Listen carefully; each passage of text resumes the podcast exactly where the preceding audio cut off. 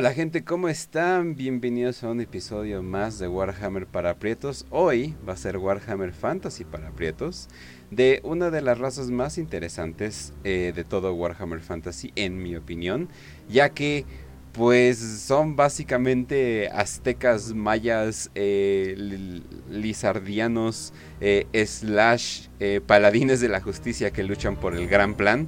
Entonces, eh, suele confundir a la gente que son fuerzas del orden. O sea, muchas, muchos han de pensar así de, no, pues eh, sacrifican acá seres de otras razas para que amanezca o algo por el estilo. No, esos son nuestros ancestros, gente.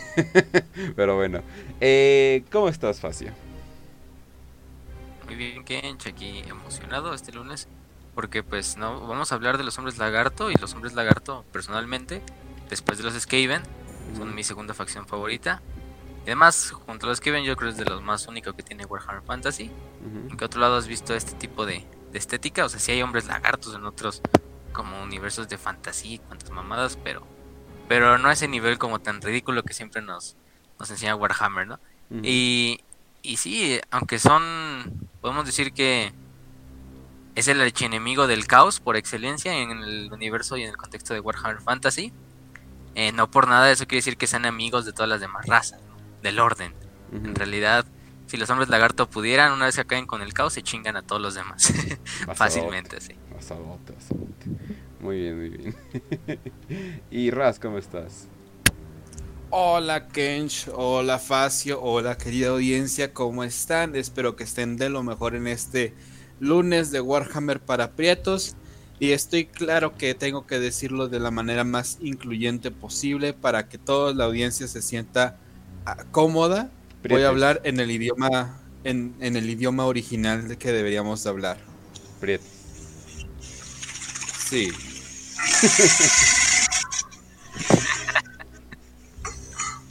wow, muy bien. Oye, no, esa no, concuerdo, concuerdo. Sí, concuerdo. Sí. Digo, aunque esa también era mi abuela, sí, sí. de hecho, la otra vez estábamos hablando y no, pues que los sacrificios y que agarras al vato y le cortas la garganta y se lo ofreces al dios del sol Te lo puedes y todo eso. pero... Ajá, y de repente llegan así de, oye, estás hablando de los hombres lagarto. No, es martes. Y pues, ah, ok, bueno, ya, ¿no? Y de repente se nos ocurrió por eso hacer este episodio de los hombres lagartos. ¿Por qué?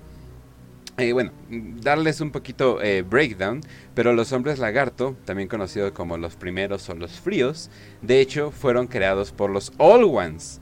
Y tú dicen, ah, caray, los Old Ones, sí, los mismos, bueno, el paralelo eh, universo alterno de, de, Warhammer 40k, al parecer es igual, se dedicaban a crear razas, se dedicaban a hacer varias cosas, y se supone que tenían este gran plan, y se supone que los hombres lagarto están enforzando ese plan, pero es una, o sea, no solamente crearon una raza, o sea, crearon toda una jerarquía y sistema listo para que ellos simplemente puedan vivir en él y, pues prosperar, ¿no? Aunque digo, obviamente existe el end times y, todo eso, pero de, todas formas, eh, pues pasan muchas cosas todavía. Mejor nos adelantemos.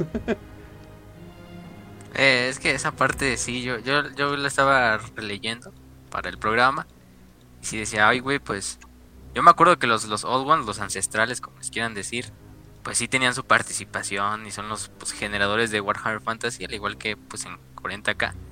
Pero luego te dan unas pistas ahí como en la narrativa, o sea, incluso cuando tú lees, eh, por ejemplo, la wiki, que es casi todo sacado del códex textual, o sea, nada cambiado, todo literal. Te dice cómo los Old Ones literalmente llegaron en naves espaciales, como de otra pinche dimensión, como escapando, como, no sé, explorando.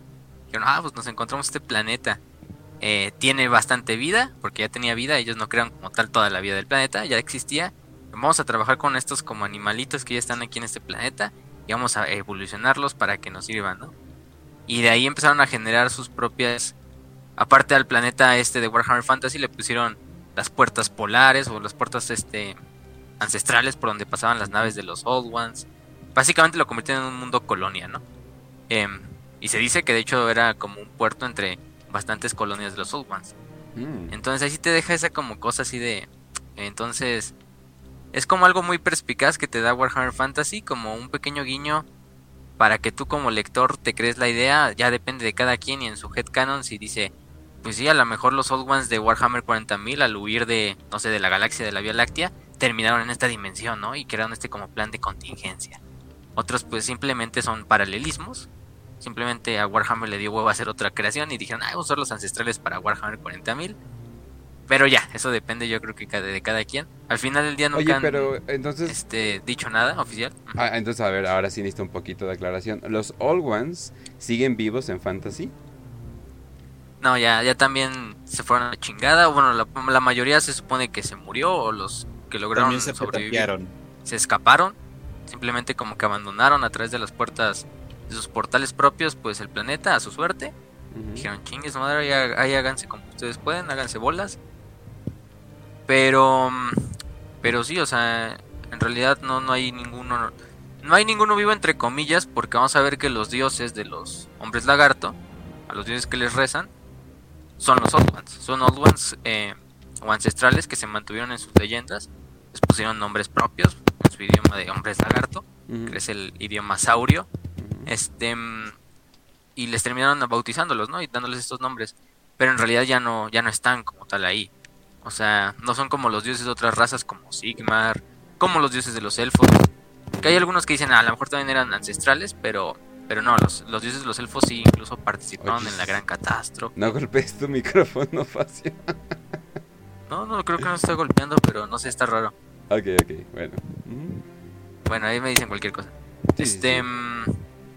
Pero en esa parte, pues sí dijeron, vámonos de aquí y chingue su madre como salga. Y, y hay unos cuantos dioses como Sotek, que vamos a ver de los hombres lagarto, que él sí tiene como algo de... No sabemos si es un ancestral, si sí es un ancestral, si no lo es, si es alguna otra entidad, si es una entidad disforme como otros dioses. Pero bueno, lo vamos a ver por el camino.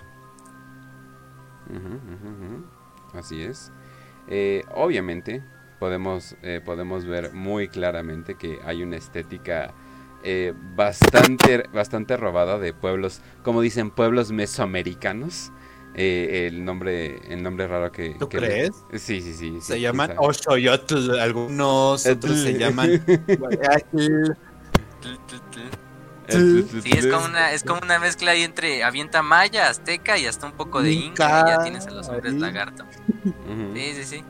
Así es, así es. Pero, Ajá. espérame, de todos modos, como dirían ahí, ¿no? Éramos hijos de, de dioses y ya. Literalmente eso se puede aplicar con los, con los hombres lagarto. Éramos hijos de dioses y ve cómo terminamos, ¿no? Nos robaron el oro. Ah. Sí, sí, sí. No. Pero bueno, sí, es, es que esa, esa estética esa estética prehispánica, vamos a ponerle prehispánica pa- para llegar a un punto como donde todos puedan coincidir. Eh, este sí está súper presente y obviamente no solo los, no solo la estética, sino términos de personajes, de lugares donde viven, de pues dioses, o sea, literalmente tenemos a Sotek, que es el dios, pues vamos a decir el mayor actualmente, que es una serpiente emplumada. O sea, es Quetzalcoatl, este Kukulcán de los mayas, como el cual le quieran decir, ¿no? Entonces, Ujú. pues así. sí. Y aparte los nombres, pues la mayoría están o en tipo, no sé, náhuatl, Ujú. o en incluso como, no sé, lenguas mayas y de ese estilo, que son como más síla- monosílabos casi casi los nombres. Pero, pero sí. Oigan, por cierto, banda, qué, qué bueno, eh, esto, esto me acordó de algo. Eh, muy, ya mandamos la solicitud a Patreon para que nos eh, no, para que nos aprobara nuestro Patreon. Estamos a punto de lanzarlo, va a tener beneficios para ustedes. Vamos a sacar nada más tres tiers, eh, vamos a poner 2, 5 y 10 dólares, eso es todo. Eso es todo lo que van a poner. Si ustedes quieren poner más, ah, pues ah, bueno, ahí, ahí, le- ahí les, eh, les mando a raza en una caja o algo, pero les doy una pinche cajota, eso sí, porque el güey está enorme. Pero, pero... Ok, y tú, bueno, esto es mi vida. lo que sea, lo que sea por el programa. Ah, ah, porque eh, más que nada sería para gastarlo en el programa. eh, como, y como pueden escuchar, a veces Facio tiene problemas con su micrófono. Es un kilo de ayuda para Facio, pero en esta ocasión estamos hablando de, de un micrófono para el programa porque los queremos a ustedes, nuestros prietos hermosos. Así que, Facio, estamos haciendo esto por ti. Le vamos, Vamos a esclavizarnos por ti. Ay, le vamos Quiero a que lo sepas. Y le vamos a poner Sí, metas, gente. ¿eh? Entre, entre más gente se una, más Ajá. cosas le vamos a poner a ese Patreon. Inclusive vamos, vamos a contratar artistas para que hagan acá eh, cosas ricas para ustedes, obviamente. Obvio, no, no, mejor no menciono más. Eh, y dicen, ¿hay, hay acceso al OnlyFans de Facio? Cuando sepas cómo escribir Facio, sí te, te digo que sí, güey. Pero bueno. Pero bueno, ahora sí. Por ahí empezar. Ahora sí, ahora sí. Bueno, Sí, sí, sí. vamos, va- vamos, oh shit, vamos directo a los hombres lagarto. Exactamente, a eso nos referimos. Así es, así es.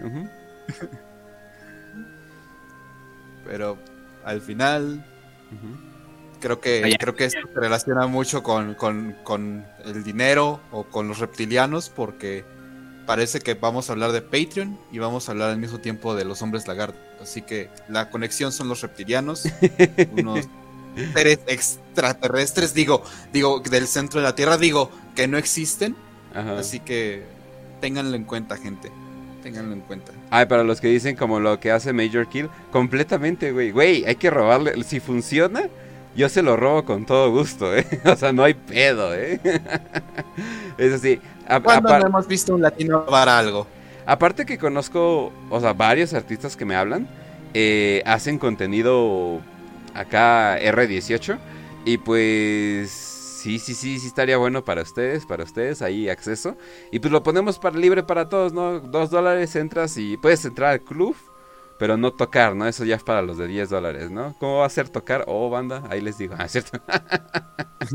les mandamos un espejo negro a la verga. El OnlyFans. No, yo decía mandarles un espejo negro y ahí- Ah, ok, ok. ¿Quieres tu socubo de Lotara Sarrin? Ah, pues ¿qué crees, vato? Cuesta 10 dólares. Ah, sí, exacto. Ah, qué, qué- qué buen precio, banda, qué buen precio. Digo, tal vez de vez en cuando desgracia llegue a tu, fa- a tu familia y miseria, pero pues bueno, ¿verdad? Entonces, eh, veo que... eh, Eso el- pasa, ¿no? Cuando Veo que el chat se está llenando de, de- de reptiles. Muy bien, banda, muy bien. Muchos reptiles, Muy muchos bien. reptiles. Entonces, ya, hablando de reptiles, ok. Eh, algo más de la historia de, de los eh, de los hombres lagarto que, que tengamos que tocar. Sí, yo creo que empecemos por ahí. De hecho, no creo que no hemos tocado casi nada, pero, De hecho. pero de hecho es de las más grandes de entre todos los personajes. Em, por una parte, pues los hombres lagarto son la raza más vieja de todo Warhammer Fantasy, ¿no? La primera en ser creada formalmente por los hombres lagarto, digo por los hombres lagarto, eh, por los ancestrales, y por lo mismo son sus hijos, sus primogénitos, los hijos de los dioses, como quieran decirles. En este punto, pues lo más importante es que al crear a esta raza y los Old Ones, al llegar a, al planeta de Warhammer Fantasy, vamos a ponerle, a la Tierra, vamos a ponerle un nombre para, para no estar diciendo el planeta de Fantasy. Em, llegaron, siembran las semillas de lo que van a ser los hombres lagarto, utilizan algunas especies que ya existían, eh, reptilianas por lo general, porque son las más antiguas y las más primitivas aparte, pero las que más eh, también capacidad para sobrevivir tienen. No por nada los reptiles son de las especies más exitosas, de los géneros más exitosos de toda la historia de la vida. Sí. Em, y por eso mismo yo creo que los escogen, porque pues son exitosos. Sí. He visto la película de Super Mario. Sé que los reptiles tienen una sociedad increíblemente grande. Sí, sí, sí, sí, sí. Tan pronto dijiste reptiles exitosos, me lo estoy imaginando siendo empresarios, como el meme del Bob Esponja Pues, de que hecho- tiene su fajo de billetes. Sí, pues. Licenciado Lagarto. Güey, pues en la película, en la película de Super Mario, eh, Bowser era un empresario, güey. O sea, que tiene todo sentido. Oh, bueno, como necesitas un ser desalmado que de sangre fría para ser empresario. Y creo Así que, que su plan, lógica. Su gran plan era que tenía un arma gigante para transformar a toda la humanidad en monos. O sea, creo que ese era como su gran plan. Y de ahí sale la frase de monkey, porque literalmente el güey nada más de uno, ah, monkey. Y, lo, y los transforma. y es así de, wow, ¿qué tiene que ver esto con Super Mario? Pero pues bueno, banda, no vean esa película, eh, por cierto, está horrible. ¿Qué tiene que ver esto con Warhammer? No Ah, sabemos. Ah, es porque- una plática que tenemos No, no, entre no, sí, amigos. sí tiene que ver, porque literalmente le- la sociedad es una sociedad de hombres lagarto. O sea, como, o sea, o sea, en vez de que si hubieran evolucionado los monos, ¿qué tal si hubieran evolucionado, eh, o sea, qué tal si hubieran evolucionado de los lagartos? Pero por alguna razón tienen pies y manos, pero pues bueno, es lógica. Eh, Oye, estamos hablando de la misma, del mismo lugar de donde salió eh, King K. Roll. Mm, muy buen punto. Así que. Pero se supone que. Y vivían en el underground, se supone. Y eh, no sé, está bien Ajá. pendeja esa película. Volvamos, volvamos a hablar de. Hablamos de. Warhammer Sí, sí. para evitar divagar. Qué buen programa Sí. de Warhammer nos estamos aventando. Vamos a entrar en muchos, en muchos terrenos raros en este, a lo largo de este programa, pero no importa. De eso trata Warhammer para prietos, ¿no? Y peor Eh. fantasy, así que. Sí. Qué aburrido sería si solo habláramos de Warhammer Fantasy o de Warhammer 40.000 en un episodio. Completamente. Pero Que, que citáramos la wiki directamente, ¿no? O algo así. Sí. y no, Ouch. eso sería muy feo. Ajá. no, y, y, bueno, pobre, pero pobre, pobre. dejemos los, dejemos los agravios personales. No, eso, eso para el episodio, eso para el episodio de los enanos, ahí sí me van a hacer lo máximo. Pero, pero bueno, en ese sentido, pues los hombres, los hombres lagartos son creados por los ancestrales. Em, por esta parte, los ponen en lo que es hoy el continente de Lustria. Para los que no sepan cómo es el mundo de Warhammer Fantasy, ya lo habíamos dicho, es básicamente el mundo real, nada más que añadenle la Atlántida o Ultuan, básicamente, que es donde viven los elfos, ahí a lo largo del océano Atlántico, bueno, del equivalente.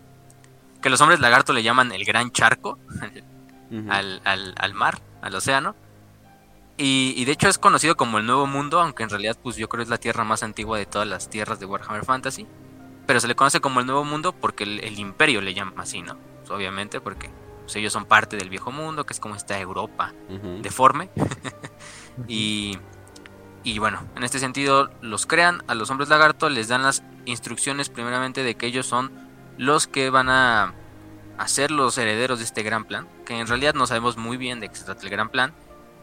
Obviamente por lo que se puede inferir, pues es el plan para que los ancestrales triunfen y no dejen que el caos o la disformidad entre y, tome control pues de- del planeta y en general de, todo el reino de los hombres de los ancestrales porque los ancestrales ya sabían que la disformidad existía. Y aquí la disformidad ya existe, desde antes que llegaran los, los, los ancestrales, pero por así decirlo estaba sellada. Entonces no había un contacto entre tan, tan cercano entre disformidad y mundo material, ¿no?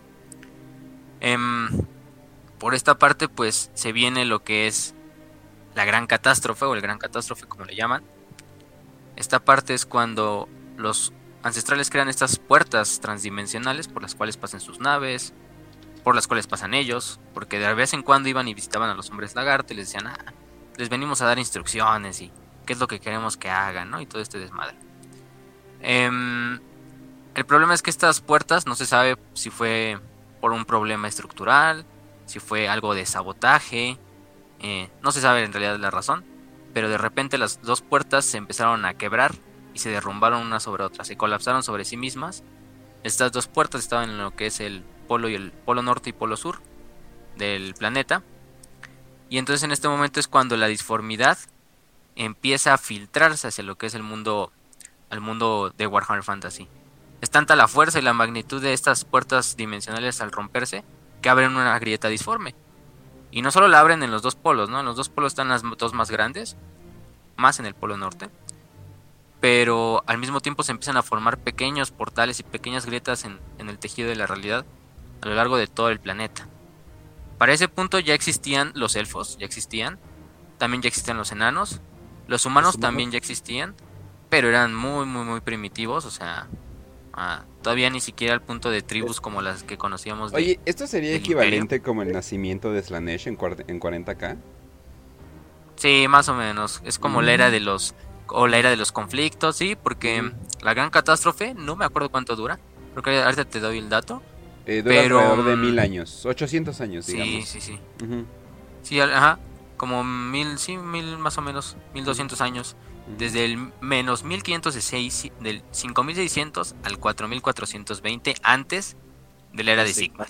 Ay, oh, Dios mío, restar en negativo, Entonces, no. Ajá. Uh -huh. Sí, está, está, está medio raro, pero...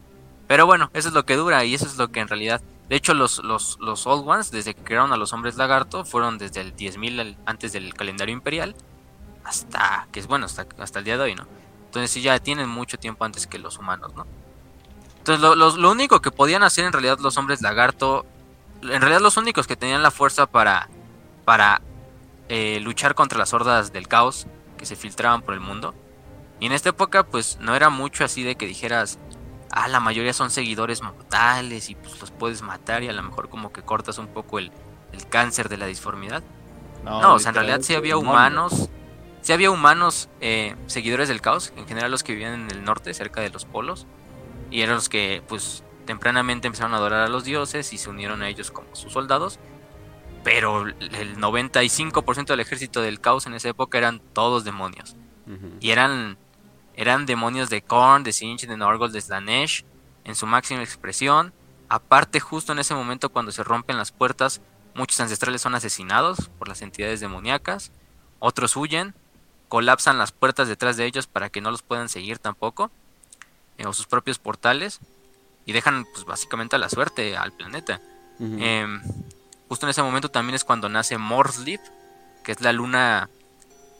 Algunos no sé si, bueno, los que han jugado Warhammer, por ejemplo, el Vermintide, si se fijan siempre en, el, en los mapas de noche, se ve que el planeta tiene dos lunas, el planeta de Warhammer Fantasy. Tiene una luna normal, como la nuestra, pero tiene una luna gemela llamada Morsleaf, que es una luna completamente hecha de piedra bruja, que es esta piedra disforme de color verde, Ah, caray. Em, es como un sol negro, pero. Sí. Eh, de luna.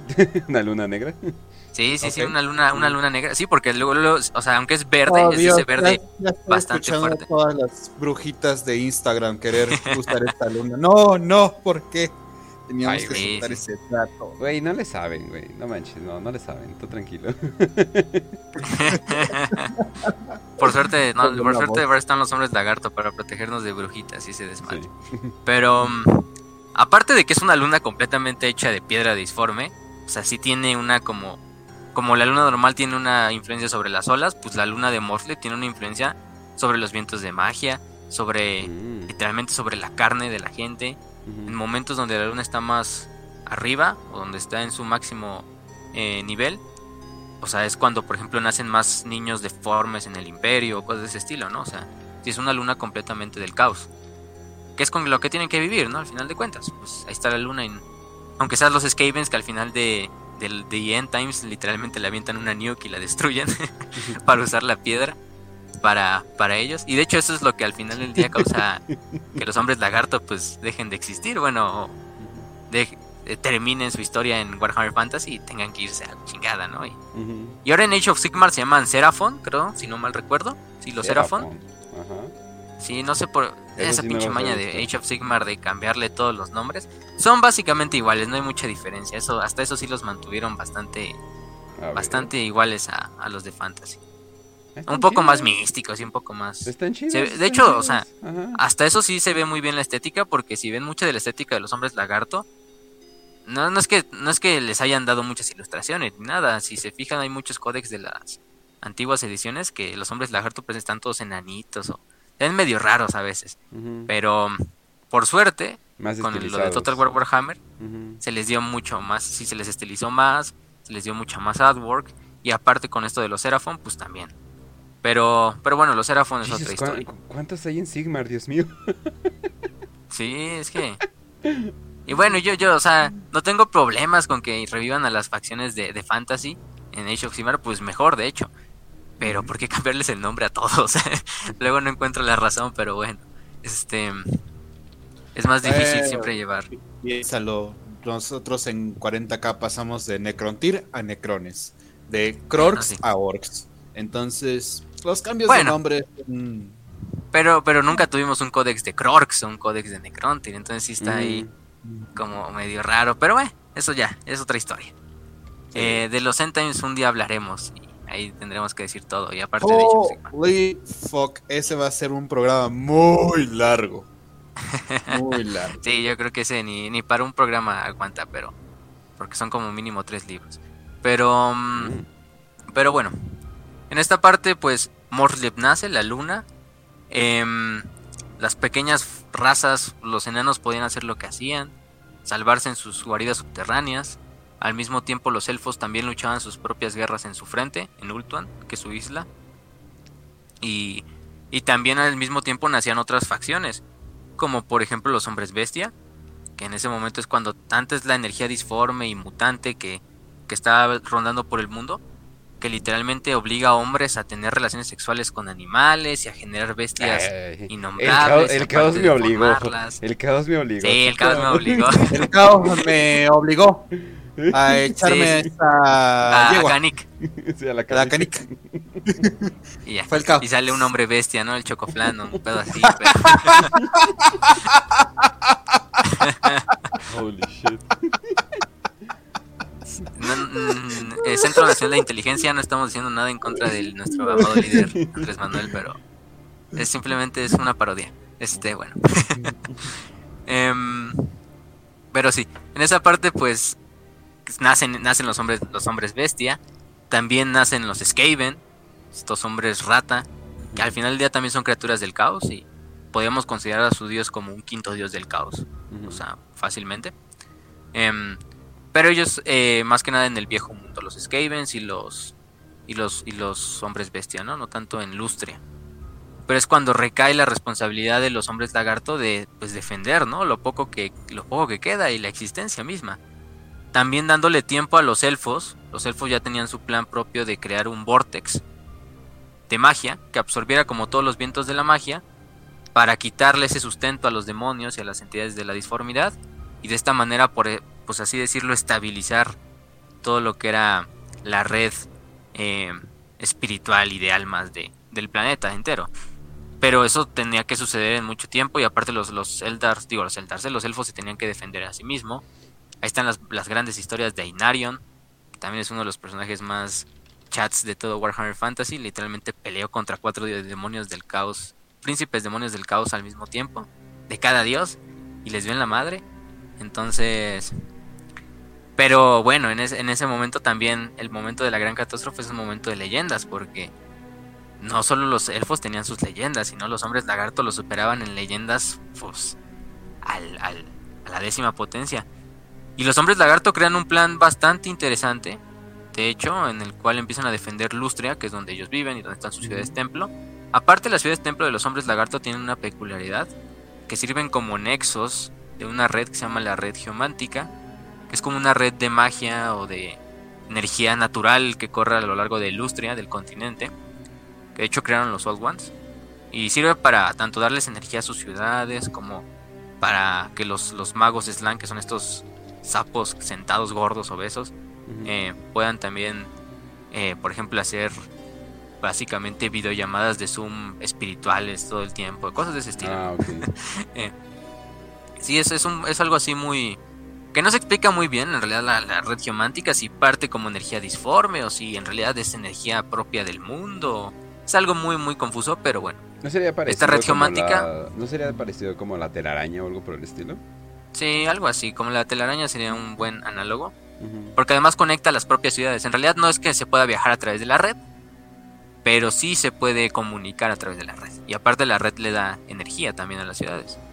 Todas estas ciudades templo pues servían como, como nexos de esta energía, ¿no?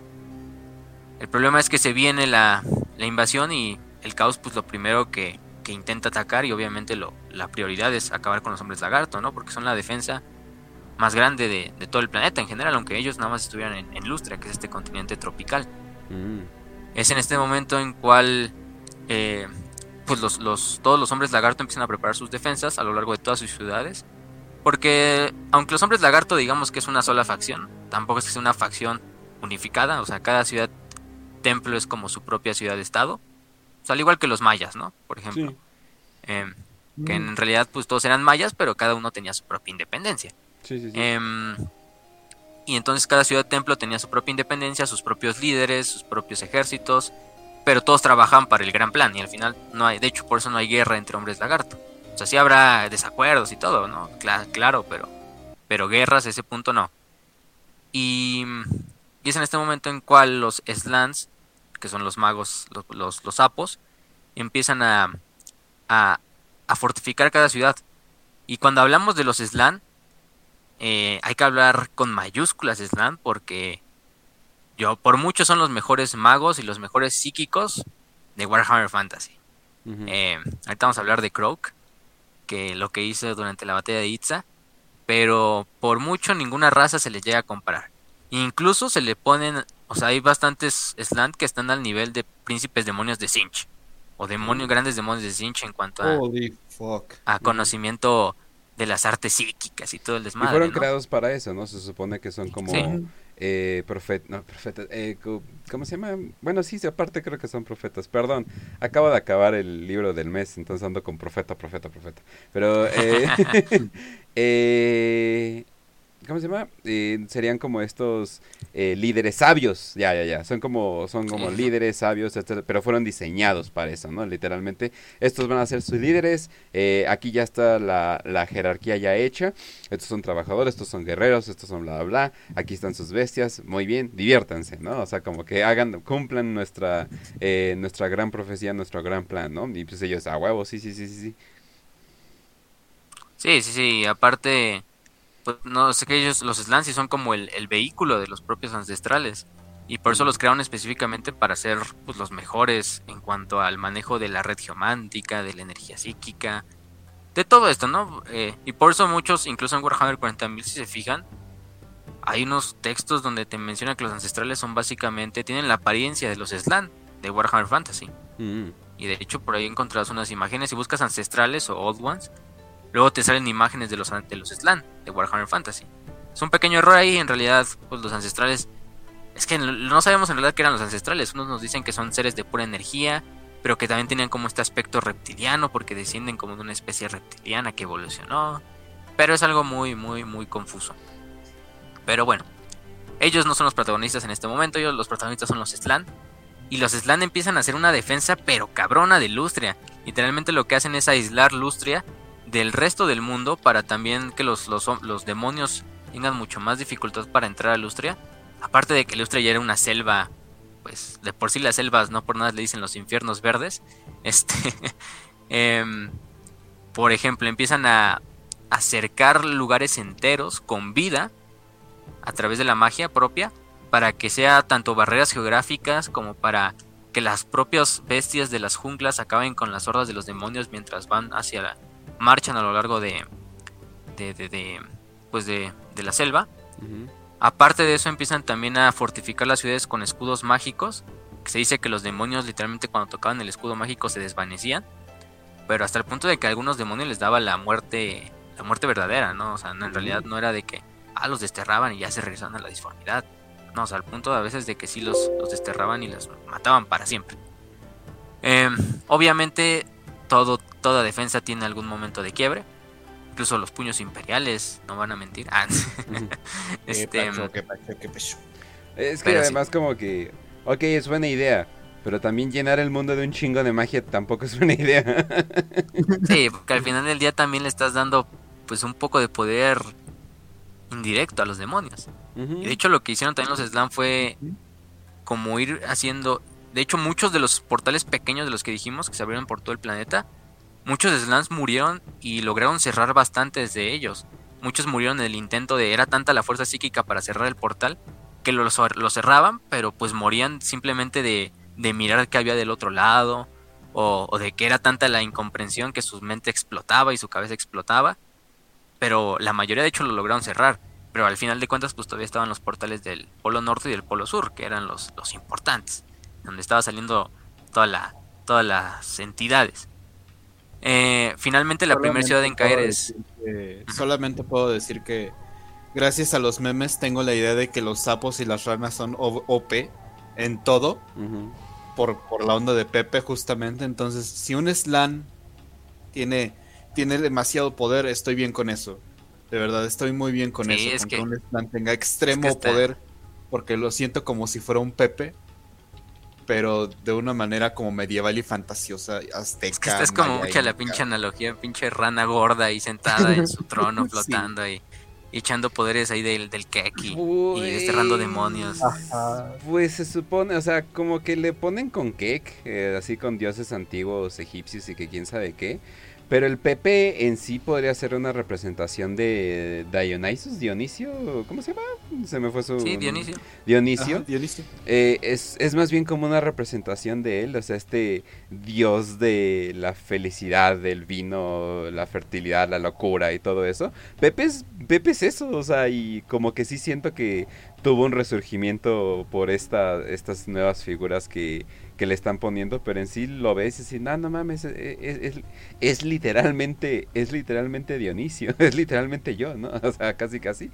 Pero, pero sí, o sea, es, es, algo así parecido. Entonces, sí, sí está OP. Pepe sí está OP completamente. Además de que no muere el cabrón. Y también los Slan. también, también los Slan no mueren. Y vamos a ver con Croak. Este.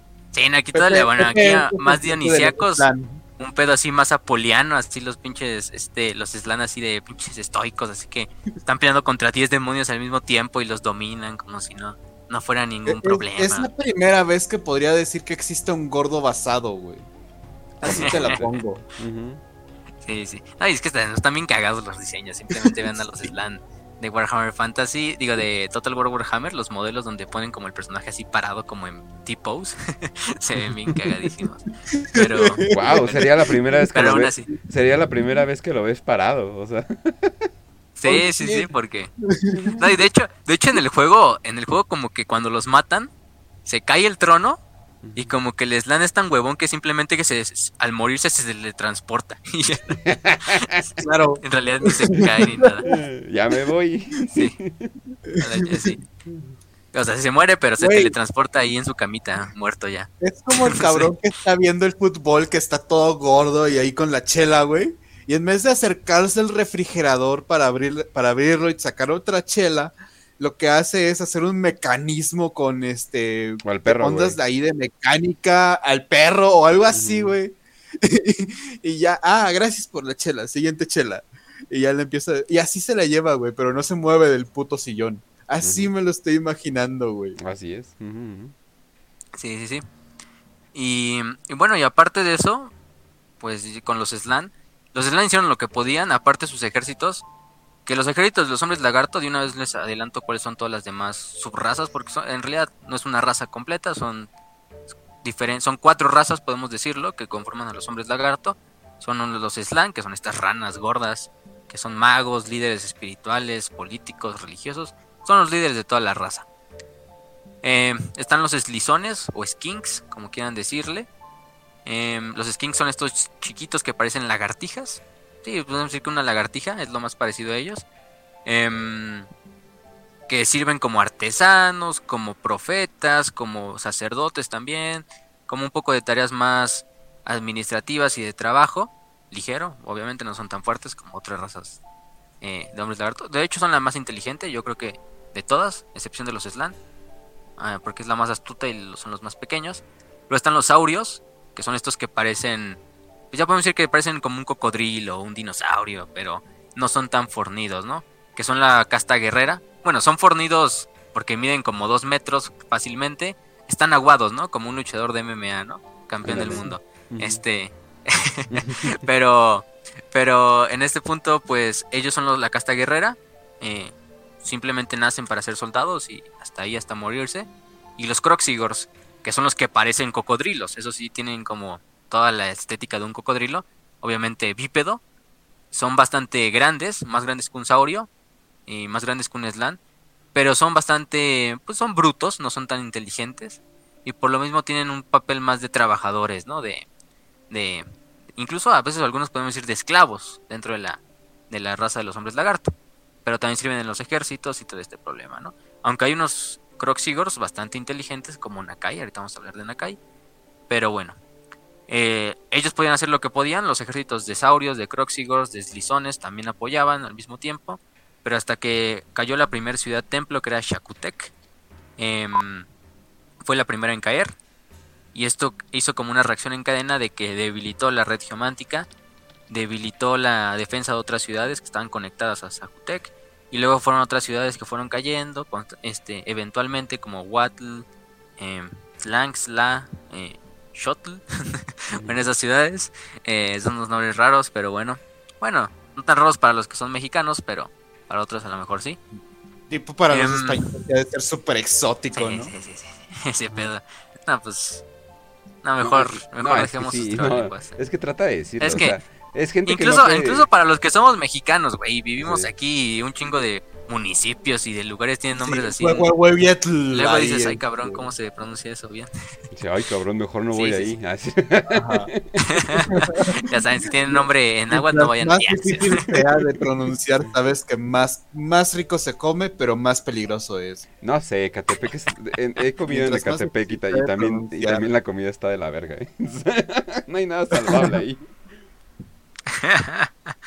Sí, sí, sí. Pero, pero bueno.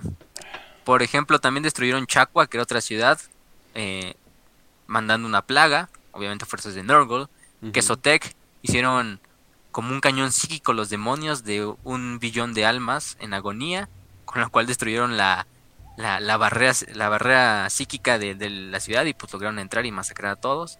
Los hombres lagarto, a los Slan también. Muchos Slan fueron sacrificados, como pues, en los sacrificios hacia los dioses oscuros. Por ejemplo, la ciudad de Sarmuda, que era una ciudad triangular, de repente empezaron a salir tentáculos del, del lecho marino y arrastraron a la ciudad a la profundidad y nunca se le volvió a ver a esa ciudad de los hombres lagarto, ¿no? Todo vino a culminar hasta la defensa de Itza, que la Itza era la ciudad más grande y siempre ha sido la ciudad más grande de todos los hombres lagarto. La primera, eh, la más imponente, el corazón de la red geomántica y de hecho la que estaba liderada por nada más y nada menos que el, chats de, el chat de chats, el más grande Slan, de hecho el primero en ser eh, pues como creado, como el primero en nacer, que es Lord Croak, y así se llama Croak, así como el sonido que hacen las ranas. Este, este, Itza estaba bajo su protección. Y no, o sea, hablar de Croak, por mucho es el, el mejor psíquico de todo Warhammer Fantasy. Em, literalmente el güey simplemente con poner el domo alrededor de la ciudad era cuando los demonios lo tocaban y se desvanecían. O sea, simplemente el tocarlo y rozarlo. eh, era tanto y tanto eh, el poder psíquico de Krog que la ciudad se mantuvo a pie durante bastantes años. eh, solo con la barrera. Simplemente Krog era así de que pues, ese güey estaba sentado meditando, manteniendo la barrera y no había ningún problema, ¿no? La- los hombres lagarto vivían normal dentro de la ciudad y, y pues la fortificaban todavía lo que más pudieran y todo esto, ¿no? Pero finalmente sí llega a un nivel donde Krog pues dijo, no, ya, ya esto es insostenible. No puedo bajar la, la, la, no puedo bajar simplemente la barrera psíquica así porque sí. Mejor voy a hacer esto, ¿no? Y lo que hizo Krog fue que meditó y en vez de simplemente bajar la barrera, lo que hizo es que la barrera explotó hacia afuera. O sea, explotó hacia afuera de la ciudad Mm. pero explotó a lo largo de es- cientos de kilómetros a la redonda. Prácticamente todos los demonios que estaban cerca de la ciudad a esos kilómetros, pues en ese mismo momento eh, la barrera los desvaneció y los desterró a la disformidad. Otros los mató, les dio muerte verdadera, quizá los más débiles. Incluso toda la, toda la jungla alrededor, pues la quemó prácticamente, la devastó, eh, la aplanó, nada más de la explosión que hizo. Y pues dijo, pues ya, aquí es el momento donde defendemos Itza hasta la muerte o, o no hay de otra, ¿no? Y pues ya las legiones de hombres lagartos se prepararon para defender Itza. Se vino una batalla de lo más épico, si la pueden leer también está ahí en la wiki. Tiene su creo que su propio artículo, si no mal recuerdo. Em, cientos de demonios, miles, cientos de miles de demonios atacaban la ciudad de todos los frentes. Los hombres lagarto y los saurios, los croxigors, la defendían desde todos los frentes con las bestias de la jungla. Los dinosaurios, estos clásicos dinosaurios que van acompañando a los hombres lagarto, también prestando sus fuerzas. Las propias criaturas de la jungla también luchando codo a codo con los hombres lagarto. Pero pues las tropas demoníacas no dejaban de venir y de venir y de venir. Em, al, final de, al final de todo, eh, la batalla se decide en lo que es el puente de las estrellas, que es el puente que dirigía hacia el templo más grande de la ciudad, que es donde Crow estaba dirigiendo la batalla y, y de hecho luchando con demonios del caos, con príncipes demonios del caos al mismo tiempo. De hecho hay unas imágenes ahí por donde se ve la batalla de Itza. Y se ve al mismísimo Croak parando así un, un hechizo de un señor de la transformación de Sinch, así como si nada y todo así. Simplemente, simplemente resistiendo. Y Croak pues matando demonios a diestra y siniestra, simplemente viéndolos y los demonios explotando. O sea, príncipes demonios del caos que se acercaban a él y, y Croak los desvanecía como si no fuera nada. De hecho, su guardia personal, la guardia del templo, que son saurios, pero son los mejores saurios de todos los de los ejércitos de los hombres lagarto, defendían el puente, dándole más tiempo a Croak. Hicieron una defensa súper épica. De hecho, en ese mismo momento estaba Nakai, Nakai el vagabundo, algunos lo conocen así, que es un Croxigor, de esa raza que son como cocodrilos, pero es bastante inteligente. Y de hecho es el hombre lagarto más viejo que todavía vive. Bueno, que vivía antes del, del final de los tiempos. Porque él todavía vive desde esa época de la gran catástrofe. Eh, se dice que Nakai mató a tantos demonios en el puente que el único lugar al que los demonios de la disformidad le temen en el espacio real es al puente de las estrellas en la ciudad de Itza. Porque se dice que cada demonio que se acerca a Itza por lo menos escucha todos los millones de gritos de muertes verdaderas de, los demonios que perecieron en el, en, el, en el puente a manos de Nakai y de la guardia del templo, ¿no? Em, y de hecho es un lugar que los demonios pues evitan a toda costa. Em, no por nada, no por nada les quedó ese trauma, ¿no? Generacional a los demonios. Eh, es como eran Cortés en el árbol de la noche triste, güey. De que se queda el trauma, sí, ¿verdad? Sí, o sea, le parten su madre y ya no quiere ir ahí. No, no, no, por favor. Así me lo estoy imaginando, güey. No mames. Sí, pero con, con demonios. Tenían palos con piedras y me partieron la madre, qué pedo.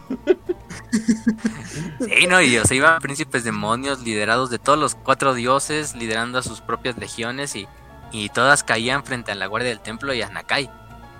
Eventualmente, pues los dioses sí se hartaron y Korn fue el primero en tomar acción.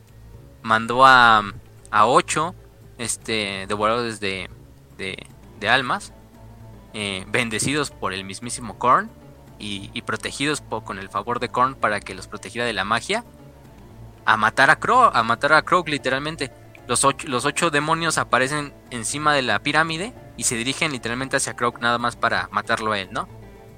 Crow de hecho mata a algunos, incluso todavía con la bendición de, de, Korn, eh, antimagia. Crow logra matar a, algunos, pero finalmente los, los devoradores llegan hacia él y lo, lo despedazan. Despedazan a Crow, despedazan su cuerpo. Pero es en ese mismo momento es como, es como el tío borracho que, se lo quieren llevar los municipales y se agarra putazos a los policías y les parte su madre nada más porque está demasiado gordo, güey. Y no lo pueden cargar en la patrulla. Así es ese conflicto, güey, pero en 40k, así que es súper épico. Sí, no, y aparte Croc, imagínense, Croc le, le, destruyen su cuerpo, o sea, lo despedazan y todo. Pero es en ese momento en que Croc está tan ya concentrado en la batalla que el güey como que trasciende su alma. Y su alma sale en ese momento de, del cuerpo. Y nada más con, con el poder que le queda y con el poder de su espíritu y de su voluntad. Lo último que hace este que es literalmente convertirse como en un pinche minisol de luz psíquica. Destruye a los demonios de, de Korn que le habían mandado, a los que quedaban. Y aparte de eso, eh, destruye hasta el último de los demonios que estaban sobre Itza. Ningún demonio escapó ese día de Itza, todos murieron en, el momento en que Croak trascendió el, cuerpo físico, así el, puro estilo, no sé, Buda ascendiendo al, al Nirvana, pero en este caso una pinche rata gorda. Em, Te digo, güey, las ranas están OPs. Sí, no, no, creo que es, creo que es, por eso, por eso es... No, en Age of Sigmar ya prácticamente es casi un dios, o sea, imagínense, imagínense. Pero, mm, pero bueno, todos los, todos los eh, demonios son terminados, la primera ciudad es salvada. Y mientras Itza pues se salvó, otras ciudades también lo lograron defenderse. Eh, otras muchas cayeron. Me imagino a los demonios del caos diciendo, ¿quién fue el pendejo que quiso matar a la pinche rana? y, con ahí como mirando a los lados, haciéndose chiquito, diciendo, no, no sé, no, quién sabe. Nada más le dieron más poder a la pinche rana. Pero, pero sí, no, o sea, creo que ahí y de ahí, desde hecho, ahí pues creo que lo que quedó de su cuerpo pues se momificó y se quedó como una reliquia que es venerada hasta el día de hoy por los hombres lagarto, como el primer y el más grande defensor de los hombres lagarto, ¿no? Y el más grande héroe de su raza, que es, que es Lord Croak. Eh, y de hecho todavía, o sea, el güey, el güey todavía esté como, en teoría, vivo, su espíritu todavía sigue como por ahí rondando. o sea, en realidad no es como si estuviera en realidad muerto, muerto. Pero bueno, se salvó Itza. Al mismo tiempo los elfos pues en Ultuan empiezan a, hacer el, gran ritual en el cual crean este gran vórtice mágico. Al mismo tiempo que su rey está luchando contra los demonios, dándoles tiempo. Al mismo tiempo que los Slan están luchando en Lustria. Y aparte los Slan también están usando su propia fuerza de voluntad para ayudar a los magos elfos a crear el, el. Aunque los elfos ni siquiera estuvieran enterados, ellos ni sabían que los Slan estaban ayudándolos. Y de hecho, si no hubiera sido por los Slan, a lo mejor los elfos ni hubieran tenido éxito en crear el, el. Pero bueno, finalmente se logra eso, se rescata Lustria y, se logra desestabilizar las dos puertas, se crea el gran vortex y todos los demonios pues son cortados de, de, su, de su fuente, ¿no? Obviamente los portales de los polos no se destruyen, siguen ahí y de ahí, por ahí es donde continuamente salen las invasiones del caos. Pero por lo menos se logró detener, ¿no? Hasta, hasta, hasta momentáneamente, ¿no? Obviamente Lustria pues quedó súper devastada, quedó hecha mierda. Era, el, era tanta la batalla que los Slan literalmente movían continentes para atrapar legiones demoníacas o abrían hoyos en la tierra con su poder mágico para, para que los demonios cayeran ahí y se murieran. Que pues Lustria quedó como una como una jungla. De hecho no era una jungla originalmente, o sea, sí, sí tenía zonas de jungla, pero Lustria era un pues, continente X, ¿no? Con todos los ecosistemas y todo lo que dijeras. Al parecer en uno de esos movimientos hasta se llegaron a chingar a otros imperios, ¿no? O sea, ellos movían las placas tecno- tectónicas así tan tranquilamente y otras Sí, civilizaciones sí, sí. así de, bueno, es tiempo de morir. De hecho, de hecho todavía esto, de hecho todavía esto es algo muy cagado, o sea, en realidad no pasó durante la gran catástrofe, pasó mucho después, Ah, ya que pues ya había acabado esta invasión y los enanos, los enanos tenían su imperio, ¿no? Los enanos tenían su imperio Ajá. pues subterráneo bastante grande. Ni los Skaven todavía le podían hacer eh, pedo a los, a los enanos, ¿no? Habían tenido creo que su guerra con los elfos. Y sí les había ido un poquito mal, habían perdido algunos lugares, pero pues todavía seguía fuerte el imperio enano. Pero es simplemente porque Lord Mazdamundi, que es el slan más grande que actualmente queda, simplemente dijo, ah, quiero arreglar esos pinches continentes para que no se vean así. Y movió un chingo de placas tectónicas. Y el pedo es que pues, los, los enanos viven totalmente subterráneo. Y básicamente todo, la mitad del Oh, imperio enano shit. se desmadró simplemente con, con Mazdamundi diciendo, ah, no, esos pinches continentes no me gustan cómo están arreglados, los voy a mover a la verga. y de hecho, pues, para muchos, yo creo que los enanos, creo que el mayor agravio sería el de Lord Mazdamundi, pero obviamente Mazdamundi, así literalmente, güey, ni te topo, así pinches enanos. Este, este, o ni siquiera sé quién eres, ¿no? Y los enanos así, no, mi imperio totalmente devastado y todo, y millones murieron. y- Pendejada. Güey, yo solamente quise arreglar algo, no te estoy chingando, cabrón. Yo, solo, yo solamente quería que esa montaña no estorbara la vista de mi templo, ¿no? Ándale, güey. Pero así. Y de hecho eso, eso abrió paso para que los Skavens y los Goblins se metieran a muchos eh, reinos enanos y los destruyeran todos los que quedaban. Y pues el imperio enano al final del día por eso quedó tan jodido después de, de eso. Simplemente por porque Mazdamundi decidió mover las placas tectónicas un poquito. Pero bueno, son Slan, se les permite, ¿no? Son, son los primeros. O sea, eh, la de- de forma en cómo lo dices tan natural de, ah, sí, se le ocurrió mover tantito las placas tectónicas, no, no un pedo así épico, loco, sino, ah, sí, es simplemente uno de los poderes que tiene, sí. Eh, ah, se levantó, se lavó los dientes, movió las placas tectónicas, lanzó un nuevo sol a otro universo, cosas así, güey, o sea, Cosas relax. cosas, rutinas normales, ¿no? Sí, nada, nada, nada, nada hardcore ni nada, nada más simplemente quería ahí arreglar, arreglar el- cómo se veía el jardín. Güey, Pero- los pinches bre- bretonianos se emocionaron porque vieron a una mujer levantándose en un lago, güey. Y estos cabrones li- literalmente hicieron una nueva, usaron una luna, güey. Hicieron, movieron placas tectónicas, crearon continentes, se desmadraron sin querer varios imperios así como así, güey. Y de la noche a la mañana, ¿no? Y los bretonianos emocionados por ver a una mujer güera en una, en una fuente o, o- o los este, de Sigmar que se emocionaron por ver a un bárbaro, básicamente Conan, diciendo, eh, vamos a unirnos. No mames. y como dicen ahí en el chat, Félix Espinosa dice, y, lo- y los demonios del caos simplemente es hacker. Cuando vieron a Croak Croak. Pero, pero sí, no, o sea, es que... Y eso que Mazdamundi, Mazdamundi de hecho, bueno, lo tocamos al final, pero es el pupilo de Croak. Y es un slan de segunda generación. Todos los slans de primera generación, que son los que primero nacieron, pues todos murieron durante la gran catástrofe, ¿no? Todos eventualmente murieron ahí o pues murieron de, de, viejos. Aunque pues viven bastante y prácticamente son inmortales. Hay algunos Slan que quedan de segunda generación, como Mazdamundi, que es el más grande actualmente. Eh, y hay otros que ya hay tercera, cuarta generación, quinta generación. Ya depende de también va, cómo va bajando la jerarquía de los Slan.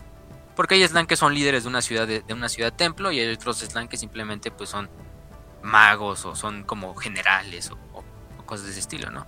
Em, Pero sí, Croak, Croak pues falleció durante la batalla de Itza, Itza, perdón, y se acabó y se logró acabar con el con el con el este con el caos.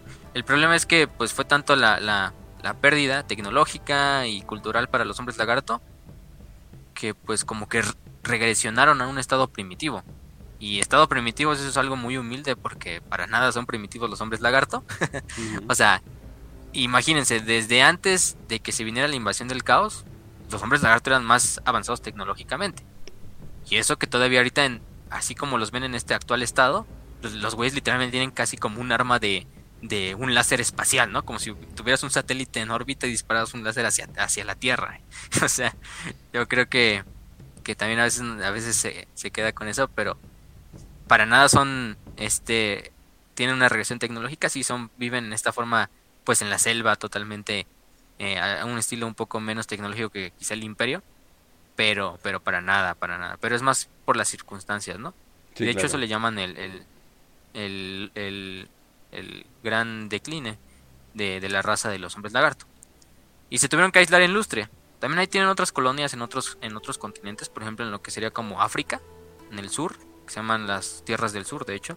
Tienen unas cuantas colonias los hombres lagarto, unas cuantas ciudades templo, porque en la antigüedad las ciudades templo se extendían hasta allá. Pero con la gran catástrofe, pues muchas se destruyeron y quedaron unas cuantas aisladas por ahí en, en las tierras del sur. Pero que es al otro lado del gran charco, ¿no? De lo que ellos Oh conocen. no. We was reptiles and shit. Sí, exactamente, huevos, reptiles and shit. Pero, pero bueno, las, las demás razas empezaron a tomar fuerza, los elfos principalmente, los enanos. Los elfos y los enanos se terminaron dando en la madre y se terminaron nuqueando a sí mismos, con sus guerras civiles, con placas tectónicas moviéndose. este y al final del día, pues los humanos son la raza actualmente más, pues más próspera de todas. Y de hecho los humanos han puesto bastantes colonias dentro de, de Lustria o de la costa, de lo que se alcanza, porque la costa de Lustria es básicamente la zona más segura, entre comillas, porque no te adentras tanto a la jungla, ¿no?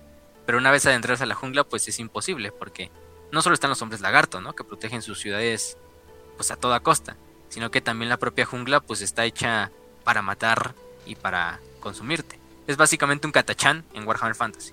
Ah, ¿Nunca han visto la, la película de Aguirre, La Furia de Dios? What the fuck, No, ¿no? eso no. Es Nombre bastante de- random. Ujú. Es es de un este conquistador español que se empieza a volver loco, pero es justamente porque se va adentrando cada vez más y más su expedición en la jungla, güey.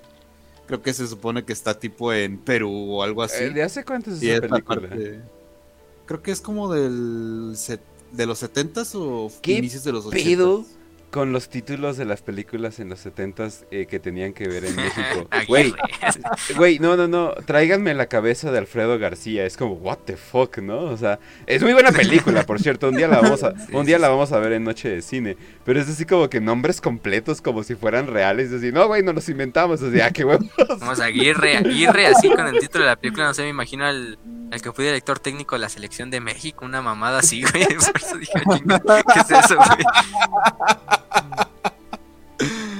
Sí, pero es Pero- muy buena película, pero sí, o sea, te dice básicamente lo que mucha jungla le hace a un MF, güey, te vuelve loco. Es súper loco, güey. Pues sí. Sí, sí, Comprendido. No, y comprendido. aparte, de hecho hay una historia aquí en, en, en Fantasy donde los primeros en llegar a Lustria fueron los altos elfos.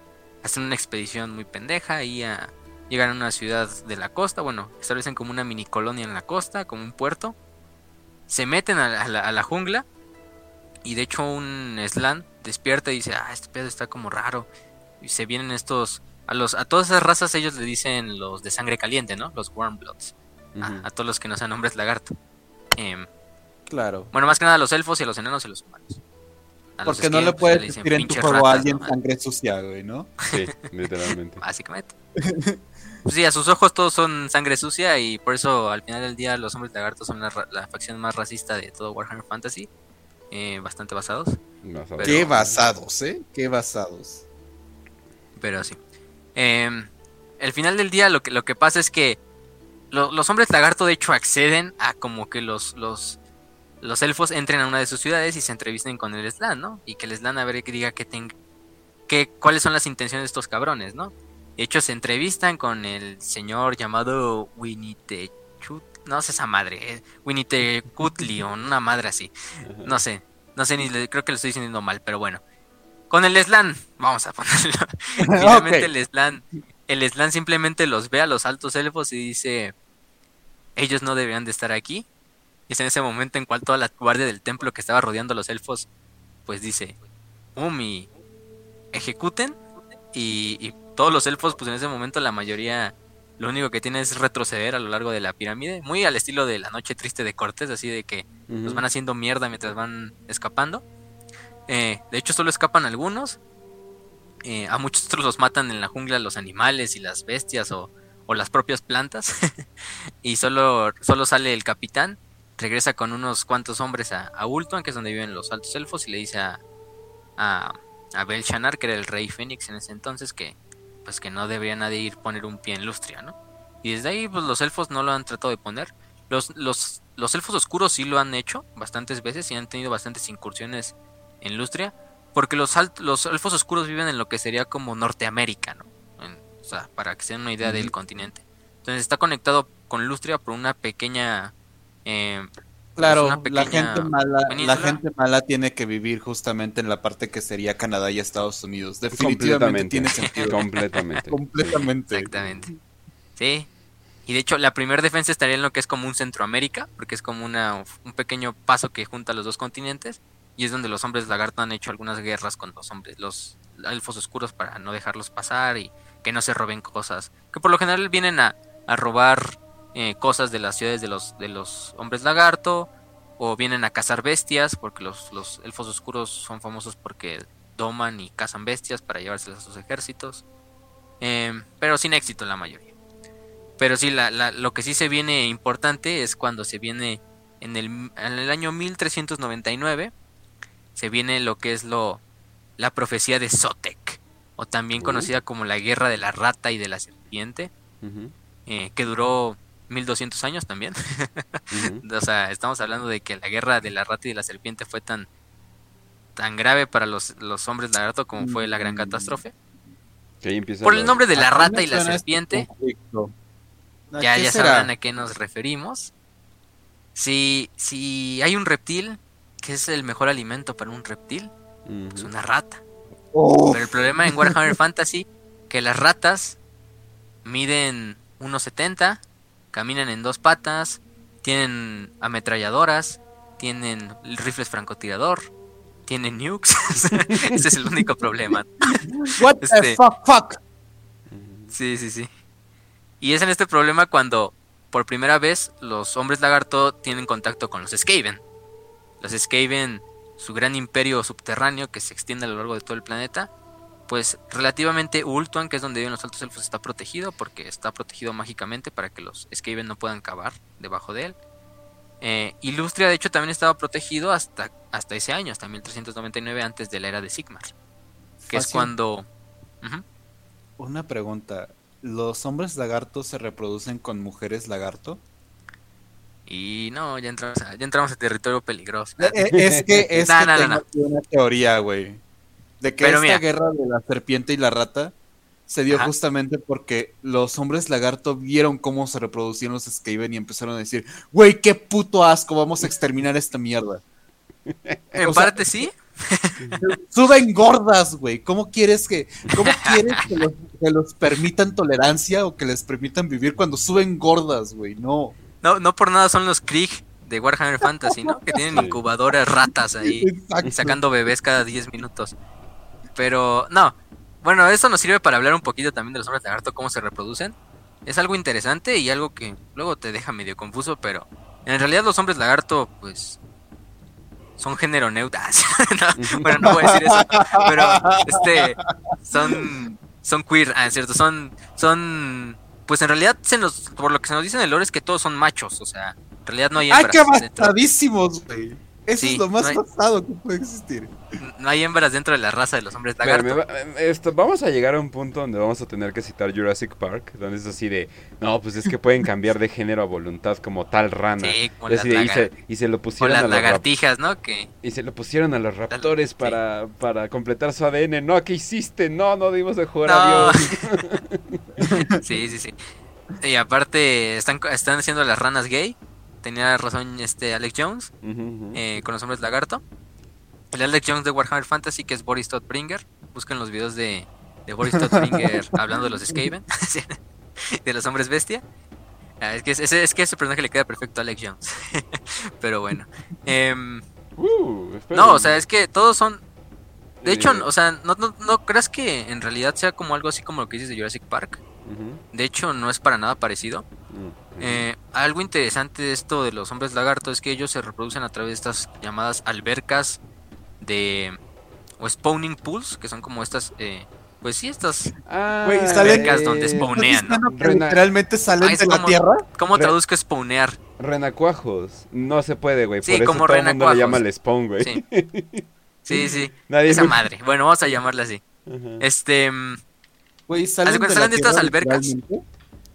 Sí, es que haz de cuenta, son estas albercas sagradas, que se dice que están desde el tiempo de los ancestrales, en las cuales, o sea, generacionalmente van naciendo estos pequeños renacuajos, que con el tiempo van creciendo, se comen, salen un poquito de la alberca, comen a los insectos que están cercanos, se regresan a la alberca y van creciendo a diferentes Es que, tipos de hombres lagarto. Eh, ¿no? O sea, spawn, el verbo es engendrar. Pero nosotros Sí. no tenemos un sustantivo para engendrar. Ese es el problema, creo que por eso no se puede traducir. O sea, engendración, o sea, ¿what? Sí, ah, déjame, déjame ver si encuentro la, la, la, la, la esta, la traducción oficial. No creo que vaya a ser algo, algo bastante buena, pero bueno. Pero bueno. Bueno, vamos a llamar estas albercas. Las albercas donde nacen los, los hombres lagarto. Entonces estas albercas, nacen Albercas estos de ge- renacuajitos. Albercas de generación, albercas de engendración. Ah, es- podría ser una. Engendración, Dios mío, eso suena tan feo, pero pues bueno, ajá. Bueno, sí. Ujú. Pero salen de estas albercas. Vamos a ponerle albercas para que nos quedemos ahí. No los metamos en tanto desmadre. Pero salen de estas albercas, los pequeños renacuajos crecen un poquito, comen lo que hay afuera, regresan a la alberca y con el tiempo van creciendo, les van saliendo patas y todo, como una- un renacuajo en la vida real. Pero con el tiempo se van diferenciando en si van a ser eslizones, si van a ser saurios, si van a ser croxigors, si van a ser slans. De hecho, los slans tienen también sus propias albercas. Pero es muy raro que un slan nazca, o sea, ya es como una raza casi. Pues los slan que hay son los slan que va a haber, o sea, prácticamente. O sea, muy difícil que nazca un slan. son inmortales, básicamente, ¿no? Sí, son Ajá, inmortales también. en teoría. En cuanto a cuanto en cuanto a edad, Y ¿no? cuando los matas se convierten básicamente en una super explosión que destroza todo. Así que, muy bien. No, no hay Sí, problema.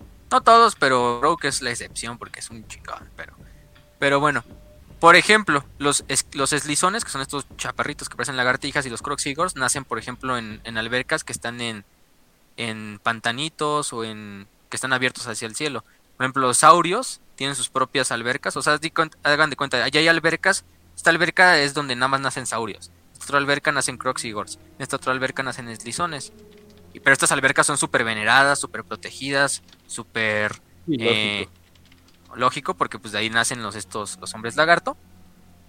Y por ejemplo, los saurios nacen en estas albercas que están techadas por lo general o subterráneas. eh, y simplemente es así. O sea, de esta forma nacen. Nace una generación de esta alberca. Toda esta generación va a tener pues la misma edad. eh, se les va a dar incluso un rango, una, un trabajo a esa, a esa, a esa Es generación. eh, o sea, es lo mismo que los orcos, pero en alberquitas, o sea, o sea está Sí. bien, ajá. sí. Y de hecho, de hecho hay unos spawns que son venerados o sagrados, ¿no? Se dice que cuando, o sea, ¿por qué nacen los eslizones? No, vamos a poner un ejemplo de saurios. Que salgan todos los, todos los saurios que nacieron de esta generación de, de esta alberca, en el momento en que nacieron tenían una cresta roja en la, en la cabeza. Es decir, que esta, este spawn lo, lo veneró, es, es bendito por un dios, ¿no? Por el dios Zotek X, ¿no? O por el dios no sé qué. Entonces, de esta manera también hay ciertas generaciones que son benditas y de hecho tienen como veneradas por algunos. Por ejemplo, hay algunas generaciones en las cuales nada más nace un saurio. Y se dice que ese saurio está destinado a ser un gran general, un gran líder, un gran, no sé, profeta, lo que sea. O un solo eslizón. Y por lo general esos, esas generaciones donde nada más nace uno, se les venera como nuevos reyes y como se les dan altos rangos y todo el desmadre. Por ejemplo, Gorrock, que es uno de los grandes personajes, la gran el gran lagarto blanco le, le llaman. Él es el único de su de su camada o de su de su alberca que nació en esa generación, pero el güey nació albino.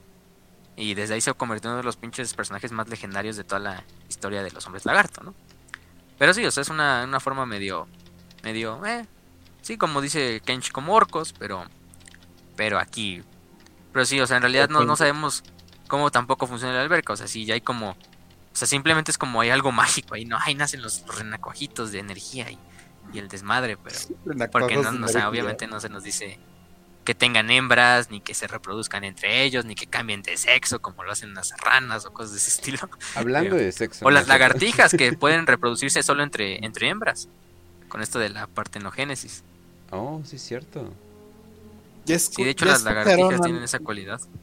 Ya escucharon, hermanas, entonces no necesitas machos en el sistema, obviamente. Nada más tienes esperma femenino en, en, en ¿cómo se llama? ¿Cómo, en la columna. ADN, en la columna de lagartija. O sea, pues, técnicamente tienes ADN en todas las partes de tu cuerpo, ¿no? sí, sí. O sea, sí, sí, sí le puse atención cómo funcionan las células, ¿no? Pero bueno. Eh, oigan, por cierto, banda, eh, ya nos acaban de... Eh, ¿Cómo se llama? Ya, justo en el programa tenía que ser. Ya nos a, aprobaron el, la, la, el Patreon de Warhammer para Pretos. Si ustedes quieren ir, eh, literalmente lo vamos a usar nada más para mejorar el programa. Eh, nuevos micrófonos, eh, tal vez, no sé, una soundboard, eh, pagarle el internet a Rasna, ¿cierto? o, o, cosas por el estilo. Ahí nos pueden apoyar. Entre Ayuda, más... quiero conocer la playa. Vamos a estar subiendo contenido especial, contenido especial para, para, ustedes ahí, que usted, si nos apoyan en Patreon van a ser los primeros que van a poder verlo ahí. Y entre más nos vayan eh, a estar apoyando ahí, más vamos a su, más vamos a subir ahí. Les, les digo, hasta vamos a pagarle a artistas para que hagan acá uh, fanarts de, de lo que quieran. Ya me imagino de qué van a creer.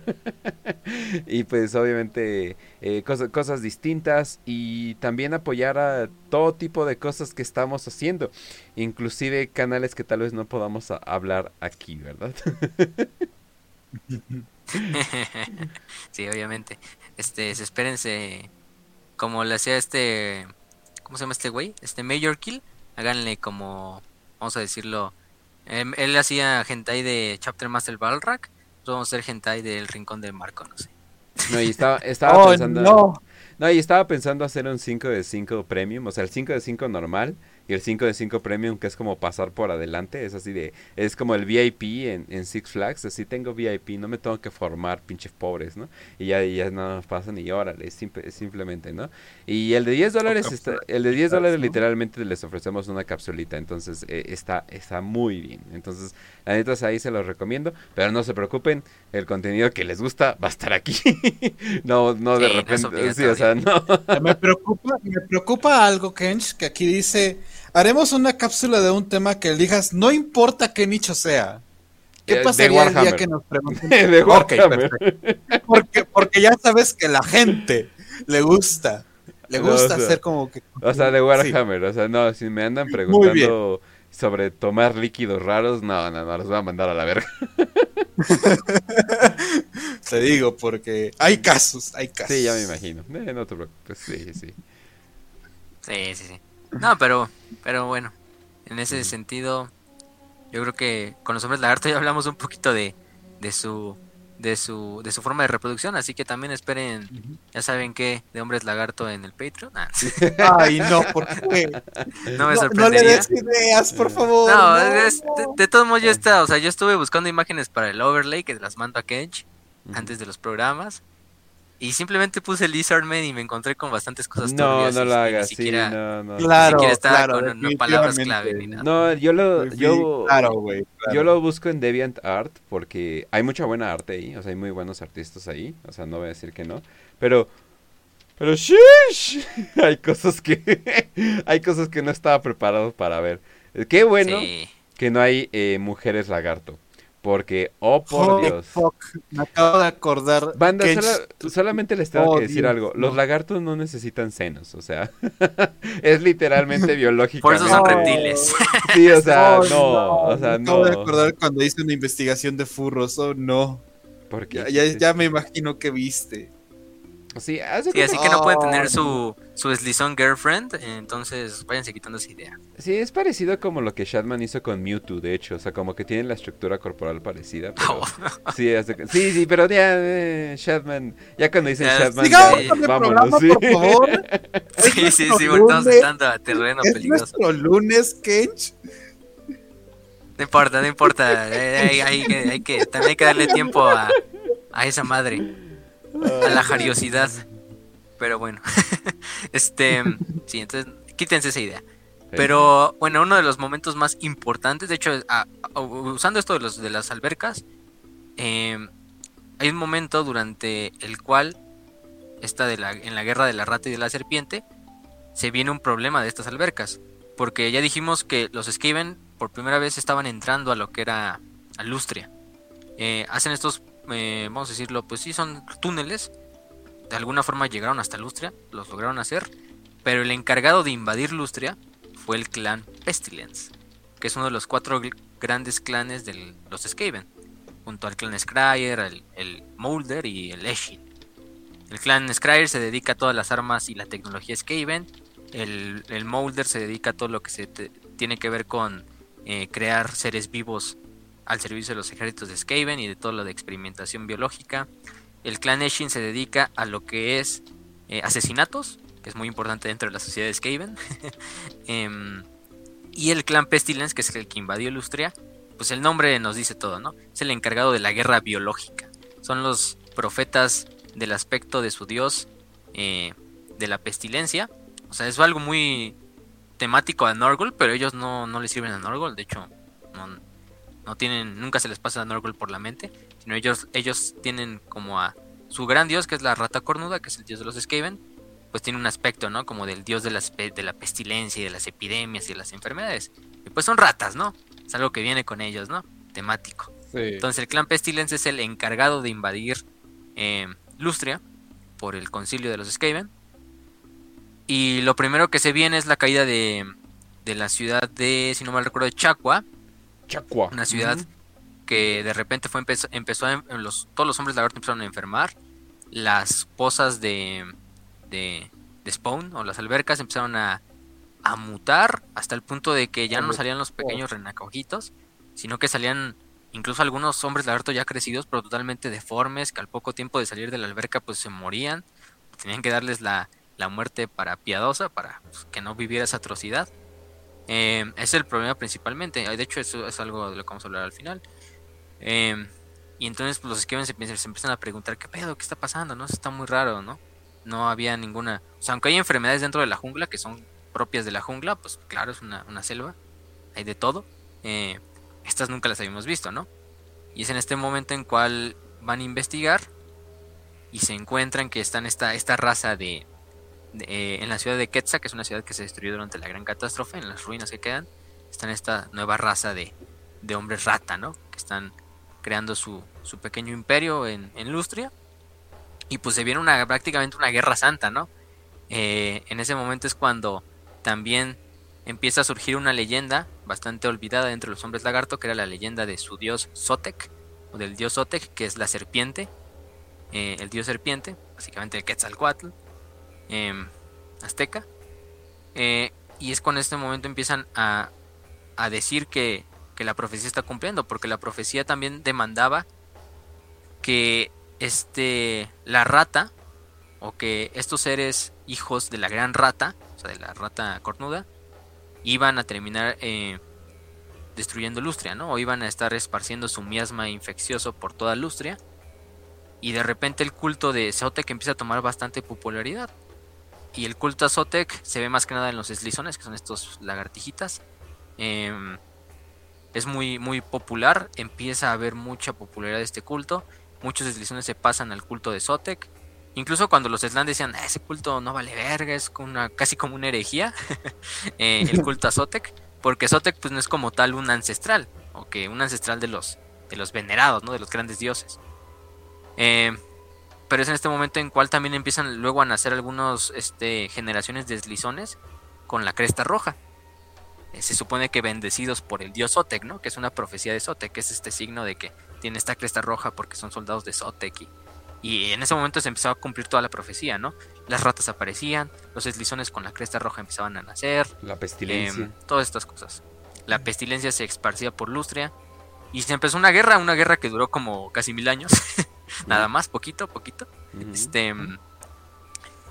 De entre ellos, el más grande de todos los eh, hombres lagarto que salen en esta época es. Voy a tratar de pronunciar también esto bien. Eh, Tejengawin o Tejengawin, no sé cómo se pronuncia. Sin muchos nombres, ya sabemos, pero bueno. Eh, Facio, eres mexicano, le puedes decir ese güey. Ese güey. Vamos a poner Ese ese güey. Este Teje, vamos a ponerle Teje de cariño para no estar repitiendo Teje. Pero bueno, Teje es este gran profeta de Sotek, que él mismo se nombra como el profeta de Sotek. Es un eslizón de estas lagartijas de la raza obrera, artesana, este, profética, sacerdotisa. Eh, y este Teje se, aparte de que nace durante una de estas generaciones de eslizones benditos, por así decirlo, tiene esta cresta roja, lo van a reconocer totalmente porque tiene esta cresta roja gigantesca en la cabeza. Aparte su cola está dividida en dos, como si fuera una cola bífida. Eh, y por lo general siempre va cargando las placas, así como si fuera Moisés y los mandamientos de, de, los, de los judíos, así. Pero ahí va cargando así la- las placas que traen la profecía de Sotek escrita, ¿no? Y aparte trae su cuchillo y todo. Este, mm, entonces él se vuelve el profeta de Sotek, de hecho, porque es, es el más bendito. Y aparte también la profecía decía de que el momento de, de Sotek iba a venir cuando se presentara un evento en el cual se viera un cuerpo con dos colas, ¿no? Un cuerpo estelar. Mm. Nos estamos refiriendo al mismísimo eh, Tormenta, digo al Tormenta, eh, al cometa, perdón, este de, de Sigmar, o el famoso cometa ese de dos colas, que es Mm, símbolo de Sigmar. Claro. Eh, y de hecho se, se contrapone porque es el mismo tiempo donde el cometa llega, cuando nace este mm, Sigmar, es cuando los hombres lagarto también lo están viendo y dicen, oh, es que ya viene Sotek, ya viene nuestro dios. Y qué casualidad, ¿no? Que Sigmar sea un, eh, un dios rubio y, y, y super mamado y todo esto, y, y Quetzalcóatl en los, en los mitos de los toltecas, pues es básicamente lo mismo, ¿no? Güey, Entonces, es la historia de Hernán Cortés con los conectado. aztecas, güey. Lo que pensaban de, no, es que este pinche español que, que llega de un apestoso de un barco es un dios. ¿Por qué? Pues no sé, güey, un cometa me lo Está güerito. Sí, Está güerito, ¿no? me lo estoy imaginando así, güey. Es como que esa, esa, esa forma de relacionar todo con uno. Sí, O sea, los aztecas pensaban que Her- Hernán Cortés era un, era li- literal Quetzalcoatl, solamente Mm. porque, ah, pues es güerito y está, tiene una barba. Digo, y vaya que estos bueno. Ajá. Obvia- obviamente el cometa ya tenía bastante tiempo de estar llegando, porque pues un cometa hacen ciclos, ¿no? Y entonces a veces se ve y cada 100 años, ¿no? Se ve el cometa, ¿no? Por así decirlo. Entonces el cometa ya estaba ya llegando, pero sí es en ese momento en cual se dice que la profecía se va a cumplir hasta el momento en que Sotek se presente y, un augurio va a ser este cometa de dos colas. Obviamente los hombres lagarto no saben nada de Sigmar y ni les interesan los, humanos, primitivos, ¿no? este, pero bueno, es, algo pero ahí interesante. güey, esa esa- les interesan los humanos. Te voy a decir algo, a la brocheta saben muy bien. A la brocheta saben muy bien. Eh, la pierna es la mejor parte de los humanos. Es lo que les interesa a los hombres lagarto de los humanos. Sí, sí, sí, sí. Efectivamente. Y es lo que, lo que hace bonito a los hombres lagartos es que como que, de hecho, ni, ni matan a las demás razas para comérselas, simplemente es como que los matan y ya me voy. O sea, son fríos, como un lagarto, como un reptil. Exacto. No tendrían por qué tener ni sentimientos ni empatía por una por otras razas. se entiende de su parte. Eh, y mucho menos cuando una raza los ataca, como los Skavens. Obviamente Tenwawin empieza a tener bastante popularidad y, y, y muchos eslizones le empiezan a seguir. Muchos saurios también, muchos Croxigors, incluso algunos Slans se alinean a esta nueva facción. Eh, toman este culto, y, pero este Teje dice, "Ah, no, pues Sotek no se va a presentar hasta que hagamos sacrificios, pero a lo grande. Literalmente Sotek demanda millones de Skavens eh, en sacrificio. Y los hombres lagarto ya hacían sacrificios, ¿no? Sacrificios menores, quizá con animales, no tan, no tan, tan ostentosos, pero cuando viene esta guerra contra los Skaven, sí se vuelve así la pinche el genocidio máximo de Skavens, así de que ya los hombres lagarto a las batallas contra los Skavens ya no iban ni siquiera a, a matarlos, ¿no? Simplemente era capturarlos, Capturarlos. y llevárselos vivos. Güey, como las guerras floridas. Como las guerras floridas. Los Skavens al final del día eran un chingo. Entonces, pues, te podías llevar bastante botín de guerra eh, en cada batalla. Aunque también, los, también a los hombres lagarto les fue mal en algunas batallas. Se perdieron muchos hombres lagarto, muchos deslizones, saurios, lo que sea. Pero se empezaron a hacer estos, estos, estos sacrificios de millones de hombres lagarto, literalmente. O sea, diario, diario. O sea, mínimo 500 hom- este, Skavens sacrificados en los altares a Sotek a lo largo de toda Lustria, liderados por Teje, por el profeta de Sotek, por todos estos este, eslizones de cresta roja que habían nacido. Em, de hecho, hay unas cuantas imágenes ahí por el overlay donde ven a este, al propio Teje, Teje ahí sacrificando a los Skavens. Y, y es algo muy característico de los, de los seguidores de Sotek, ¿no? Son de hecho los pocos hombres lagarto que realizan sacrificios, pero así a lo bestia. Ajá. Y más con cuando son Skavens. Porque sí, en este momento es cuando se vuelve esta rivalidad y este enemigo a muerte de los hombres lagarto que se transforman en los Skavens. Incluso un poquito detrás del, del caos, obviamente. Pero bueno, al final del día los Skavens también son criaturas del caos. Entonces es una antítesis a los hombres lagarto. Y mucho más porque son ratas y aparte no tendrían que estar, a estar ahí en, en Lustria, que es el territorio de los El hombres imperio, lagarto. acá, el imperio acá sintiéndose bien vergas y, los personajes principales son, son lagartos y ratas. sí. Es efectivamente. No, güey, no. sí, ¿no? Son sapos y ratas, güey. Sí. No lagartos, sapos, que, que, que- que creo que es un Muchos poquito sapos, más... comen, muchos sapos comen ratas, ¿eh? O sea, los sapos... Holy son- fuck. Sí, los Sí, sapos, son, también. lo- los sapos son conocidos ¿Esos por sapos comer toro? absolutamente lo que les des. Comen pájaros, o sea, pájaros Comen sapos incluso, grandes, ¿eh? o sea. Sí, sí, sí. No, están cabrones. Y, pero las ratas sí, también, roedores pequeños. Em, Sobreviven en cualquier ambiente. Güey, la- si necesitas saber dónde podría sobrevivir una civilización, tienes que poner ratas, güey. Eso está súper cabrón de las ratas. Construyen una civilización en cuestión de nada. Sí, también. No, y se reproducen como la chingada, ¿no? Por eso los Skavens Ujú. son tan exitosos también en Warhammer Fantasy. También. Este. Y no, y aunque sacrificaran millones, pues, los Skavens seguían saliendo y seguían viniendo y seguían viniendo y seguían viniendo de, de Quetzal, que era la ciudad donde estaban como su central, su ciudad subterránea, que son estas ciudades subterráneas que tienen los Skavens. Se dice que hasta el río Amaxon, así se llama el río, un río de Alustria, este se tornó color rojo o carmesí de tanta sangre que era vertida de los Skavens. Tampoco era que yo creo que era algo muy conveniente porque no estás sacrificando a cualquier Skaven, estás sacrificando Skavens del clan Pestilence, que ha de tener como ocho tipos de sida este roedor encima y lo estás vertiendo ahí en las aguas de tus ríos, ¿no? Pero bueno, eh, son hombres lagarto de todos modos. Eh, tienen Güey. esto y, y más. Hay, hay una historia, creo que fue de aquí de la conquista, o sea, fue de aquí de la conquista de México, creo que fue en Cholula, que es un lugar donde había como un centro ceremonial muy fuerte de los aztecas. O sea, los aztecas estaban, que estaban extendidos por el valle, tenían en Cholula todo su, su parte ceremonial, güey. Además de, obviamente, creo que era Texcoco, ¿no?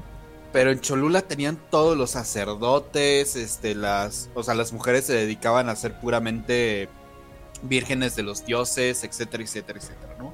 Entonces cuando llegan los españoles, Cortés lo que tiene que hacer es que, ah, oye, acaba de llegar una expedición de, del gobernador de Cuba que quiere que justamente nos, nos arrestar.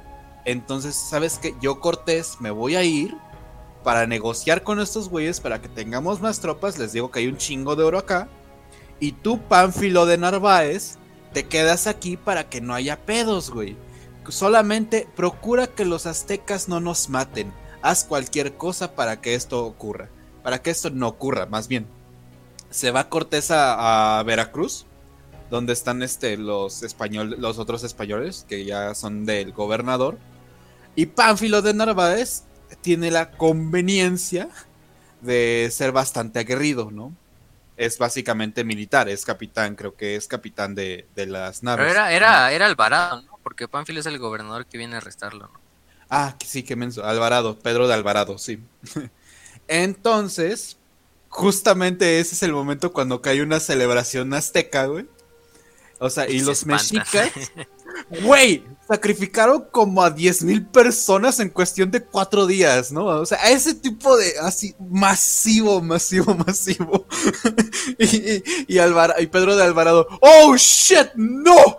Y empieza a matar a un chingo de aztecas, pero así macizo, güey. Los junta todos en la, en la plaza principal. O sea, la sangre que corrió en, eso, en esa cuestión de 10 días fue suficiente para enojar a todo el pueblo, a todos los pueblos mesoamericanos. Nada más se le unieron a Cortés después de eso los que estaban siendo azotados por los aztecas. Pero sí, o sea, los aztecas, se ve mucho que Games Workshop sacó esa, esa, mm, esa influencia, ¿no? De, hacer un chingo de sacrificios humanos. Ah, o sea, hasta les dio viruela y todos. Sí, porque traían a un Redacted ahí en, la, en la expedición y traía viruela. Y pero sí, o sea, es que ese punto es el de los hombres lagarto. Y era pinche cadena en masa así de sacrificios a, a Zotek, así de pónganme 10.000 Skavens en la línea para sacrificarlos a todos en el menor tiempo posible. Y así que se hacían competencias de quién sacrificaba más Skavens, ¿no? Em, pero bueno, finalmente la batalla es. Eh, los Skavens saben que la van a perder. Tienen que retroceder de Lustria de hecho es cuando el Lord Nurglich, que es el líder de los, del clan Pestilence, es el título Lord Nurglich, su nombre que nos recuerda a alguien, que ya sabemos que los Skaven no tienen nada que ver con, con ese alguien, pero empezó a, juntar a todos los señores de la plaga, que son los, los generales Skaven del clan Pestilence.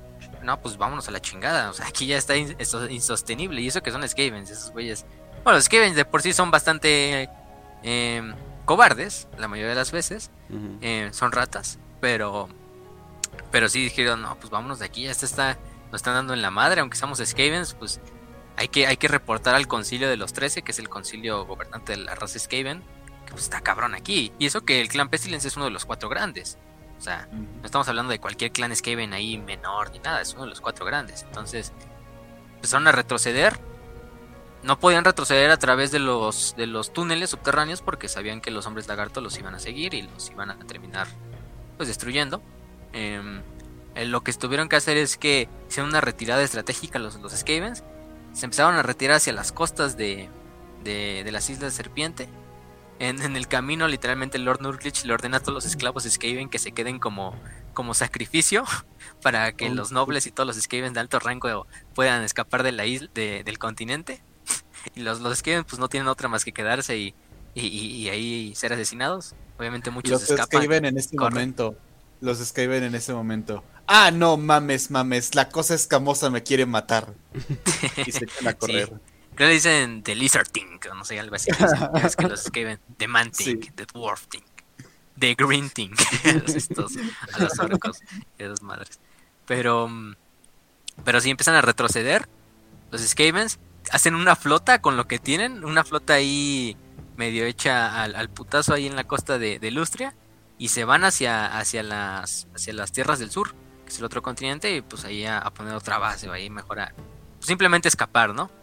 Es en ese momento en cual también el cometa de Sotek se presenta. Empiezan a salir enjambres enteros de serpientes a lo largo de toda la jungla. Que ya habían estado saliendo. De hecho, otra de las profecías de Sotek era que las serpientes iban a, iban a estar saliendo de la jungla como nunca se había antes visto, que es el símbolo de, de Sotek.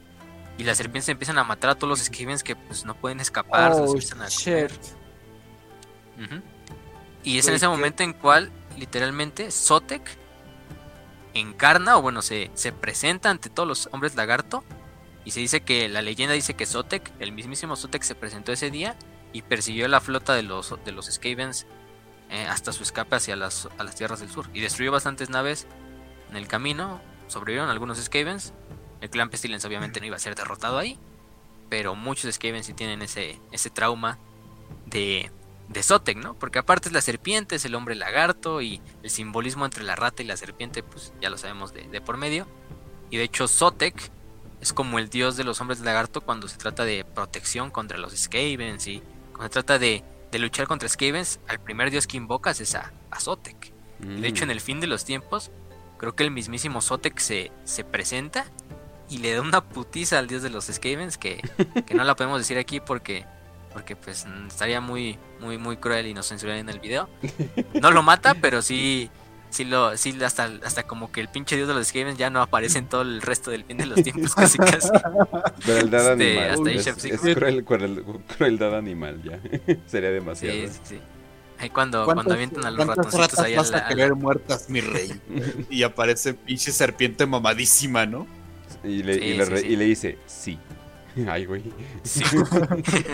Sí. Y bueno, y, de- y desde ahí se aprobó el, el culto a Zotek. Los Slan pues no tenían otra más que aceptarlo. Y dicen, "Eh, pues no hay pedo, ¿no? Sí nos ayudó. Y al final muchos, de hecho, muchos Slan se vuelven en el culto de Zotek. No es que no es que nada más recen a Zotek, sino que incluyen a Zotek dentro del, Es su panteón de dioses. de su panteón de dioses, de ancestrales, vamos a ponerlo así. Em, y pues así es la, la- la- la gran guerra contra la, la gran guerra de la serpiente y de la rata. Y de ahí han sucedido bastantes cosas, ha habido incursiones de del caos de Lustria, unas cuantas menores de, no sé, señores del caos que dicen, ah, voy a invadir Lustria por mis huevos y les termino dando en la madre, obviamente. este, incluso algunos este, nórdicos, de los de Norska, que son seguidores del caos, estos como vikingos, que incluso lograron poner una colonia en, Lustria, llamada Skei. Em, la lograron poner. Obviamente al poco tiempo robaron bastantes cosas de los hombres lagarto y los hombres lagarto les terminaron dando en la madre, aparte de que pues eran güeyes de Norska y obviamente su culto es hacia los dioses del caos. Pero de ahí, pues hasta el día de hoy, pues Lustria se ha quedado bastante, bastante fortificada, hasta lo que podemos decir. Sí ha habido otras incursiones, pero, pero nada, nada que lamentar. También ha estado la incursión de la costa del vampiro, de los piratas vampiros, que son parte de los Von Karstein, que pues, algunos dijeron, ah, me voy a ir a, a Lustria a hacer mi pinche vida de pirata de sueño, ¿no? Y terminaron ahí, pero me... De hecho hay una costa que se llama la costa del pirata, o la costa del vampiro, no es costa del vampiro, perdón, eh, en una zona de Lustria, que es como el dominio de estos condes vampiro que se volvieron piratas. eh. Está, bastante interesante porque son vampiros pirata. Y de hecho, ya, de hecho, no tienen, de hecho no son una facción como tal, para nada son una facción, pero en el juego de Total War Warhammer dije- dijeron, ah, pues ¿qué, qué tal si hacemos una facción y que sea la costa del vampiro. Y le hicieron una facción a la costa del vampiro. Pero bueno, eso, eso lo- también lo hablaremos cuando hablaremos cuando hablemos de los condes vampiro y de esa facción en específico. Pero, pero sí, ya, ya como ven la historia de los, de los estos hombres lagartos no es corta. Pero también nos ha servido bastante para hablar ya de otras cosas como la reproducción, como los Mm. dioses, entre otras cosas. Oye, Pero- pero... eso sí está interesante y no lo había pensado. O sea, ¿qué tal si Sigmar en realidad es un avatar para Zotek? O sea, y, y el Imperio lo tiene totalmente incorrecto todo Oh, este shit. tiempo. Y por eso sobrevivió, porque Zotek lo cuidó. O sea, y por eso, por eso sobrevivió al final de todo eso. Y luego se encuentra un dragón, lo cual también es un ser escamado. Y le dice, ¿sabes qué? Te voy a hacer un mundo. Es como que, o quién sabe. No, me, no sé, güey. No, sé, no, no me sé. Ah, y, luego, y luego deberías ver a los hombres lagarto en Fantasy, digo en Age of Sigmar, o sea, los güeyes literalmente después del fin de los tiempos hacen como naves espaciales en sus pirámides y se van a la chingada así, cuando el mundo se está devastando y, y todo.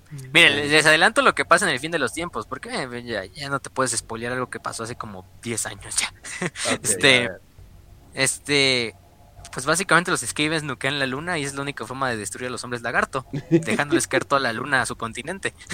Están tan OP que es la única forma de derrotar a esa facción entera. Güey, es, es como el, es como el niño que con el que estás jugando fútbol y te la pasas metiéndole goles y se, y se lleva el balón, güey. Y te dice chusma, chusma, güey. Y te manda la chingada. Es- eh, los Skavens se vieron así, güey. Me lo estoy imaginando. así. Ay, no, chinga tu madre. sí, Así que te revienta el balón, ¿no? La chingada. Así Ajá. para que no vea nadie. O, o- o que lo saca de fuera de la escuela, que lo patea fuera de la escuela para que ya, Ya tengan nadie que pedir bolita o algo así. Sí, sí, Ajá. sí.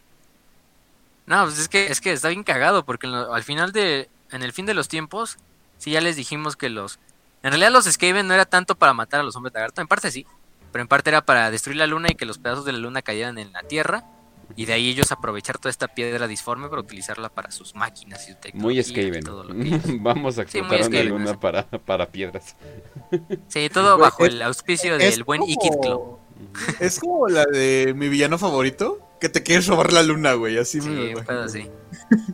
Y en este caso, el, arquitecto de eso fue el buen Skaven llamado Ikit Klo, que es el líder del clan Skryr. O es el más grande inventor del clan Skryr, que es el que ha inventado las nukes y las Rattling Guns y los lanzallamas y no, un chingo de cosas, ¿no? Este. mm, Destruyen la luna, los pedazos empiezan a caer sobre Lustria lo que hacen los Slans como un último sacrificio para todo el planeta y para que tampoco el, el caos gane y los Skavens ganen, es que empiezan a destruir los, los pedazos de la luna con su mente, con su poder psíquico.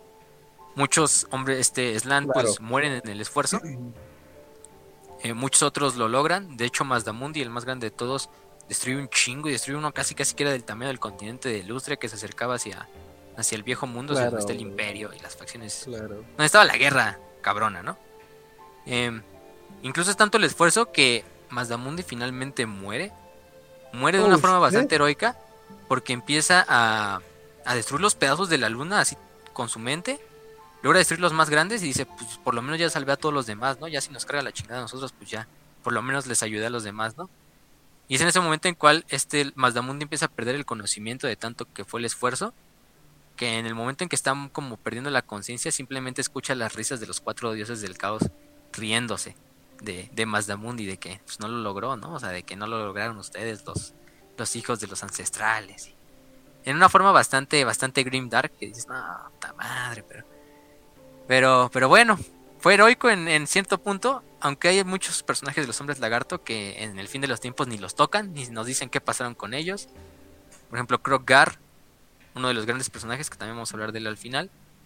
Ese güey literalmente ningún Skaven ni ningún guerrero del caos puede matarlo. Que el único que lo mata es el pedazo de meteorito de la luna que le cae encima. Y el Kroggar es así de que está sobre una montaña de Skavens y de, y de guerreros del caos. Creo que de Skavens más que nada porque estaban peleando contra el clan Pestilence. Simplemente ruge hacia el cielo así en desafío al pedazo de luna gigante que va cayendo hacia Lustria. Y pues muere, o sea. Y eso le pasa a otros bastantes personajes. Em, creo que también sale Oxiotl, que es el básicamente el Caldor Drago de, de Warhammer Fantasy. Ese güey. eh, creo que mata al mejor asesino de los Skavens en una batalla. Em, hay unos momentos que dices, eh, están, están, están épicos. De hecho, hasta Major Kill tiene un video de cómo arreglar eh, el fin de los tiempos para los hombres lagarto. Que está muy bueno, de hecho. Wow. Da un final un poco más glorioso Wow. a los a algunos personajes de los hombres lagarto. Eh, porque si hay unos que dicen, "Mm". es que la mayoría de los personajes de los hombres lagarto dicen, es que están tan OP que lo único que los puede matar es el meteorito que les va a caer en la cabeza, ¿no? Y así mueren, o sea, creo que Nakai, Gorrock y Krogar así mueren, básicamente, o sea, como en desafío ante la luna y tal desmadre. Sí, es algo, algo. Y los, los hombres lagarto que sobreviven se suben a sus, na- a sus templos, ciudades templo, y huyen hacia el espacio, como si fueran naves espaciales literalmente. Eh, en la sala, y en la este, sala de escritores. ¿Y cómo vamos a matar a esta raza? Rocas. Sí, rocas. Güey, oh, ¿te acuerdas lo que... Güey, me ima- estoy imaginando a los escritores así de, güey, esta raza es demasiado OP. Siento que los tengo que exterminar, pero tengo que hacerlo de una manera que pueda ser lógica, con, con- con- conci- concisa y buena, conforme a todo lo que hemos escrito ya de todos sus poderes. Güey, tienen el poder de, po- de hacer explosiones de kilómetros. Pueden mover, eh, pueden mover continentes a voluntad. ¿Cómo le hacemos? Pues. ¿te acuerdas lo que hizo? ¿Te acuerdas lo que hizo luna. en- ¿Te acuerdas lo que hizo Gaskul en, en Hades? Lo ¡Oh, sí! Pero bueno, eso, pero eh, multiplicado al 40 mil. O sea, muchísimo Sí, más. sí, sí. o sea, ya al 80 mil. Creo que también, si no mal recuerdo, creo que Croak también como en ese momento como que revivía un poquito así. También el güey pinche estaba flotando y destruyendo pedazos de la luna así a diestra y siniestra como si no le costara nada. Pero como que se desvanece lo que poco que quedaba de su espíritu. Pero sí, los hombres lagarto que sobreviven se van en estas naves y a la chingada. Y ya luego llegan en Age of Sigmar así como, como la flota de retribución, casi casi así. Llegan en sus pirámides flotantes. Y de hecho Croak ya es como un dios nuevo de los hombres Güey, es, es como lo que pensábamos que iba a pasar con los mayas en el 2012, que se hizo así como, ah, sí, los mayas van a regresar de la, de la luna y con los aliens y todo ese pedo, güey. O sea... Ah, Van a regresar de Hiperborea. sí, Ajá, los hombres de Arto se fueron a Hiperborea, ¿no? Como dicen ahí en, en el chat, escaparon de la Latinoamérica apocalíptica. este, Así Sí, de pero- OPs están, güey. Escapan de Latinoamérica y todavía tienen el suficiente poder para regresar a Latinoamérica. eso sí, eso sí hay que, eso sí hay que darle, darle crédito a los, al fin de los tiempos que por lo menos nos dio unas batallas que, uff, o sea, épicas, pero o sea, la lees y dices, no mames, te estás imaginando la batalla y esa, por ejemplo, la que creo es la batalla en, en Hexoatl o en Ixta, eh, la segunda batalla de Ixta, no, no me acuerdo cuál era. Que es donde ya los Skaven hacen su pinche ataque final del clan Pestilence. Y, al mismo tiempo están peleando, mientras tanto la luna está cayendo arriba, mientras tanto los Slan están destruyendo los pedazos de la luna y los hombres lagarto pues peleando hasta el último lagarto. Em, y, de esta forma de esta forma hay bastantes batallas épicas de, del fin de los tiempos. Lástima que hay algunas que sí se acaban con, con muy brusco así. Se pudo haber escrito algo mejor, pero bueno, es lo que tenemos. Ni modo. Eh, bueno, en cuanto ya a pasar de, eso del fin de los tiempos, vamos a hablar un poquito de las especies que conforman a los hombres lagarto, ya las dijimos, pero también de cómo se relacionan y cómo es la sociedad. Eh, ya dijimos que hay cuatro especies núcleo, ¿no? Estas cuatro especies que son como las principales. Los Slan, los saurios, que son los guerreros, los eslizones, que son estos chaparritos, estas lagartijas, eh, cazadores, artesanos, profetas, sacerdotes. Los Croxigors, que son los grandotes que parecen cocodrilos, que son los trabajadores, las fuerzas de choque en el ejército, cosas de este estilo. Y los eslizones también tienen otra subespecie que se llaman eslizones camaleones, o chameleon skinks en inglés, que es una subespecie de, de, de, de Slison, pero como el nombre lo dice, tienen la capacidad de camuflajearse como un camaleón. De hecho, tienen un aspecto muy de camaleón. No son como los otros que parecen lagartijas. Estos sí tienen hasta los ojos esos de los camaleones así como salidos que, que se pueden mover independientemente uno del otro, ¿no? Eh, y son muy buenos para tareas de scouts, para tareas de, infiltración. De hecho, Oxiotl, el famoso Caldor Druego de Fantasy, es un Slison camaleón. Eh, ni siquiera es un saurio ni nada. Y el güey ha roto madres dentro de la disformidad como haciendo sentir orgulloso al, buen Caldor Dragon. Incluso él se sentiría orgulloso de, del pequeño Oxiotl. Pero en cuanto a la jerarquía, pues todas las ciudades templos son gobernadas por un Slan, que es el más inteligente. Por lo general el que gobierna es el más viejo de todos los Slan. Eh, también se le da el título de eh, sacerdote mago. Es el sacerdote, es el sacerdote mago, es el líder como tal. Eh, en este caso. Eh, ellos son los líderes políticos, religiosos y pues en general de toda la civilización y de toda la, de toda la ciudad. Obviamente ellos hacen como sus enclaves, ¿no? Por lo general se comunican a través de la red geomántica, todos los slans, o los importantes, para comunicarse y decir, ah, no, pues, ¿cómo ven este pedo, no? Tenemos que ayudar aquí a los humanos, tenemos que enviar fuerzas de eh, psíquicas hacia esta zona para evitar que los demonios salgan ahí. O de ese estilo. Eh, como ya dijimos, solo los más viejos son los que actualmente tienen el poder. Hay algunas generaciones más jóvenes, pero tienen papeles más, ya dijimos, como de, Lord eh, eh, General o de, o de profetas o también de sacerdotes menores dentro de la sociedad. También los eslizones tienen este papel de sacerdotes, subordinados obviamente a lo que son los, a los slants, de profetas, de, de advisors, que son como el asesor políticos, religiosos. Eh, y luego vienen los saurios, que son esta tercera parte de la pirámide, que son los guerreros. No hay otra cosa que hagan los saurios más que ser guerreros. Proteger Lustria, proteger las ciudades templo, proteger a los, a los eslizones y proteger a los slan. Eh, y de hecho desde ahí mismo hay castas, ¿no? O sea, depende, o sea, si dijimos ya, hubo un, un spawn que fue bendito por un dios, ese spawn pues, se le da más rango, se les da más, más, más este, más éxito y más cosas de este estilo, ¿no? Mientras tanto, incluso hay una, una unidad especial que se llama la Guardia del Templo, que son los mejores saurios, los más viejos, los más veteranos, los mejores guerreros saurios de todos los de toda la raza de los hombres lagarto, que se encargan de proteger a su slan, en general a todos los slan, pero más específicamente al slan que sea gobernante, ¿no? Y, son una de las unidades más elites de todo el juego de mesa y de, del juego de también de Fatal War. O sea, hay pocas unidades en el juego que en realidad le puedes poner a la guardia del templo tú por tú. Quizá los elegidos del caos, quizá los la guardia del creo que es la guardia del Fénix de los de los altos elfos o por ahí. Eh, de hecho son para los que no han visto esa animación que sacaron hace hace poco tiempo, que fue esta animación de Guardián, creo que se llama, que es basado con los modelos de, de Total War Warhammer 2, que le quedó bastante épica. Ahí se ven a cuatro personajes de los hombres lagarto, que es este Krokar, eh, Nakai, Korrok y Teje. Teje Gawin. Y van acompañados de pura guardia del templo. Y ahí se ve como pinche guardia del templo le termina dando en la madre a, a guerreros del caos elegidos. O sea, hasta ese punto. Em, y a los guerreros, a la guardia del templo la van a reconocer fácilmente porque son estos saurios, pero tienen unas armaduras súper adornadas, eh, con aretes dorados, con estos típicos cráneos de dinosaurio como, como casco prácticamente. Em, y con estas alabardas, estas alabardas gigantescas que sirven como una alabarda y como una espada al mismo tiempo, de obsidiana, de piedra, de cobre y de hierro, y de oro también, el oro es importante, ¿no? A la verga, lo, Hablamos de Warhammer. lo que es tener fuerza, o sea, literalmente una alabarda y espada, o sea, lo que es tener una puta fuerza gigante de que podrías utilizar una alabarda como espada. Y luego la agarran con una mano, ¿sí? porque no traen su escudo épico. Este, sí, por ejemplo traen su escudo. Eh, y la manejan así como si fuera un pinche palito ahí.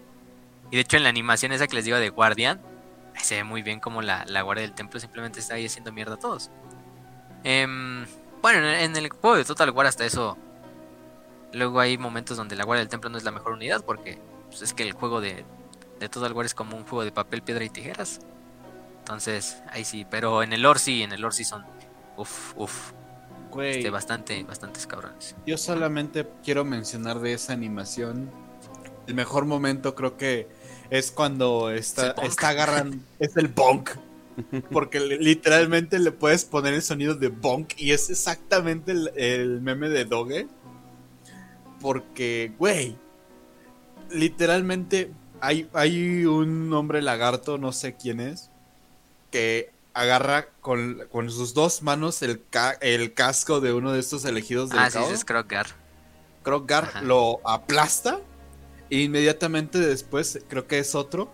Es Gorrock, el, blanco que dijimos. La, la, lagartija albina. el lagarto albino. Que básicamente a uno se lo agarra con una masa gigante y pues le da un putazo en el pecho y lo mata. E inmediatamente otro que va detrás de ese mismo elegido del caos le da en la cabeza, pero de arriba para abajo. Sí. Y, la... cabeza literalmente se baja y el escudo como que se extiende por los hombros. Pero ya sabes, con el huequito de que le dieron el putazo. Entonces yo en ese momento dije, es el punk. Es el punk. Y me cagué de la risa, güey. Es, un que... punk Sí, esa, animación. Ya que esa animación les hizo justicia, ¿eh? O sea. No, no por nada. Sé que si los hombres lagarto. si los hombres lagarto pueden hacer punk, tienen mi corazón. tienen mi corazón. sí, sí, sí. Ahí igual, para los que no la han visto, pues está ahí en el canal de, Telegram, la, la, subimos así descargada. Pero si no, también vayan al canal del güey que la subió, que se llama Paul1748. O busquen Guardian, Warhammer Fantasy, y les va a salir ahí una animación. ¿Quién dijo que las animaciones de Warhammer estaban muertas? Pues no, ahí está Guardián, está bastante, bastante bien hecha. Sí. Porque no sé, este güey tiene una forma de animar. Aunque son los modelos del juego de Total War, que pues ya están en HD y todo lo que quieras. No, no los animó con los movimientos de Total War. Que también son buenos y todo, pero los animó así. Uf, o sea, se ve bien, bien limpia la animación y todo. No se ve así como luego que parecen títeres o cosas de ese estilo. Em, pero sí, en ese sentido, continuamos con lo que es la, la sociedad. Ya dijimos un poco de la sociedad. Los hombres lagarto dentro de las sociedades no, no es que se dediquen a muchas cosas. En realidad, todo el tiempo es. Los aurios, pues todo el tiempo es patrullar, guerra, acabar con los que incursionen. Los eslizones, pues sí, cazar comida, eh, domar a las bestias, eso es algo muy importante, domar a las bestias de Ilustria para utilizarlas en los ejércitos. Por lo general este trabajo cae en los, en los pues en los eslizones, porque también es la raza más inteligente de todos los hombres lagarto, fuera de los Slan, obviamente. Em, los Croxigors, pues por lo general están todo el tiempo trabajando en, tareas de, alto impacto, o donde se necesita bastante fuerza, como construir templos, construir todas estas cosas. Y los pues están haciéndose pendejos, meditando. Literalmente hay unos que están durmiendo, o sea, llevan durmiendo miles de años, como Mazdamundi. De hecho, Mazdamundi creo que no despertó hasta como el... Ya, ya había pasado un poquito de, de, de la edad después de Sigmar. Y apenas despertó el güey. Entonces, y despertó porque Está entró, creo que un capitán mercenario del Imperio, así a explorar este lustre y como que perturbó el sueño de Mazdamundi y dijo, a la verga, vayan y chíquenselo. Güey, güey, estaba mimido y como le interrumpieron el sueño ya se enojó. Sí, sí, estaba sí. mimido. De hecho, creo que él ayudó cuando hablamos del episodio del Imperio, que hablamos de la gran guerra contra el caos, en la cual el emperador Magnus pues fue el héroe de la historia. En realidad los héroes tras bambalinas también fueron los Slan, porque ellos no podían enviar tropas hacia allá, obviamente, pero sí podían ayudar a, debilitar los poderes de los magos del caos. Se dice que si no hubiera sido por los Slan, la, la invasión del caos hubiera acabado con Magnus y con sus ejércitos fácilmente. Eh, pero también ellos estuvieron ahí participando, aunque fuera tras bambalinas, ¿no? Sabemos que los hombres lagarto en el momento en que su gran plan lo indique, acabar con el... Lo primero, la prioridad obviamente es acabar con el, con el caos, ¿no? Porque no hay mayor antítesis de lo, del orden y tampoco hay mayor este, afrenta a lo que los ancestrales pues decretaron.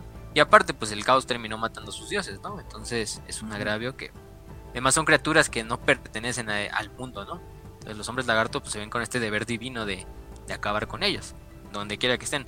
Ellos los, con los Skaven, que también son bestias del caos, y con los hombres bestia, pero principalmente el caos.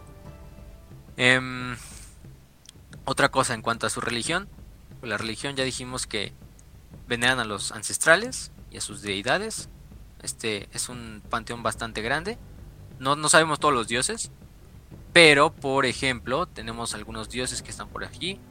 Por ejemplo tenemos a Sotek, ya dijimos Sotek, que es el gran dios serpiente, es este dios que no sabemos si es un ancestral o no es un ancestral o quién sabe que sea, pero es este dios serpiente.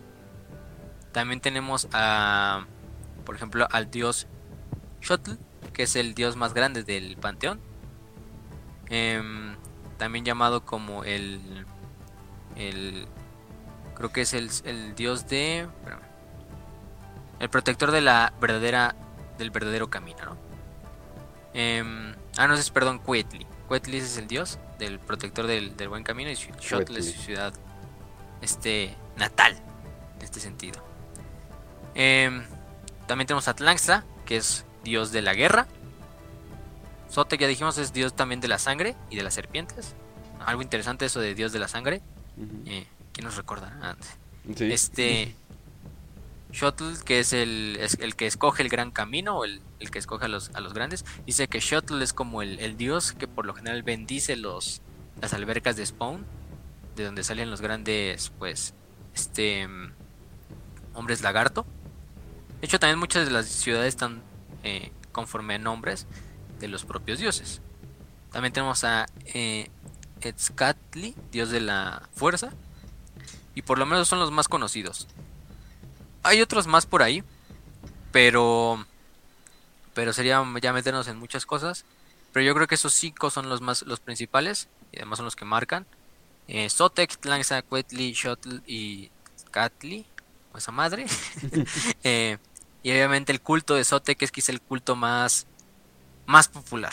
Pero aunque los dioses pues, son venerados, hay cultos a cierto dios que tiende a ser más grande, como ya lo vimos con el imperio, ¿no? A Sigmar y a Ulrich. Aunque también están otros dioses como Mor y pues nada más me acuerdo de Mor, ¿no? Pero en este momento. Pero, pero hay otros dioses. Eh, eh, con la sociedad de los hombres lagartos pasa algo parecido. Sote, que es el más grande, es el más venerado. Y más que nada por la guerra, ¿no? Por, por salvar a los Skavens durante este tiempo de, necesidad, que fue la guerra contra el clan Pestilence de los Skaven. Y es al que más se le dan sacrificios. A los otros dioses también se les dan sacrificios, pero Sote, que es el que se lleva la mayor parte de, de este, de este mm, sacrificios. Pásenmelos. Em, aparte de eso, eh, tienen un lenguaje, un lenguaje bastante interesante, que es el lenguaje de Saurio, se llama. Es el lenguaje que hablan todos los hombres lagarto. Eh, pues como ya sabemos, es un lenguaje que no, no se puede hablar. Ajá. el lenguaje saurio es cuando la niña de- que estaba en Tumblr decía roar. Roar. Algo así, sí, exactamente. De hecho, hay unas. Si buscan por ahí por el, por el YouTube, hay de hecho hay ciertas recopilaciones de las voice lines, de, los, las notas de voz de los hombres lagarto en, en Total War. Y de hecho, aunque su idioma sí se basa mucho en rugidos y en sonidos que pues solo un reptil puede decir, o sea, no lo puede hablar otro otro otro ser que no sea un hombre lagarto, porque pues, biológicamente están diseñados para hablarlo así. Eso sí tiene tiene bastantes palabras, tiene también este vocablos y hasta tiene un abecedario que el abecedario pues su abecedario es básicamente a base de glifos. Em, Mm. como el de los, por ejemplo, de los aztecas o el de los mayas, en el cual pues cada glifo tiene el símbolo o tiene el, el sentido de una letra, incluso a veces de palabras compuestas o a veces de pues de sonidos ininteligibles para un humano, ¿no? Y también numerales, ¿no? Números. Em, por ejemplo, hay unos, hay unos que están por ahí que los pueden encontrar, que son glifos pictóricos, como el glifo de Saurio, deslizón, de sol, de año, de ciclo solar, o sea, un año, de Slan, que está bastante cagado, que es como la cabecita de un Slan, de Zotek, de, de Spawning, que es básicamente un glifo que parece un renacojito como gritando, y el de profecía, el de líder, el de todas estas cosas.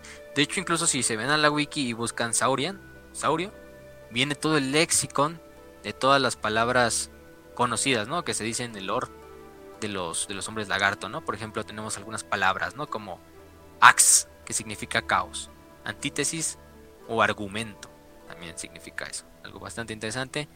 Tenemos, por ejemplo, em, ¿qué más, qué más? Chuk, que es magia, Mm. progreso y algo que propulsa, ¿no?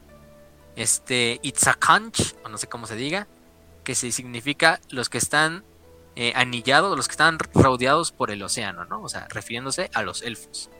Em, Drokanhanks, que significa los que habitan debajo. No nos referimos a los viven, nos referimos a los enanos. Em, Mundi, que es del mundo, eso sí, está bastante cagado. Este también significa natural. Eh, por ejemplo, la palabra Shakota significa eh, hijos innaturales de la rata. O sea, los escriben. este, también la palabra Shosakangs significa lo- aquellos que no están, este, ¿cómo podemos decirle? Domesticados. O sea, los hombres. Em, Mm. porque sí, o sea, si los hombres lagarto tuvieran el poder, a los hombres, a los humanos los utilizarían como ganado, ¿no? Como algo así, casi casi. Para tragar. Este mm, Slanax, que significa eh, foraji- este, forastero o demonio. Eh, y por ahí tienen otras bastantes palabras, ¿no? Pero sí. Güey, De hecho- aquí hay, aquí hay una frase que a mí me encantó de los, este, de los slan. Sí, sí. Mamón. y yo esperando como pendejo así. ¿Qué va a decir? Sí. Es, es- es una, una frase mítica de los slan que, que la dicen en su idioma, pero solamente la gente, solamente ellos se pueden entender entre ellos. Sí, de hecho es racista que tú digas esas cosas. ¿eh? Ajá. Sí, checa tu, checa tu privilegio antes de venir a este Ajá. programa, por favor. Por favor, ¿eh? Pero bueno, no sé si se vaya a escuchar, pero mira, ahí se pueden escuchar unas cuantas.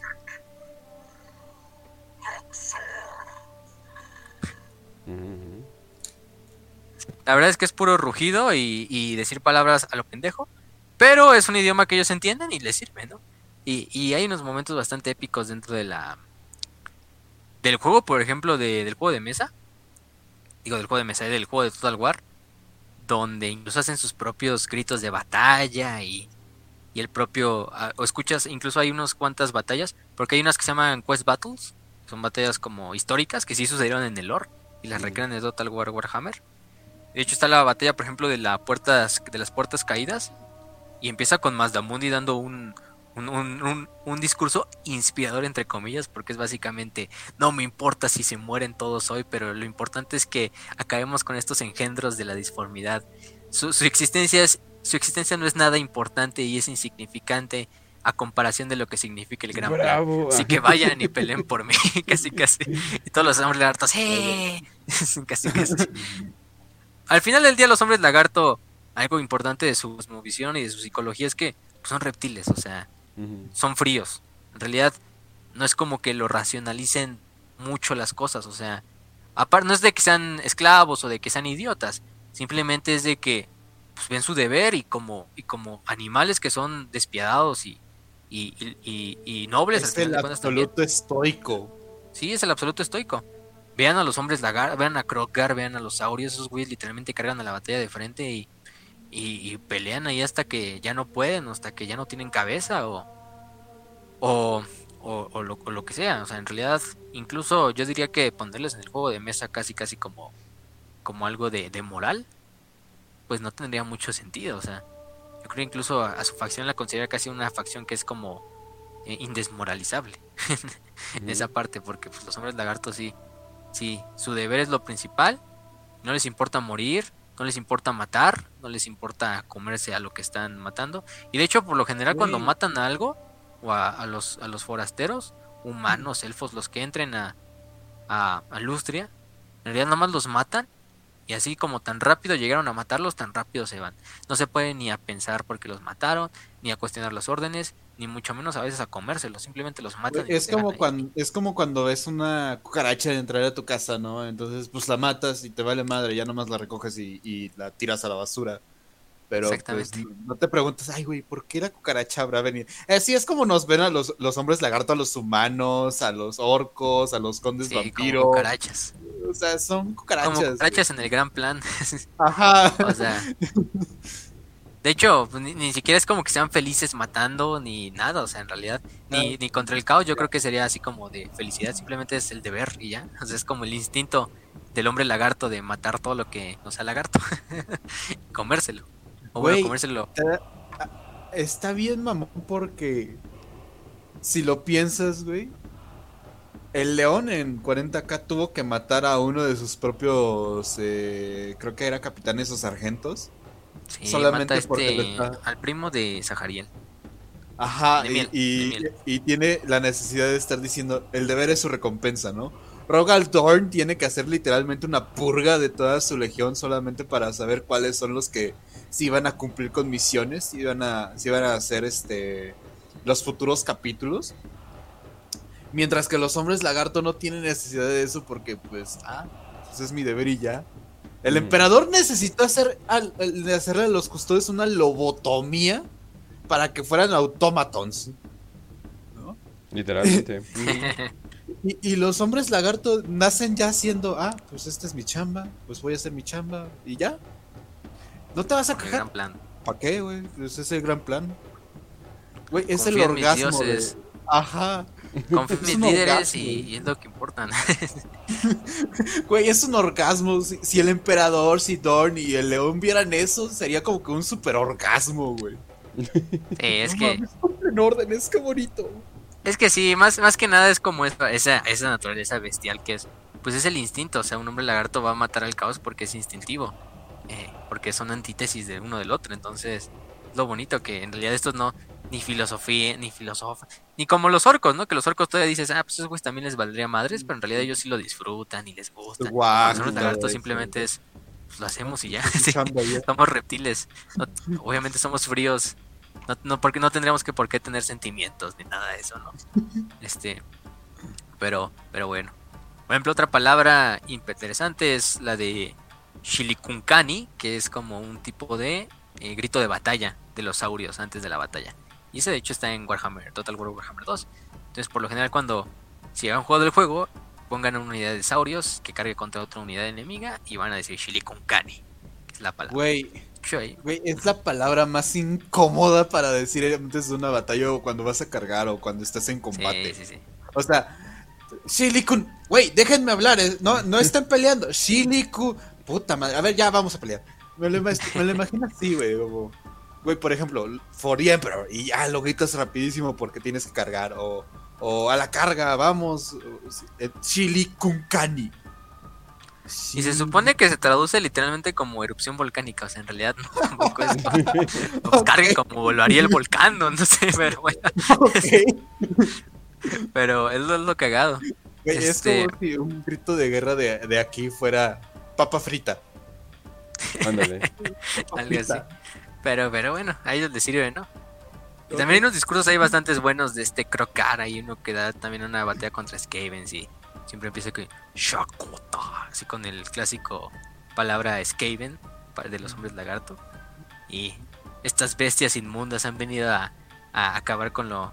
A, ¿Cómo se llama? A, destruir nuestros lugares sagrados. Y haremos que paguen con su sangre. Y, y no quiero que ningún Skaven salga con vida de esta jungla, ¿no? Así, casi, casi. Este. Y el, el, el, que vea que el, el, que sorprenda viendo que hace que un Skaven escape, pasará por mi espada, casi casi.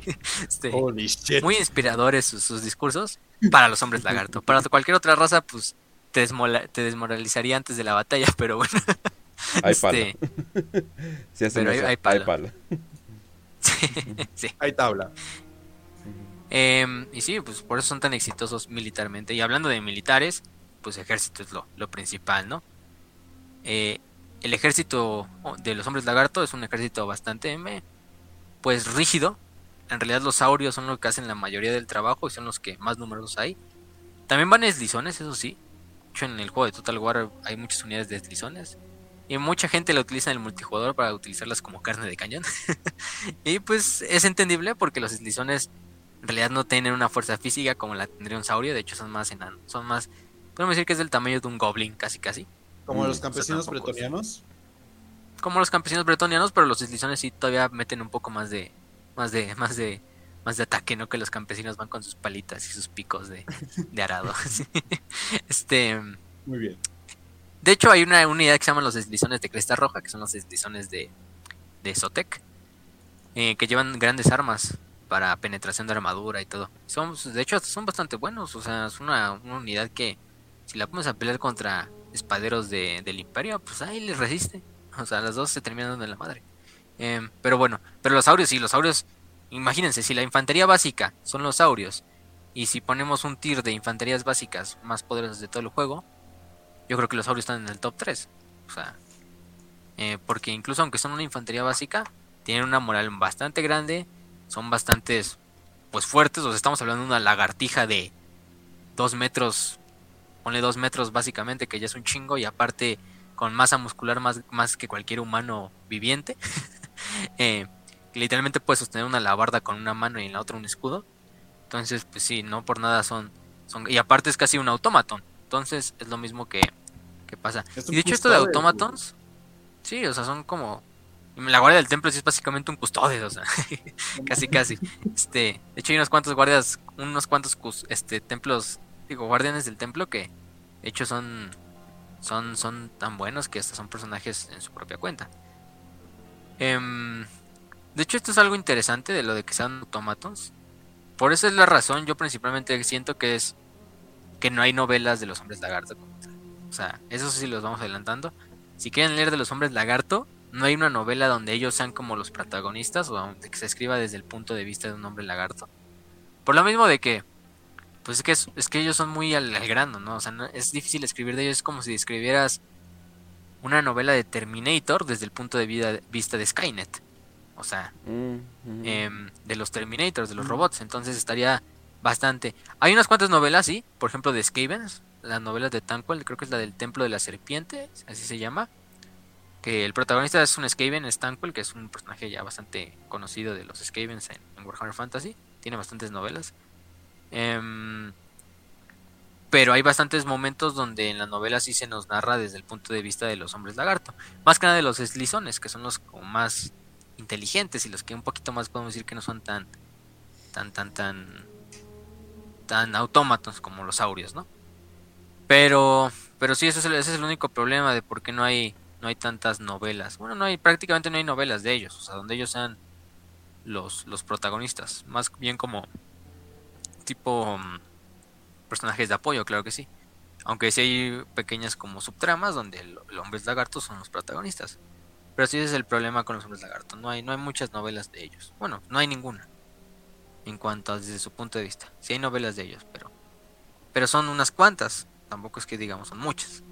Pero también les da un poquito eso de su papel enigmático y casi místico dentro de todas las razas de Warhammer Fantasy. Porque las demás razas de Warhammer Fantasy, la, yo creo que la mayoría de la gente en Warhammer Fantasy ni siquiera sabe de la existencia de los hombres lagarto. Quizás solo los elfos, em, algunos imperiales que a lo mejor están de exploradores por allá en Ilustria, Eh, el caos, obviamente, pero no, la mayoría no ni siquiera los conoce. O sea, es un, es un papel bien enigmático y bien y bien místico que tienen los hombres lagarto dentro de, la, de la, narrativa.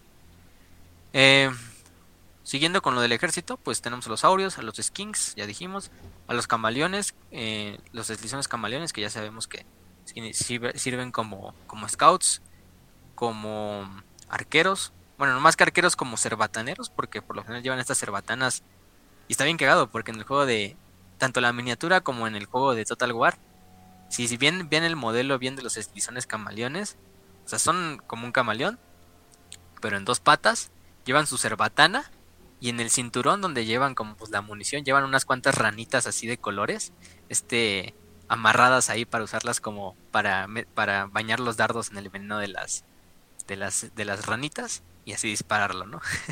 Entonces es bastante bastante curioso. Em, aparte de eso, ¿qué más tenemos? Tenemos los Croxigors, claro, que son estos cocodrilos gigantescos. Em, llevan estos, por lo general llevan estas masas gigantescas. Eh, también estos martillos. Hay una, hay una especie, hay, hay una especialización de, de Croxigor en el juego de Total War.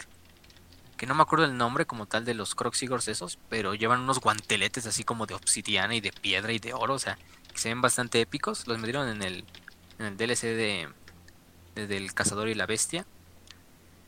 Eh, y son como el ejemplo, un análogo sería como en otros ejércitos como los orcos con sus trolls, como los Skavens con sus ratas ogro, como los ogros, em, como el caos y sus trolls también, el caos, equivalente. Es una, es una, es una unidad monstruosa, pero una infantería monstruosa, pero también le mete bastante, le mete bastante. Y aparte son, son medio idiotas, entonces mm. son fáciles de, son como ogrins, podríamos decirlo, ah, pero hombres lagarto. Em, o sea, los eslizones por lo general son los que los van dirigiendo y les dicen, ah, no, pues carguen todo este desmadre. Y los Corkhiggers van y cargan ahí con sus masas y, y, y, ves, y de hecho ahí tienen una animación bastante épica en el Total War Warhammer todos conocemos creo que el dead roll de los cocodrilos, ¿no? Este clásico movimiento que hacen los cocodrilos cuando agarran una presa y que empiezan a dar vueltas sobre su eje para despedazarla y terminarla de matar. Así, así, en el, en el juego así lo hacen los Croxigors. A veces unas de las animaciones cuando están luchando contra pues, unidades así más pequeñas que ellos, agarran al, al, por ejemplo, un soldado del imperio, lo agarran y empiezan a dar vueltas así sobre sus cuatro patas. Se ve bastante cagado porque hasta dejan el arma, botan así su arma, su martillo gigante, agarran al güey con sus fauces y nada, se empiezan a dar las vueltas así como si fuera un pinche perrito así que está dando vueltas así sobre su eje y, nada, mientras tanto está haciendo mierda al, pobre soldado del imperio, ¿no? pero, pero sí, es, es, un, es una, una, chulada esos, esas animaciones que luego les meten en, el Total War, en las, las famosas sync kills o muertes sincronizadas. Pero sí, los Croxigors son esa gran fuerza de choque. No son muy comunes, tampoco son muy numerosos, porque los Croxigors yo creo que es la raza menos numerosa de todos los de los hombres lagarto. Por mucho la más numerosa son los deslizones. Pero los Crosshair sí son la, más, la más pequeña en números, por lo menos. Eh, en cuanto a caballería. Qué buena contradicción entre paladines, eh, pero al mismo tiempo como... ¿Cómo lo puedo decir?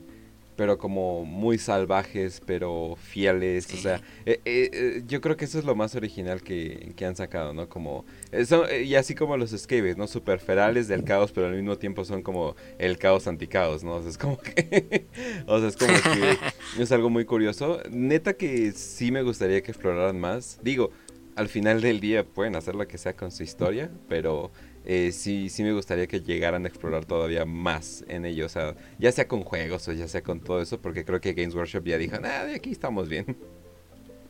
Sí. No sé cómo vaya con los Seraphon, porque pues, no leo Age of Sigmar. O sea, si te soy sincero, no sé ni qué pedo con Age of Sigmar. O sea, conozco que hay facciones y cuáles son como el equivalente y más o menos cómo va el pedo, ¿no? Pero, pero hasta ahí, o sea, en realidad no he leído Age of Sigmar. Pero por lo que he visto, creo que como que en Age of Sigmar sí le están dando un poco un papel más protagonista a los Seraphons, a los hombres lagarto, o sea, es el nuevo nombre. No solo como facción, sino incluso personajes, ¿no? O sea, ya como tipo, no sé si hayan sacado novelas ya de sus huellas. A los que jueguen Age of Sigmar o sepan del Lord de Age of Sigmar me pueden confirmar ahí en el chat. Pero, pero sí, o sea, es un es una facción bastante, bastante multifacética. Porque sí, o sea, vean la animación esa de Guardián. O sea, empieza con estos soldados, estos humanitos, esta esposa y este güey que están corriendo de, de un guerro del caos que los persigue, se tropiezan y de repente llegan los hombres lagarto así muy mamón a salvar el día como si fueran paladines. Pero pues tú te esperas un paladín, ¿no? El clásico caballero bretoniano, el desmadre así, ¿no? Y de repente es una pinche lagartija de 2 metros 30, eh, azteca, ¿sí? que, que despedaza a sus víctimas con sus fauces así, ¿no? O les arranca la pinche cabeza con la, con la, con la boca. E incluso Pero con- es, es- es incluso camaradería, eh, son buena onda con los animales, o sea, es como que qué pedo. o sea, como que sí está muy raro. Ajá. Sí, sí, sí, no, es otro pedo. Y es lo bonito de los hombres lagarto. Y por eso yo creo que a muchos les gustan también en ese sentido. Y pues muy, muy original el- lo que hicieron con estos. Obviamente ya sabemos que no termina siendo original porque pues obviamente está sacando cosas de la mitología azteca, pero el concepto de juntar todo eso sí está original. Sí hay que aplaudírselo. Em, yo creo que es una facción que le gustaría mucho, por ejemplo, este Trujillo. Cabrón. Un, un- Ujú. un abrazo a él. eh, un abrazo a Xochimilco, hablando de aztecas. Lo queremos, a, lo queremos a Trujillo y todo. No, sé, no- no te creas, Trujillo. Pero sí, yo creo que esta facción sí le, le ha de gustar a él un chingo, ¿no? Porque él siempre. Como dijo, hasta su facción soñada de Warhammer, de, de capítulo de Space Marine, sería un capítulo como tipo prehispánico, ¿no? Precolombino. Ujú. Sí, sí, sí. Entonces, pues esto es, esto es perfecto para él. Em, en cuanto a caballería, pues tenemos a los caballe- a los estos jinetes de gélidos. Los gélidos son estos básicamente velociraptors de los hombres lagarto. Son bastante. No, es como un velociraptor como el clásico, ay, no, del de Jurassic Park, no, de hecho son bastante más grandes y bastante más fuertes. O sea, imagínense, para que un hombre lagarto lo monte como si fuera un caballo y le sirva como caballería, pues estos pinches velociraptors son, son, son bastante grandes, o sea, y, y son estas caballerías de choque, porque es de las caballerías, yo creo que, bueno, no tanto los caballeros de Gélido, sino hay unos caballeros de Gélido que se llaman los, los cornudos, o los que tienen un cuerno, los horned ones, que son un tipo de, de Gélido que tiene un cuerno en la nariz, en el hocico, y son los mejor, la mejor caballería de, pesada de los hombres lagarto, y una de las mejores caballerías del juego también. Em, pero porque esta va a superar, esta, esta, aparte de que pues va el Velociraptor eh, montado sobre, aparte sobre otro, di- un dinosaurio va montando otro dinosaurio, aparte lleva su lanza y su escudo, y aparte los dos llevan armadura, sí, una armadura de oro y de metal y, y de hueso, que se bastante épica. Eh, obviamente estos, estos gélidos son bestias nativas de Lustria, se tienen que domar y todo para que los hombres lagartos los puedan eh, usar como caballería. También los, los elfos oscuros llegan a usar caballería de estos gélidos. Ellos también tienen su propia unidad de caballería de gélidos. Que ellos capturan porque vemos que hacen sus incursiones en Lustria. Se llevan algunos gélidos y los entrenan para hacer su propia caballería. Pero pues la, la original, la, la tradition, es la, la Embrace Tradition es la de los hombres lagarto. También tenemos a los jinetes de Terradon y a los jinetes de Riperdáctil. Eh, no sé cómo se traduce el ingle- a español, pero mejor no lo, no lo traduzco. Em, porque es algo bastante raro. Pero sí, o sea, el nombre son básicamente estos, ¿cómo se llaman? Pterodáctilos. Estos eh, reptiles voladores que utilizan los, los hombres lagarto también como caballería, pero aérea. Por lo general estos son montados por eslizones. De hecho, los eslizones son los que montan a los, a los Terradon Mm. y a los Riperdáctil. Ujú. Los Terradon son un poquito más clásicos, como el pterodáctilo que todos conocemos, este con la cabeza toda puntiaguda, pero son más chiquitos, son, no son tan grandes como el de la vida real, ¿no? Y los Riperdáctil son como una variación de estos Terradon, pero mucho más grande, mucho más fornida, mucho más voluminosa, pero aparte tienen como una un tipo como de hocico con forma de de de mm, ¿cómo puedo decirlo? de hoja. Por eso de aquí viene el nombre de Riperdáctil. Tienen este como hocico en forma de hoja, con el cual pues despedazan fácilmente a, sus víctimas y funciona como un tipo de, espada, al mismo tiempo la cabeza de y la mordida de, de este de este de este animal. Y, y también son son montados por los propios eslizones. Aparte de eso, el eslizón por lo general llevan unas como resorteras o como unas ondas explosivas. Entonces avientan como un tipo de proyectil explosivo a base como de tipo de pólvora y de y de y de cerillas que encuentran por ahí, de cosas de ese estilo. Y aparte los Terradon, aparte llevan como una piedrita en, en, los, en las patitas de atrás. Entonces también las de repente van volando los Terradon y en el juego de Total War también puedes hacer eso. Vas volando con ellos arriba y haces que den la orden de dejar todos caer la piedrita que llevan en la parte de arriba. Y como la unidad son como 8 Terradons, caen así 8 piedras así, pero piedras grandes, así como de circulares y esféricas. Y pinches piedras que fácilmente un, un guerrero del caos le, destrozan la cabeza, ¿no? Con todo y armadura. Em, pero sí, esas son como las unidades aéreas de infantería que podemos destacar más. Pero ahora sí viene lo, lo bonito, ¿no? Que son, creo que las bestias de guerra pues estamos hablando de Lustria, ¿no? Hay bastante para escoger, hay bastantes animales que puedes domesticar para hacer para hacer bestias de, de guerra. Famosos. sí, sí, sí. Y aparte tiene esta afinidad natural con los hombres lagarto. Convenientemente, convenientemente las bestias que sobreviven en la jungla son muy buenas para desmadrar cualquier cosa que se encuentre en un campo de batalla. Pero, ah, mira, ya encontré, se llaman jinetes de desgarradáctilo. Bueno, no está tan mal la traducción. Pero, no, nada más. Pero bueno. Bastante creativa, de hecho. Sí, no, no está, está, está, está, está, Y bueno, también el nombre, el nombre es Reaperdáctil en inglés. Entonces, Ajá, lo mismo. Está bien, está bien traducido. Sí, de hecho, hasta yo creo que con Fantasy hay muy buenas traducciones de vez en cuando, sí. O sea, sí, ahí sí. Pero luego con 40k te encuentras cada cosas como sesudos. Pero bueno. Este.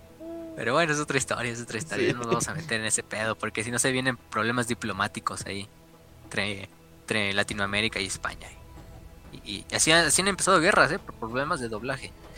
Pero, pero bueno. Eh, en cuanto a las bestias de la jungla, los más conocidos son los enjambres de la jungla, que son, pues básicamente enjambres de serpientes. y no solo de serpientes, también van otras bestias pequeñas, incluso mosquitos, eh, eh, ranas, cosas de ese estilo.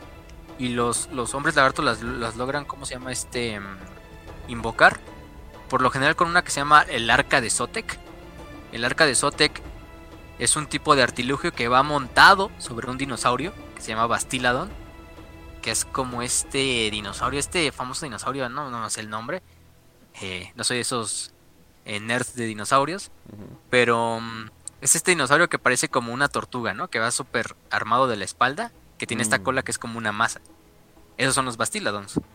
Ah, son, son casi lo mismo, pero, pero, pero, pero, pero, ¿cómo se llama? En este estilo llevan esta arca de Sotek en la espalda, que es como un tipo de, de cuenca, como de cuerno aparte, del cual aparte de que genera un sonido de que jala a todas las serpientes que están cercanas o como que las atrae hacia la zona de la batalla, también las deja como salir del propio cuenco a muchas enjambres de serpientes que pues terminan, aunque sean serpientes pequeñas, pues imagínate 10.000 serpientes de cascabel mordiéndote al mismo tiempo, ¿no? Pues nada más ahí te lo dejo. Este pero pero eso sí son estos estos bastiladons, de hecho por ahí andan en el en el este ¿cómo se llama? Creo que se llama Brontos, no, no Brontosaurio. Bueno, no importa. Em, pero sí son estos dinosaurios que son básicamente como un tipo de, tortuga. Em, que tiene esta cola, esta cola como en masa. Eh, aparte de eso también están, por ejemplo, los Stegadons. Que los Stegadons básicamente son Triceratops, los de los tres cuernos. Pero sabemos que estos, y estos dinosaurios no son nada parecidos a los de la vida real, o sea, son mucho más grandes que su contraparte en la vida, bueno, los que conocemos aquí. Entonces, aparte de que son mucho más grandes y mucho más eh, chiquitos, más compactos, aparte de eso les sirve también para hacer como mini tanques. O sea, no por nada los hombres lagartos los utilizan para muchos fines.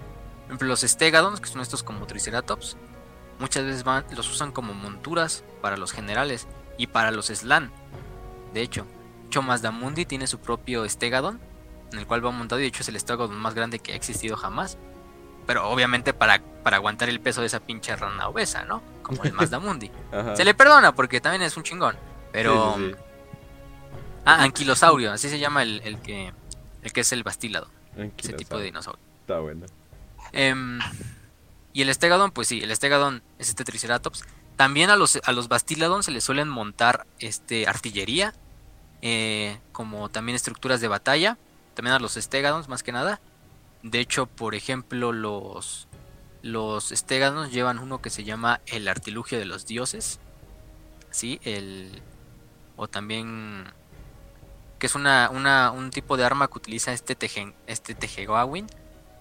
Básicamente lo que hace el artilugio de los dioses es, es llamar como un ataque satelital, casi casi. Entonces es como un Wow. cristal Ay, dentro de un círculo. Sí, o sea, es, es un pedo bien raro, o sea. Hagan de cuenta, y entonces como que se envía un rayo hacia, hacia la atmósfera Ajá. y de repente nada más cae así el, el rayo, así como si fuera un, un barrido, así como desde el cielo un rayo de luz y de energía. Así como si y desmadra toda una línea de enemigos, o sea, ese es el punto. Y en el juego pues puedes hacer así. Eh, esa es la que, la que aparece en el meme cuando. ¡Oh! sí Esa misma. cierto. El artilugio de los dioses. O en inglés no me acuerdo que se llamaba, creo que era Solar Engine. No, no, Solar, no este. God Engine, perdón. ¿Y esa, madre, es ¿Y esa madre qué hace? Espérate. Ay, güey. Oye, no manches, Sí, entonces, nada más, entonces Pokémon le copió esa idea. pues no sé. Los Bulbasaur se Con- supone que como que guardan energía Bulbasaur sí, solar ¿no? y escup- No mames, le escupieron bien gacho. No, y le no. escupen como agua. No sé, está raro. Bueno, al final. Al fin, no, tanto, no tanto es que lo haga el pastilado. Pelea de copyright No es tanto que el- Games Workshop Sí. contra Nintendo Pokémon. Sí, sí, sí. Ah, Demándense. claro, Contra Nintendo, ¿no? Workshop.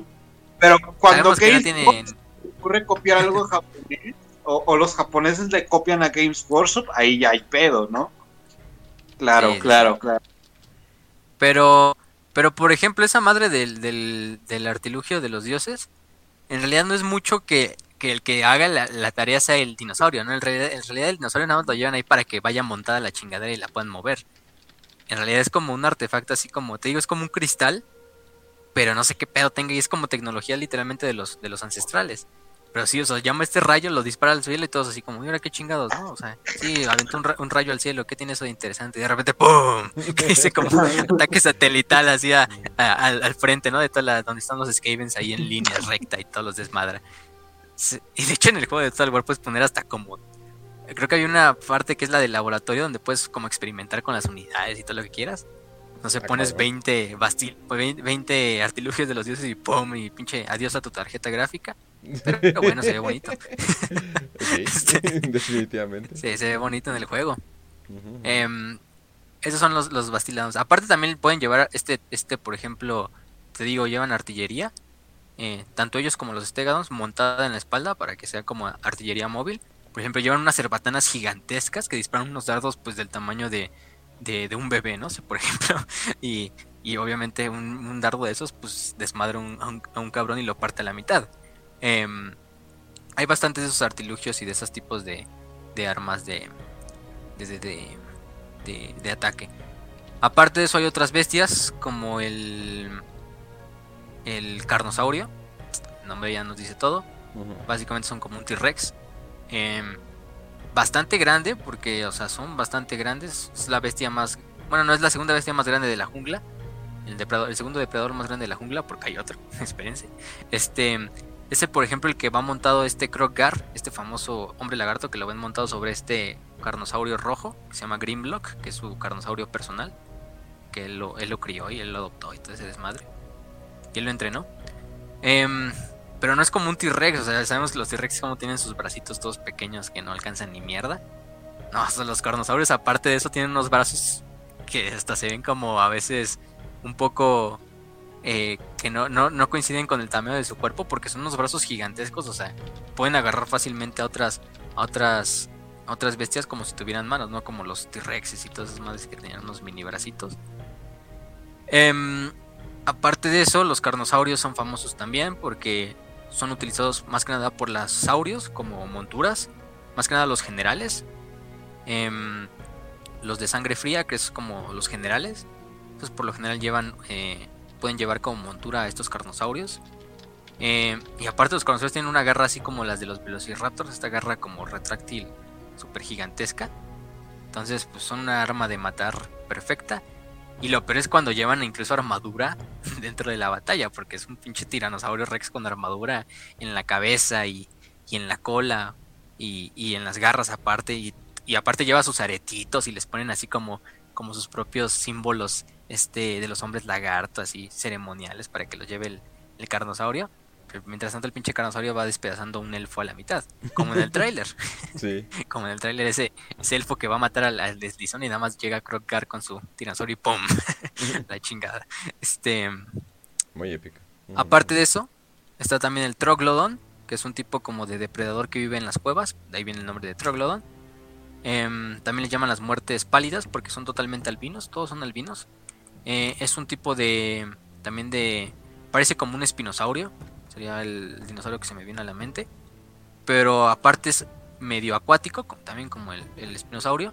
Pero aparte puede disparar veneno el cabrón. o sea, está casi del tamaño de un carnosaurio. Eh, también los Troglodon son muy, muy... Y los acaban de meter, de hecho el último DLC de Total War Warhammer metieron a los Troglodons. Nada más que los pusieron de colores, quién sabe ¿Y ya eran, sí, ya modelos en el tabletop? ¿Tú sab- sabes? Sí, sí tenían Ah, sus modelos. Em, de hecho, hasta. O sea, tienen tantos pinche historia y modelos y todo Sí. eso que el juego todavía no logra actualizarse completamente. O sea, así de masivo. sí, de hecho. Sí, de ellos. ahorita el último DLC que fue el de Hombres Bestia. Le metieron unidades a los Hombres Bestia, que a ellos sí les faltaron un chingo. Todavía les faltan todavía. Eh, y a los, a los Hombres Lagarto. Y creo que los Hombres Lagarto ya han tenido como cuatro DLCs. Creo que ellos y los Oh, son los que más unidades les han metido, aparte. Sí, tiene su, su miniatura y está bastante preciosa de la de la octava edición. De hecho, en las, de la- las, las miniaturas de la octava edición fueron las que usaron para crear los modelos dentro del juego de Total War. Oigan, sí es cierto. Y Los modelos 3D de Total... No, mejor no lo digo. pu- Pueden ser usados impresoras 3D. No voy a decirlo todo. Oh, por Dios. no lo había pensado. Ah, de ya, Steel y Warhammer, ah, Exacto. Steel. Sí, sí. Warhammer, ahí métanse a... Pero, pero sí. Los Troglodon son estos super, este, también depredadores. Estos más que nada los utilizan, por ejemplo, los eslizones, los magos eslizones, los oráculos eslizones, como montura. Es algo bastante cagado. Ellos los utilizan como montura. Em, pero también son unas super bestias eh, bastante grandes. También tenemos a las, a las, a las salamandras.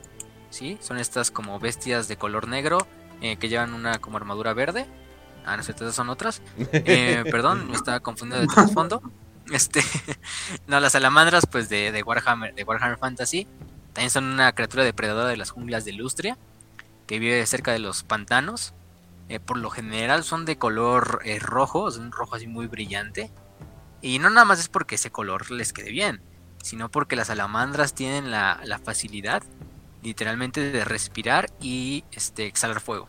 O sea, exhalar bolas de fuego, Mm, como un dragón pero sin alas y más pequeño. Y como el nombre lo indica, las salamandras pues eh, los utilizan los, hombres lagarto, también como bestias domadas, generalmente van en como en grupos, como en manaditas de salamandras. Hay algunas salamandras más grandes, como las salamandras antiguas, eh, que son bastante grandes y pues van ellas solas. Pero sí, o sea, son una, una, una fuerza de, con la cual temer, porque es un lanzallamas móvil y viviente, porque aparte de que tiene dientes y todo lo que tú quieras, pues mide como... O sea, podemos verlo y en retrospectiva me diría lo que un elefante. Este, Holy shit. un elefante Ajá. adolescente, ¿no? Vamos a ponerlo así. Tampoco tan grande como el de elefante, pero, pero ya es un tamaño bastante considerable. Entonces, y aparte de eso, escupe fuego. Eh, muy, muy, en, muy, muy, muy reconocido y muy, muy inspirativo a los salamandras de Warhammer 40.000. No por nada también los de Warhammer 40.000 son salamandras. Em, además de que las salamandras, creo que también del planeta de los salamandras de 40 casos también escupían fuego y, y respiraban fuego. Entonces, es algo, algo bastante, bastante, bastante curioso de ellos. ¿De dónde salió el trope? Junto a las salamandras, ¿De dónde salió el trope de la fantasía donde así de, oh, es una salamandra, escupe fuego? Y mientras ves una salamandra en la sabe, vida güey? real y es así de, "Ch- chingadera. Oh, sh- shit, me- lagartija, oh, shit, pero, me envenené. pero pinche lagartija así, pero como aguada, ¿no? Sí, porque no están como así como brillan de Ah, así en el agua. sí, no sé de dónde salió el mame de que, oh, mira, una salamandra, Sí, yo tampoco. O sea, como, Yo creo que a lo mejor fue de Warhammer, o sea, de hecho, porque- sí, yo creo que fue de ahí, o sea, creo que de ahí fue la correlación. Y dijeron, ah, que se ve chido. Ah, pues un lanzallamas. ¿Y qué? Pero necesitamos como un animal, ¿no? Para mezclar. Ah, pues ponle una salamandra también se ve. sí. Y pues ahí están las salamandras. Sí, ya lo. La verdad, no sé. A lo mejor hay alguna explicación y alguien la sepa y nos las deja ahí por los comentarios, pero, pero sí, yo no tampoco le veo mucha, correlación, pero bueno, se, se ven, se ven épicas, se ven badass. Sí, o sea, porque inclusive este... Ah, ¿cómo se llama? Dungeons and Dragons lo agarro, pero... eh, bueno, tengo entendido que Dungeons and Dragons y Warhammer tienen mucho que ver, ¿verdad? Entonces... O sea, Sí. sí, o sea en... Son en- medio, Primos, medio ¿no? contemporáneos. O Sí, sea, y, además, y además primos de compañía, ¿no? Entonces es como que, ah, más o menos tiene sentido que agarren como que la misma onda, ¿no? Aunque no tengo nada de interés bien bien en Dungeons and Dragons. No, chinguen a su madre. Pero bueno, vamos a seguir. Sí, sí, sí. Bueno, creo que viene de que para los griegos era como lo relacionaban con el fuego, a la salamandra y pinche pedo así como místico. Mm, Eh. Luego lo investigo bien, pero yo creo que a lo mejor viene de eso. Pero bueno. Eh, pero bueno, al final creo yo creo que Warhammer también lo terminó popularizando. este, Bastante. porque quién chingados lee la mitología griega. Ah, no, se crean. Este, te creas ras. No. Este, Estoy eso aquí, mejor ¿eh? romana. Nada más está para eso mejor, para eso mejor romana. ah, sí. Este, Que no la luego tenemos a los Razor Dons, No le saben, que no que los Razor Dons Ujú. son como una salamandra también, más grande un poquito, pero son como un tipo de depredador que está cubierto de espinas y aparte puede hacer que las espinas se desacoplen de su cuerpo y lanzarlas desde la boca. De hecho, en el, en el- juego de Warhammer 40k, digo de Warhammer 40k, de Total War Warhammer, de hecho en sus artworks y en sus miniaturas no son tan parecidas a las salamandras, pero como que en el juego de Total War se les dio hueva y dijeron, "Ay, usa- utiliza el, el modelo de las salamandras, nada más ponlo de color negro, ponle un chingo de espinas y ya di que son los Razor Dons. pero, pero sí, o sea, es que, es que sí es como una salamandra, pero, pero en vez de disparar fuego, dispara estas espinas gigantescas del tamaño de, de un humano, ¿no? De un, de un hombre de unos 70. Este, mm, entonces, pues prácticamente te termina partiendo la mitad. Eh, después de eso tenemos a la bestia más grande de toda la jungla. em, que déjame, es el, el Dreadsaurian o el Saurio. Este Saurio es el. Creo que lo, lo traducen como Terrosaurio en, en, en español. Esta es la bestia más grande de todas las junglas de Lustria. Se dice que en- el depredador más temido por mucho. E incluso los carnosaurios no se acercan a, a los a los a los terrosaurios, pero son un poquito más menos numerosos. De hecho, dentro de la mitología de los hombres lagartos son totalmente benditos y como como una bendición que haya un terrosaurio cerca o cosas de ese estilo. Y lo primero que van a hacer es intentar domarlo para utilizarlo en el ejército. Estos sí caminan en cuatro patas, no es como los carnosaurios. Pero ¿qué, qué podemos decir? Miden lo que tres carnosaurios, o sea, o lo que miden lo que cinco elefantes. Entonces, uno sobre el otro y aparte y aparte eh, en ancho, ¿no? Este mm, casi casi del tamaño de un dragón, pero sin alas, o sea, o sea, fácilmente un terrosaurio compite con un dragón de los altos elfos y con cualquiera de esas cosas. eh, al tú por tú y están del mismo tamaño. Una, una preguntota. O sea, ellos utilizan además de la guerra, o sea, estas bestias para la guerra. ¿Llegan a utilizar alguna en sus actividades de la vida diaria? No, Sí. no, no empieces, Por no. ejemplo, Ya sé No, qué bueno, vas no, a no, decir. Ya sé qué vas a decir. Vas a hacer los picapiedra, ¿qué voy a- ¿verdad? ¡Güey! Son los picapiedras. sí, algo así, pinches picapiedra ahí. Con grúas, grúas hechas de estega. Creo que sí, los de estega, o sea, los bastilos los utilizan obviamente para mover piedras y para todo lo que quieras. pues son como animales de carga Este es el prácticamente. dinosaurio séptico, se encarga de limpiar el este séptico y el dinosaurio voltea a la cámara y dice, "Eh, es un trabajo. O sea, Sí. Al menos por trabajo, ¿no? Sí. La paga es buena. it's a living. Al menos no, No la rata. Te mamaste. Sí, sí, sí. sí. Justo cuando lo dijiste No, pero- sabía dónde ibas. Güey, Sí, ma- pero, pero más que nada, pues, como bestias de carga o como monturas en el ejército. Bueno, como monturas o como bestias de carga, yo creo. Güey, los hombres lagartos son los picapiedra. también, también, también. De hecho, los picapiedra le copiaron a huevo. Ah, sí.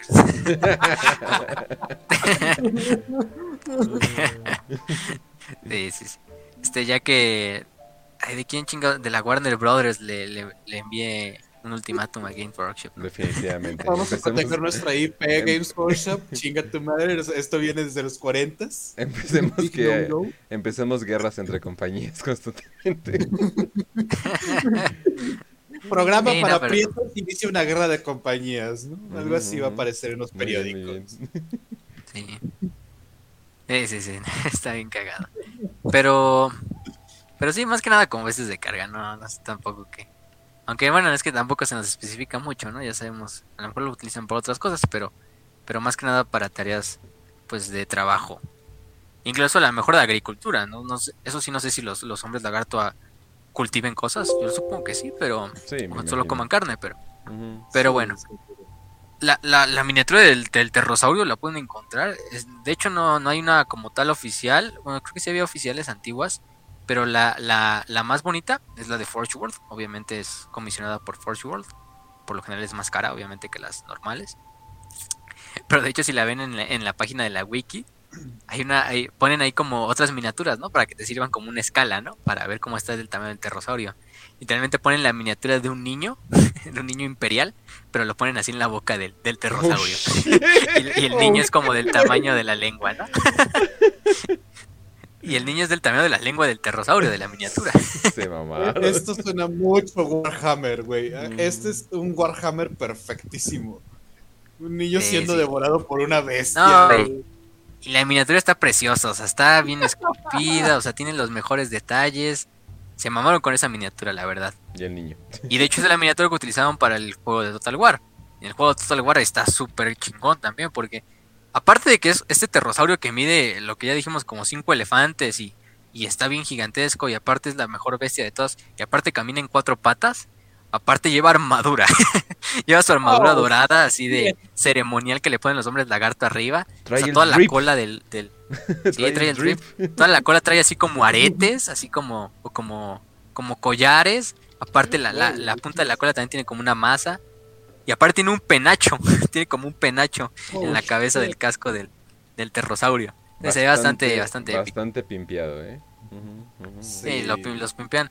Incluso hay terrosaurios que pueden llevar el güeyes güey. montados arriba, como, como plataformas de batalla. Tiene super flow eso, me lo estoy imaginando así de la man- con la, con la canción de Dragon Ball. eh, ah, ¿cómo se llamaba? La nueva que acaban de sacar, que ya acabó. Oh. La del super. Dragon Ball, Ajá. Dragon Ball Super, pero versión trap. No mames. tan, tan, así, güey. y con lentes de negro ahí, todo, todo blink blink. Ahí, di- ahí dice que ella, si tu papá fue un mal padre, le copió al emperador. Sí, está copiando a Warhammer en el día. Sí. Eso que nos quede claro. Em, pero sí, ese es, es el, el terrosaurio. Terrosaurio es la bestia por mucho más grande de Lustria, la más temida, la más venerada y de las más mortales de, de la del, del este de la, de la facción de los hombres lagarto. De hecho es la que vieron, los que vieron el promo para que hicimos para este episodio, es la, la bestia esa que está persiguiendo al carrito ese del imperio que está ahí. Pues como puede corriendo ahí de la, shit, de la claro. chingadera. Sí, es ese mismo. Oh, Es el terrosaurio. Em, ah, también, también ya vi una traducción, jinetes de... Los, los, también los, los desgarradáctilos, también les puedes decir rajadáctilos. Bueno, esa ya no me gusta mucho, pero... este, esta es otra, otra traducción que... eh, sirve, ah, sirve. Exacto. Sí, sí, sí. Pero... mm, Pero sí, eso, eso es básicamente lo que podemos decir del ejército de los hombres lagarto. Es un ejército totalmente de infantería, sí tiene en cuanto de caballería, de caballería voladora más que nada, pero básicamente es un, un ejército de bestias y, y de unidades monstruosas. Aparte de que tienen a los mejores magos por mucho en todo el juego de mesa, que son los slans. Los eslizones también llevan a veces a, a ser magos. Por lo general los eslizones sí pueden nada más manejar un saber de la magia, de los ocho saberes que dijimos. Los slan pueden escoger uno de los ocho. O sea, durante el juego de mesa puedes escoger uno de los ocho, cualquier slan.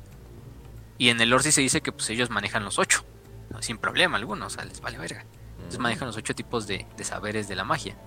Eh, y aparte también tienen un extra saber de la magia que es como alta magia, que es que utilizan los altos elfos. Y entonces solo los slans y los altos elfos pueden utilizar ese, tipo de magia de la alta magia, ¿no? No, y en el juego... En el juego de Total War tuvieron que obviamente nerfearlo porque no podías poner un pinche slan moviendo continentes en el juego porque pues obviamente eso no tenía equilibrio en la partida.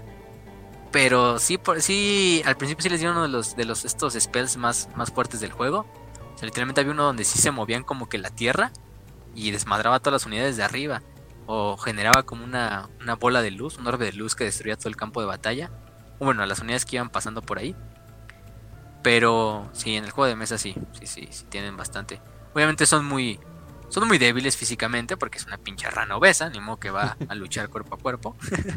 este, aunque sí lo hacen en el juego de en el juego de en el juego de Total War, cuando meten cuando los metes a combatir cuerpo a cuerpo, que no sé por qué estás metiendo un slang a combatir cuerpo a cuerpo a menos que vaya en una montura, en un dinosaurio.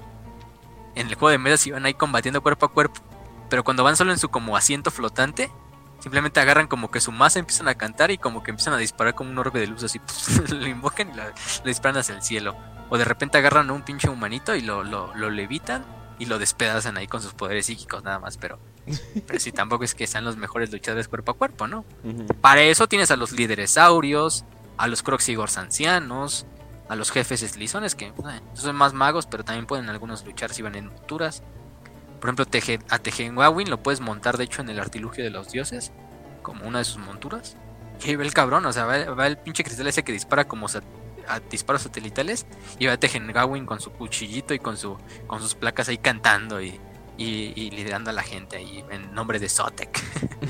Em, pero sí, esos son, esos son los tipos de, de hombres lagarto eh, que podemos encontrar en su infantería, en su ejército, en su caballería y en cuanto a sus bestias. Si nos faltó una, pues ahí nos perdonarán, pero yo creo que esas son todas, porque siendo memoria... Ah, también está una importante que metieron, de hecho, en este, en este último DLC, que en el lore no se nos daba muchos, así se mencionaba y todo, y de hecho no tenía, creo que como tal, una miniatura hasta recientemente, y no sé si es de Forge World, que es el Coatl, o sea, serpiente en agua. Oh. Em, como Quetzalcoatl. Y literalmente es una serpiente emplumada, o sea, es una serpiente voladora, bastante gigante, o sea, porque si es larga, o sea, fácilmente mide lo que un pterosaurio de largo o incluso más. Bastante delgado, obviamente. Pero es una serpiente como con alitas y como una cabeza como de pájaro, o sea, como con un pico y todo esto. Aparte de eso, es, se dice que es un animal místico dentro de la cultura de los hombres lagarto, porque aparte de que es como una personificación del propio Zotek, eh, aparte, esa, esa propia bestia no es solo simplemente una bestia, o sea, no es simplemente un animal. Algo interesante de estas criaturas es que los Quatl también son magos y psíquicos, aunque sean una bestia. O sea, dentro del campo de batalla, aparte de que pueden mantener como una capacidad de alterar la jungla mientras van pasando, pueden invocar sanguijuelas, pueden invocar bestias de la, de la jungla. Aparte pueden ocultar a otras unidades de los hombres lagarto en un radio, así como de una niebla que generan mágica. Aparte de eso también pueden conjurar este mm, ¿cómo se llama? Este rayos y magia, creo que es de los cielos, la magia que ellos utilizan. Entonces, sí es un, es un, es un tipo de serpiente que es bastante interesante. Sí, miren, su, su miniatura, si encuentran su miniatura, son miniaturas como de hace. Puta. Como de la segunda edición, quizá de Warhammer Fantasy. Em, para nada la, siguieron. Y de hecho, hasta imágenes de lore, tampoco es que haya muchas. O sea, en realidad las que las que hay también son como de los códex de la segunda edición, de la tercera. Em, últimamente con esto del juego de Total War sí ya les metieron más artwork porque pues, lo necesitaban. Eh, y también artes conceptuales para el juego. Pero, pero sí, incluso metieron esta unidad. Y este Coatl, pues aparte de ser una bestia eh, sabia, es una bestia mágica. Em, aparte de eso, también se dice que... Algo que se nos dice es que también algo, esto es algo, un apéndice. En las primeras ediciones de Warhammer Fantasy había otras facciones que habitaban en Lustria. No eran de las facciones importantes, eran unas como mini facciones. Unas eran las Amazonas, que eran mujeres, como tal, pues que vivían en la selva y que era una sociedad básicamente de mujeres, pues, como las Amazonas. Eh, y otra eran los, los estos, los pigmeos, que eran estos negritos chiquitos, así como enanitos, que estaban en la jungla de Lustria. Y literalmente como los pigmeos de, África Central. Eh, y por suerte creo que al final del día como que ya como que ya ni siquiera los les importaba Game Workshop y los, los descontinuaron a las dos facciones. Pero sí vivían en vivían dentro de de, de Lustria y de hecho a algunos los podías utilizar como algo así como mercenarios. O sea, si tú tenías un ejército de hombres lagarto, puedes utilizar estos pigmeos o estas amazonas como, como este como mercenarios en tus ejércitos de hombres lagarto. Entonces Una- era algo muy pregunta. bizarro porque, porque veías esos hombres. Ajá. ¿Me estás diciendo que podían utilizar casi casi de esclavos a negros y a mujeres? sí. ¡Oh, shh, basado! Los hombres lagarto cada vez se están basando más. Deténganlos, se está basando. Se están pasando Güey. demasiado. Mm. es demasiado. Sí, sí, sí. Ah, era una mamada, porque, o sea, es que ni había miniaturas. Creo que ni había. No sé si hay miniaturas todavía de esos cabrones. Creo que sí, porque está ahí unos como, hasta- como tutoriales para pintarlos y todo el desmadre que vinieron así en los códex. Em, la verdad, no, no, no, no conozco mucho del juego de mesa Warhammer Fantasy, mucho menos porque no, lo- no juego ni el de 40k. Pero eso sí, los puedes utilizar como mercenarios. Entonces era algo muy bizarro porque veías ahí tu ejército de hombres lagartos así súper épico, ¿no? Hay saurios, eslizones, las bestias, ¿no? Y de repente veías ahí una miniatura de un negrito. ¿no? O de unas, de unas mujeres ahí selváticas y tú dices, ah, pues, qué pedo, ¿no? Está medio raro esto. Por suerte creo que sí como que el canon lo, dejaron ahí muerto y ya nunca volvieron a tocarlo. Así como con los squats. Porque hasta tenían dioses y tenían unidades y... No, un pedo así bien raro con estos güeyes. Em, de hecho, mm, si, se, si se van a la wiki, les dicen que en el trasfondo antiguo, pues eran. Algunos eran hostiles hacia los Slan, algunos eran vasallos del emperador, que tenían que pagar tributo y todo este desmadre. Y, algunos eran aliados de los hombres lagarto, otros los hombres lagarto pues los masacraban y les hacían genocidio. Así como cada viernes. Entonces, pues por suerte, creo que mejor que se quede esos momentos momentos turbios del, de Warhammer Fantasy enterrados. Pero ¿Qué nos Pero que estar con Games Workshop cuando la gente de escamas, la gente verde de escamas, puede utilizar negros y mujeres a su favor? ¿Qué nos querrá decir Games Workshop? aquí? para luchar contra los hombres del Imperio Germánico, ah, sí, ah, ¿Quién sabe, eh? No lo entiendo. del Imperio de Sigmar, espera qué. Ah.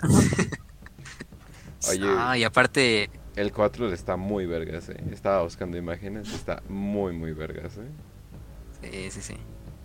Y aparte de eso, ah, ya me iba a meter en algo ahí pedo ahí de las. es que ahorita, es que ahorita lo que lo que dijo Razi me quedó pensando así como las del literalmente las dos sinagogas, los Skavens y los hombres lagartos.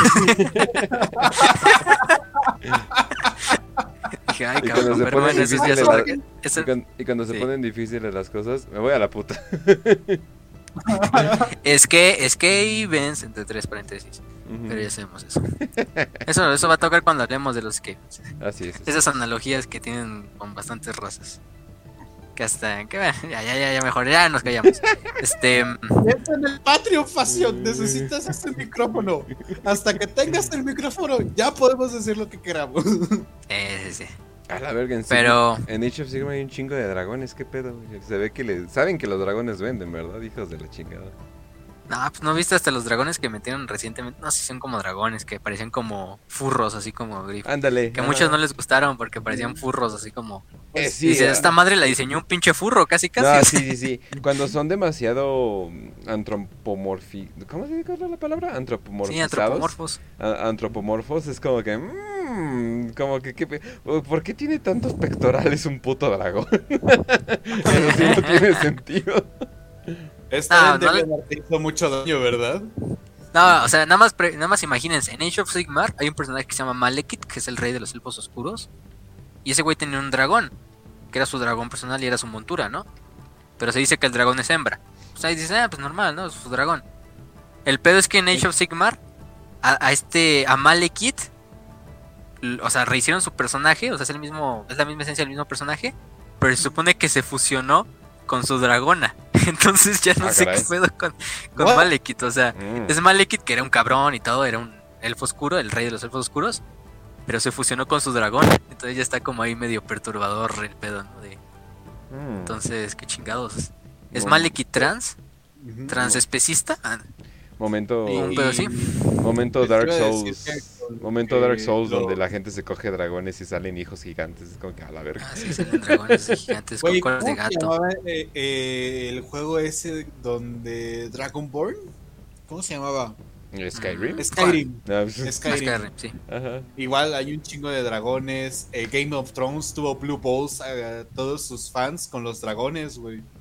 O sí. sea, literalmente Game of Thrones lo que te decía era todo el tiempo, cada final de temporada era los dragones ya vienen, los dragones ya vienen. Eh, Sorpresa, los solo dragones son ya tres vienen. dragones. Ajá, y, están chiquitos, bien pendejos, no hacen absolutamente nada. Uno literalmente Pero, se muere porque no se distrajo. Es como, no mames. Ajá. mames. Entonces, Güey, dices, güey, no Al chile, al chile yo siento que no ha salido el nuevo libro, el ¿cómo se llama? The Winds of Winter, o ya no me acuerdo cómo se va a llamar. Eh, porque literalmente vio la reacción del autor a la serie y dijo, no, tengo que cambiar algunas cosas. no, no puedo dejar las cosas así. Porque el final, el final del otro libro se quedó como el güey, el pirata, ya no me acuerdo cómo se llama. Básicamente tenía un cuerno de dragón que iba a traer el fin del mundo y como que iba a traer su propio reino acá bien, bien mamalón. Es como, ah, no mames, se va a quedar bien chido. Y en la película es así de, el dragón, mira para allá y, y le, y, le- y lo matan. Es como, ¿qué? no mames. Entonces te digo, los dragones venden un chingo y más cuando haces que esos Eh, dragones no y, lo- se y luego, por ejemplo, en Fantasy no eran muy comunes porque se dice que ay, los dragones ya casi no existen dragones, solo los altos elfos y los elfos oscuros tienen dragones y todo este desmadre. Pero como que en Age of Sigmar dijeron, ah, vamos ya de lleno con puro dragón y dragón y dragón. Y por suerte en Fantasy hay muchas chingaderas que le terminan rompiendo la madre a un dragón. No por nada. Por eso tenemos un terrosaurio, eh, una abominación del pozo infernal como los Skavens, ya sabemos qué es esa. No googlear abominación del pozo infernal. Este. Mm, Porque es muy bonito el artwork. Ah, Mira, Pero- o sea, lo- sí lo hicieron, o sea, sí, o sea, sí puedes irte por el camino medio furro, pero yo siento que es todavía mejor camino que irte por el camino de, de ¿cómo se llama? De cómo entrenar a tu dragón. Y haces a los, los dragones literalmente perros, gatos gigantes, o sea, o sea, creo que todavía está mejor. O sea, porque es así de, uh, mira, gatos gigantes escamosos, ¿no? Es como que... Y, y lo- y los puedes entrenar, ¿no? Y son como perros, básicamente, ¿no? Es como, no mames, güey. Ese sí ya no tenerle respeto para nada a los dragones. sí, sí, sí. Güey, Es que luego hay en el de los Anillos, en la desolación de Smoke, literalmente el dragón es extremadamente peligroso. Te cuentan con que, que te puede perforar, te, te incinera básicamente, te Ah, chinga, destroza ¿sale? todo. No, güey. o ¿Sale sea, en el pero, Hobbit? güey, Porque en el libro está Sí, muerto. ¿Cuál? no, el Smog, pero... o No, sea, por eso, pero en el, en libro dragón- termina siendo que el dragón nunca estuvo ahí porque ya estaba muerto. Ajá, pero, o sea, ¿cómo te lo cuentan? De ese, Ah, ese dragón puede destruirte, mató a un chingo de enanos en su tiempo, bla, bla, bla, bla. ¿no? Y, y pasas a entrenando a tu dragón. Ven, chico, ven, ven. Sí, exacto, literalmente. Se pasaron de verga, sí, no mames. Sí, sí, sí. Pero bueno. Yo creo que con eso terminamos los, los, los, todo lo de los hombres lagarto. Nada más pasamos a los personajes. Va que va. Los que valen la Mi pena. perro, mi Ujú. perro acaba de venir conmigo, güey, nada más para que lo sepan. No, A ver, ¿a qué, Pero- ¿cuál es el pero sí. primero? A ver, tú dime, ¿cuál es el Mazdamundi, vámonos con Lord Mazdamundi. primero? Va que va. Con el, Va. con el gran Pepe. Ujú. Este. mm, Mazdamundi, pues es el actual señor de la ciudad del sol. O sea, de la ciudad de Hexoatl. Eh, el que monta la bestia cornuda, porque pues va, arriba de su Estegadon. Siempre en su. Ahí con su gran culo. Pobre, pobre dinosaurio. Pero bueno, tiene que servir al más grande Slan actualmente. Como les decía, él ha gobernado la ciudad templo de Hexoatl pues desde bastante tiempo. Fue discípulo de Lord Croc. Em, aparte de eso, es el. Su ciudad Hexoatl es la que está como en primera línea de defensa contra Nagaroth, que es donde vienen los, los elfos oscuros, porque está como en esa Centroamérica, vamos a ponerlo así. Em, el problema de este, de este, de, de Mazdamundi es un güey bastante despiadado, es un güey con bastante voluntad.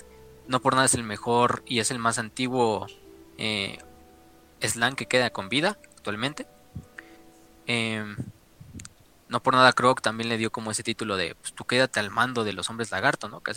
Aunque no es como que sea el líder de toda la raza, eh, informalmente lo es, porque todos los, los Slan reconocen a Mazdamundi como el más grande entre ellos, el más grande entre los grandes. Eh, y por lo mismo le tienen tanto respeto y le sirve como el principal eh, el que mueve, el que mueve a toda la raza de los hombres lagarto a final de cuentas. Eso sí, ya dijimos que el, el buen Mazdamundi ha hecho bastantes cosas, em, como por ejemplo generó un terremoto que destruyó el asentamiento y se tragó el asentamiento humano de El Cadabo, que era un asentamiento colonial que habían llevado el imperio ahí en, en Lustria. Luego hizo que las placas tectónicas se movieran y empezasen a erupcionar los volcanes en las montañas rojas, que arrasaron el imperio, el imperio romano, iba a decir, el imperio enano. este, mm, aparte de eso, ha estudiado las tablillas de los, de los perdidas de todos los magos sacerdotes. Em, y también ha ayudado bastantes veces en la defensa del mundo, pues del mundo como tal, en cuanto a la gran guerra contra el caos, también en mantener el portal de Ultuan, también de eso mismo, él sabe que el portal de Ultuan ya está en sus últimas, bueno, antes del fin de los tiempos lo sabía, y de hecho hizo bastantes estrategias junto a otros Slan para mantenerlo a flote. Eh, finalmente su, su final llega con, el, con la batalla final de la primera ciudad, que es la batalla de, de Itza, que ya dijimos, que es en la cual hace este heroico, heroico sacrificio junto a otros Slan de ir destruyendo cada uno de los de los eh, meteoritos que se acercan hacia Lustria. Bueno, no hacia todo el mundo, pero en general hacia las demás partes, ¿no? Porque él sabe que pues en los otros lados todavía pueden pelear, ¿no? Eh, pero Lustria ya está condenada porque se dirige también hacia Lustria el mayor pedazo de la luna, que es prácticamente la mitad de la luna. Y logra destruir bastantes, ya dijimos. Eh, al mismo tiempo está comandando la batalla. Creo que también está Kruggar en ese momento, entonces también eso le, ayudó un poquito de que no la tenía que dirigir él completamente. Em, pero sí, lo más, lo más triste, lo más triste es este final, ¿no? Donde, em, donde finalmente este Mazdamundi fallece como tal, eh, escuchando las risas de los dioses del caos, pero al mismo tiempo, em, como tal, es cuando Croak, el otro gran Slan, su maestro, siente que Mazdamundi pues ya está en sus últimas. em, y de repente el, espíritu de, de Croak es como que vuelve a ascender. Y, y termina el, el poco del trabajo que, que este que Mazdamundi estaba haciendo, ¿no? Obviamente Croak ya, ya es un espíritu, no es como que él pueda también todos los, los- los- meteoritos. Pero sí logra destruir algunos y darle tiempo por lo menos a los demás hombres lagarto a que escapen en sus naves. Em, y finalmente, pues este fue su último acto desinteresado del buen Mazdamundi antes de ser consumido por las risas de sedientos dioses, ¿no? Como dicen los libros de Warhammer siempre que empiezan. Este es la, la historia de Mazdamundi, de hecho es un personaje, o sea, sí es importante, pero ya vimos que no hay novelas acerca de ellos, entonces es más como el legendario Mazdamundi, se queda así como el trasfondo, ¿no?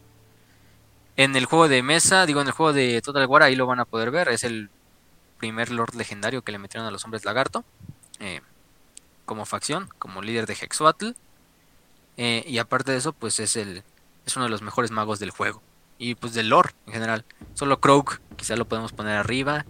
Y quizá yo pondría Teclis de los altos elfos al mismo nivel de Mazdamundi, pero. Pero bueno, eso ya cada quien es una parte de su opinión. El siguiente es Croak, pero Croak ya hablamos yo creo que mucho. Eh, nada más recuerden que Croak fue este gran eh, mago Slan que combatió en la batalla de Itza. Que pues los, los, los- tanta fue la, la metida de reata que los, demonios que terminaron temiendo el nombre de Croak. Y en Age of Sigmar no lo he leído, ya, ya saben, pero Mm. sí, en Age of Sigmar el güey sigue ahí. Y ya es prácticamente un dios, un dios de los hombres lagarto. O sea, Hasta tiene una nueva miniatura. oh, ok. A ver, espera. Eh, mientras tu micrófono sufre una putiza. Eh, no Mira, sabía. tan fue, tal fue esa putiza que hasta se madrió el micrófono de Facio, güey. Sí, eh, no, lo que me sorprende es de que, bueno, no ya no me debería de sorprender, pero se me hace tan raro que literalmente reinicie el mundo y existan los mismos personajes otra vez, pero pues digo, esta raza fue literalmente diseñada, entonces no me debería de sacar de onda por ellos y Sigmar es como la excepción.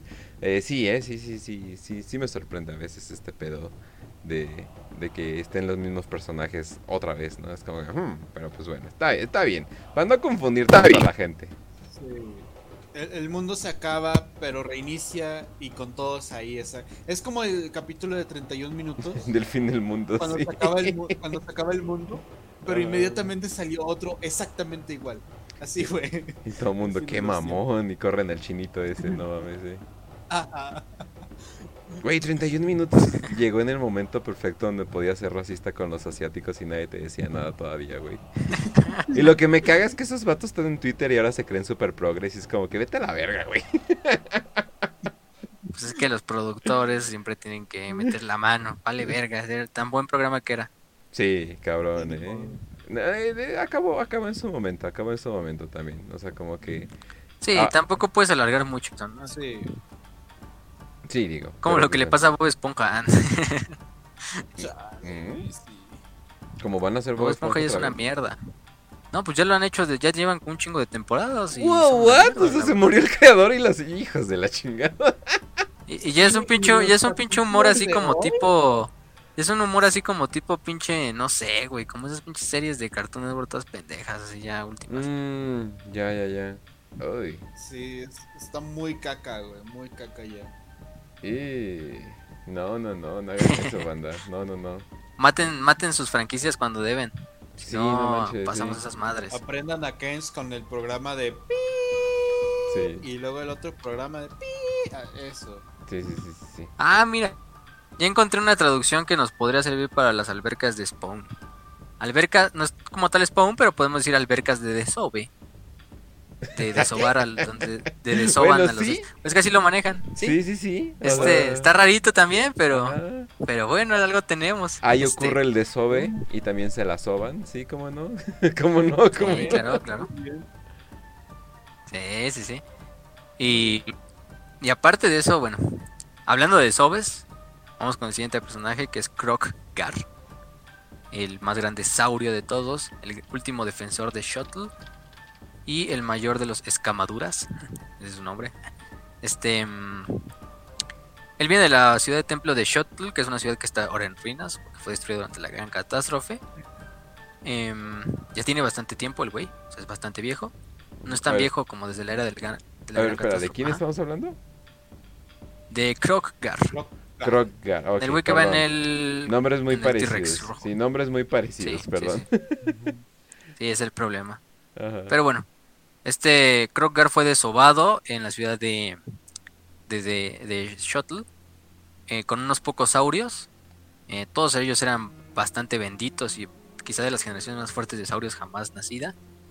Pero aparte de esto, eran mucho más agresivos, eran mucho más fuertes que y más grandes que las otras eh, saurios que habían nacido. Y aparte tenían una capacidad innata para dominar y domar bestias de la jungla. Esto le sirvió bastante para domar a su a su a su carnosaurio personal que se llama Gritlock, no Gritlock. Este mm, y aparte de eso se dice que ese ese desove de, de saurios es uno de los que más ha domado carnosaurios en toda la historia. Y Kroger pues reclamó el más grande, el más salvaje y el más fuerte de todos, que es este Gritlock, el rojo. Em, el problema de aquí fue que eh, en la gran catástrofe se colapsaron las puertas, ya sabemos. Eh, Shot terminó siendo destruida por los demonios. Eso sí es importante, porque las barreras terminaron de, de- de- caer. Eh, Krogar y sus guerreros lucharon, pero pues no pudieron hacer mucho porque era simplemente tan grande la fuerza del caos que, que, que, que había que ellos ni siquiera pudieron llegar al centro de la ciudad donde estaba el Eslan. Llegaron bastante tarde, ya cuando llegaron al centro de la ciudad, pues ya la ciudad estaba en ruinas y todos estaban muertos. Y desde ahí Krogar eh, prometió nunca dar descanso a las fuerzas del caos. Eh, de hecho, yo creo que es el, el hombre lagarto con, quizá de los hombres lagarto con más obsesión de acabar con el caos. Eh, aparte su facción, si la encuentran así en, los, en el juego de Total War, se llaman los últimos defensores, por ser los últimos defensores que sobrevivieron a la caída de Shotla. O sea, en realidad es un, son un pueblo sin patria porque ya no existe su ciudad. Y se la pasan vagando por todas las junglas de Lustria, eh, acabando con, con las bestias y también ayudando en donde se necesita, ¿no? En realidad no es una facción que esté fija y va ayudando a otras ciudades templo. Por ejemplo, en la batalla de las puertas caídas, eh, ayudaron a Maznamundi a, a luchar contra los guerreros del caos liderados por... Ahí no me acuerdo el nombre del guerrero del caos, pero de hecho Krogar es el que le da combate, eh, combate singular. Y pues fácilmente Krogar mata al elegido del caos. Simplemente ya cuando termina la batalla nada más ven que Krogar trae ahí la cabeza del el guerrero del caos ahí amarrada a su cinturón. Em, aparte de eso, Krogar eh, tiene bastante confianza con, con Mazdamundi. Podemos decir que son bastante gran amigos. Aparte de eso, ha ido a Albion. También luchó en la batalla final de la primera ciudad en el fin de los tiempos, donde pues murió, lamentablemente. Y lleva, y lleva, eh, pero sí sabemos que, recordemos, de hecho Gridlock lo matan en esa, en esa batalla, su dinosaurio. Le disparan creo que con un arma de los Skaven, o sea, de uno de esos cañones disformes. Y literalmente el pobre dinosaurio se empieza a deshacer solito así de la plaga y de, y de la piedra disforme que le dispararon. Es cuando Krogar sigue luchando hasta que el güey literalmente... eh, la única forma de matarlo es dejándole caer un meteorito y el güey ruge valientemente hacia el cielo, este, desafiante ante la adversidad y finalmente pues muere, ¿no? Em, sus artefactos, eso sí cabe recalcar, sus armas son bastante interesantes. Tiene la mano de los dioses, que es esta mano dorada. La que dijo Raz con la que le aplastó la- el cráneo a uno de los guerreros del caos en el video de Guardián. Sí. Punk. Punk. Sí, no, y, y aparte, es, o sea, la mano de los dioses no tiene ese nombre porque nada más está bonito, ¿no? Porque es una mano que fueron, es un guantelete forjado por los propios ancestrales. El gu- el- literalmente el guantelete, además de crear eh, esto, crea una bola de luz en la palma de la mano, que literalmente es un rayo que puede lanzar así hacia sus enemigos, así como si fuera un, un no sé, como, pues, como un guantelete de energía. O sea, bastante, bastante, bastante interesante. Y, y siempre lo va cargando este Kroger. Bueno, de hecho ya lo trae como eh, forjado, bueno, sí, este forjado a su mano, entonces no es como que se lo pueda quitar ni nada, en realidad ya está de por vida con él. Y la otra es la lanza de, de ay cabrón, Tlangsla. Em, se dice que esta arma es la, el arma del dios Tlangsla, que es uno de los ancestrales, mientras marchaba la batalla en su carroza voladora. Y pues de alguna forma llegó con Krogar. Y literalmente Krogar tiene la, la lanza de uno de los dioses. Entonces, em, aparte de que la lanza, pues es una lanza y es lo más filoso y está hecha de, de oro y de, y de bronce y de no sé cuántas chingaderas y, y- y tecnología mágica y de los Old Ones. Aparte de eso, tiene el poder para que em, cuando te golpee la lanza, aunque no te mate, em, te deja ver visiones de, de perdición, de tu perdición, a ese ser que golpeó, hasta que literalmente ese güey se queda loco y, se, y, se- y pierde su voluntad y, y ya pues es una presa fácil para, para Crocar, ¿no? Entonces es, Nice. es uno de los cabrones. Em, la verdad es que Krogar también es de esos personajes bastante icónicos. También es uno de los lords legendarios que metieron primero en Warhammer Total War para los hombres lagarto, con la facción de los últimos defensores. Y pues por mucho es uno de los mejores duelistas también en el juego. A bordo de su, de su carnosaurio, de este Gridlock, también era una chingonería, porque el güey tiene bonus contra grandes, bonus contra infantería, bonus contra otros lords legendarios, entonces sí estaba, estaba cabrón. Eh, y aparte le encanta matar elfos. Entonces, qué mejor que eso, ¿no? Basadote. Em, Qué bien. Eso es lo más basado que hay. sí, sí, sí. Y luego de ese creo que vamos con... Con Gorrock. Ya vamos a acabar. Ujú. Este Gorrock es la gran serpiente blanca, digo la gran serpiente, la gran el gran lagarto blanco de la ciudad de Itza, también es de allá. También le dicen el marcado para la lucha. Eh, es un un saurio también legendario, eh, albino y por lo mismo de que es albino, pues desde el momento en que nació sabía que le iba a ser alguien bendito. Y de hecho él nació solo. En su camada, él, en su desove, él fue el único que, que salió de esa. de esa. de esa. de ese desove. Em, cuando por ejemplo no está luchando, porque ese güey es como casi el matón, ¿no? O el. el, el, el güey que manda el, el, el slan de Itza a matar a lo que necesite, ¿no? Ese güey ha matado humanos, demonios, este elfos oscuros, elfos, eh, altos elfos, lo que sea, él lo ha matado, ¿no? Em, además de que es un, un hombre lagarto bastante grande para su tamaño, de hecho es más grande que, que Krogar, y de hecho Krogar está bastante, la verga. Bastante gigantesco. Sí. Em, el güey tiene una capacidad de regeneración y de sobrevivir a, a heridas que a otro hombre lagarto lo matarían.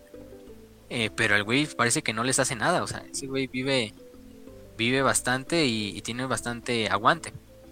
Aparte de eso, eh, cuando no está en batalla, siempre está en la pirámide más alta de Itza, observando la jungla, esperando silenciosamente a que se le asigne una nueva tarea. Em, y el güey literalmente nada más se pone a meditar. Y en unos deslizones le ponen una mantita para que no le dé frío casi, casi todo el tiempo. Y simplemente se queda ahí meditando, meditando hasta que ya le dicen, oh, tienes otro encargo, hay un cabrón que... Eh, ¿Qué crees que se metieron unos humanos a la selva, no? Entonces velos a chingar. Em, de hecho, su arma, que es la masa de Ulamak, que es la que con la que le hizo el bonk al guerrero del caos en la animación, es esa famosa masa. También se dice que es una masa eh, propiamente hecha por los hombres y por los ancestrales. Y eh, tiene el escudo de las eras. O el escudo de los eones, que es un escudo también hecho a partir de, de, un material volcánico de las Islas del Fuego. Eh, de hecho, dice que el trozo era tan grande que se necesitaron una docena de croxigores para arrastrarlo hasta Lustria. Hicieron falta cientos de generaciones de deslizones para trabajar y terminarlo, como, el escudo que es. Por ejemplo, en la batalla de los pozos de sangre, Gorrock mató al caudillo orco salvaje y su serpiente alada. Eh, no tenemos el nombre de este caudillo orco, pero también hay orcos en, Lustre, eso sí cabe decirlo. Orcos salvajes más que nada. Son orcos, esos güeyes están en todos Entonces, em, pero el güey, el güey ha luchado a lo largo de todo el mundo, o sea, porque el güey no sé qué, ah, no, pues vas a luchar aquí en Lustria, ¿no? No, el güey es que te mandan un encargo y el güey ha luchado en los desiertos del caos. El güey ha luchado en los reinos ogros. El güey ha luchado contra grandes demonios. El güey ha luchado batallas navales, eh, contra elfos oscuros, contra altos elfos, contra humanos, contra reyes funerarios, contra condes de vampiro. Cualquier chingadera que viva en el mundo de, de, Warhammer Fantasy, por lo menos Gorrock ya mató a uno de esa especie, ¿no? Entonces, es alguien, alguien de cuidarse. Y aquí tengo que decir algo. ¿Recuerdan lo que dijimos de, de que son muy exitosos como posiblemente empresarios? Porque son una raza muy exitosa, lo de los hombres lagarto, al principio del programa. Sí. Sí, sí. acabo de encontrar una de las empresas que, que Rock fundó y ahora mismo es una empresa extremadamente Crocs. Crocs. No mames. es la de esta, también fundó BlackRock, ¿no? Este, la de finanzas. Exacto. Entonces, sí, ya sabemos que si estamos usando Crocs, ahí está Rock. Eh, nada más. ya está delirando. ya está delirando. Ya toma, ve, a tomar algo de azúcar. Este. Bueno. Bueno, Tejenwawin ya hablamos de él, ya no cabe la pena mencionarlo, la verdad. Em, la verdad no sé qué le pasó a Tejenwawin en el fin de los tiempos, así se las debo. Creo que también muere en la batalla de Itza, pero no, no, no tengo bien el dato. La verdad es que todos mueren, última, últimamente todos mueren en la batalla de Itza. Ah, en, el fin de los tiempos. Ajá. Yo creo que sí. Porque creo que de hecho ni lo mencionan, ¿eh? o sea, lo, lo que le pasó. No mames, le hicieron este tan sucio. No mames, qué feo. No mames. Bueno, no sé, es la verdad ya ni me acuerdo, pero sí, porque o sea, su, su, artículo es el de la batalla de Itza, pero es una batalla anterior a la última batalla de Itza, entonces creo que sí, como que lo dejaron ahí como me, a la verga. sí. Este. Ajá. Luego tenemos a Oxiotl, que es el superviviente de Pawax, el que ha regresado y el que caza sin ser visto.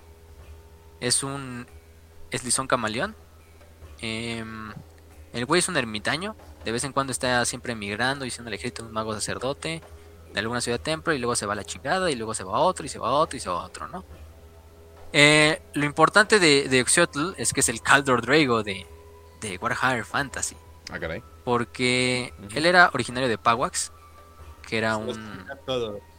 Sí, una ciudad em, donde de hecho se daban nada más estos ediciones camaleones. Em, el problema de este güey es que el güey ya era un consumado cazador cuando el caos llegó a, la, en el gran catástrofe. El problema también vino cuando em, uno de sus compañeros llamado Pokaxalan, creo era um, el líder Slan también de, de, la ciudad de Pawax, entró y se metió dentro de los vientos de la magia. Eh, el problema es que esta misma magia se, desbordó por toda la ciudad. El Slan y todo lo que había en el santuario fueron absorbidos por el reino del caos. Y Pawax envejeció milenios en cuestión de segundos.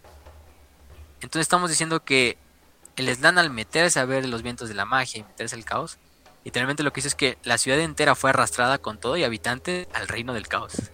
Este, Oh, con todos los eslizones, los slans, los, propios- los pobres saurios ahí. Pudieron luchar hasta donde pudieron luchar. eh, hasta eso dentro del infierno mismo no dieron la espalda.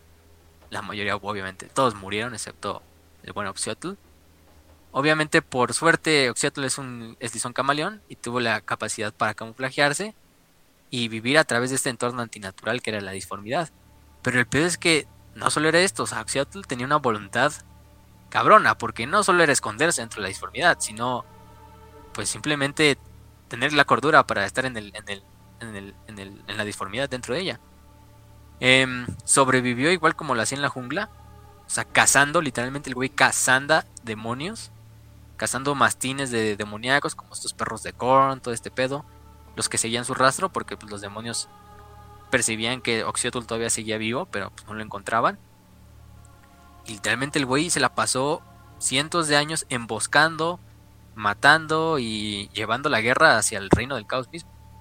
Eh, también matando servidores de, humanos de- del caos y todo lo que, lo que, lo que había pasado. Eh, el problema es que pues cada año que pasaba dentro de la disformidad, pues en el, en el mundo real pasaban siglos. Entonces Oxiotl pues se la pasó años viviendo dentro de, esta, de este reino del caos, no sabemos cuánto, no se nos dice un número como tal. Pero finalmente todas estas pruebas lograron que Oxiotl encontrara un camino de regreso a Lustria por el reino del caos. Em, y desde ahí pues se vio se dio cuenta de que desde el momento en que se habían ido habían pasado 7000 años y pues ya el reino de los hombres lagarto como lo conocía pues ya no ya no era así, ¿no? Ya estaba debilitado, las razas menores pues ya tenían más poder y todo esto y los demonios pues tarde o temprano volverían.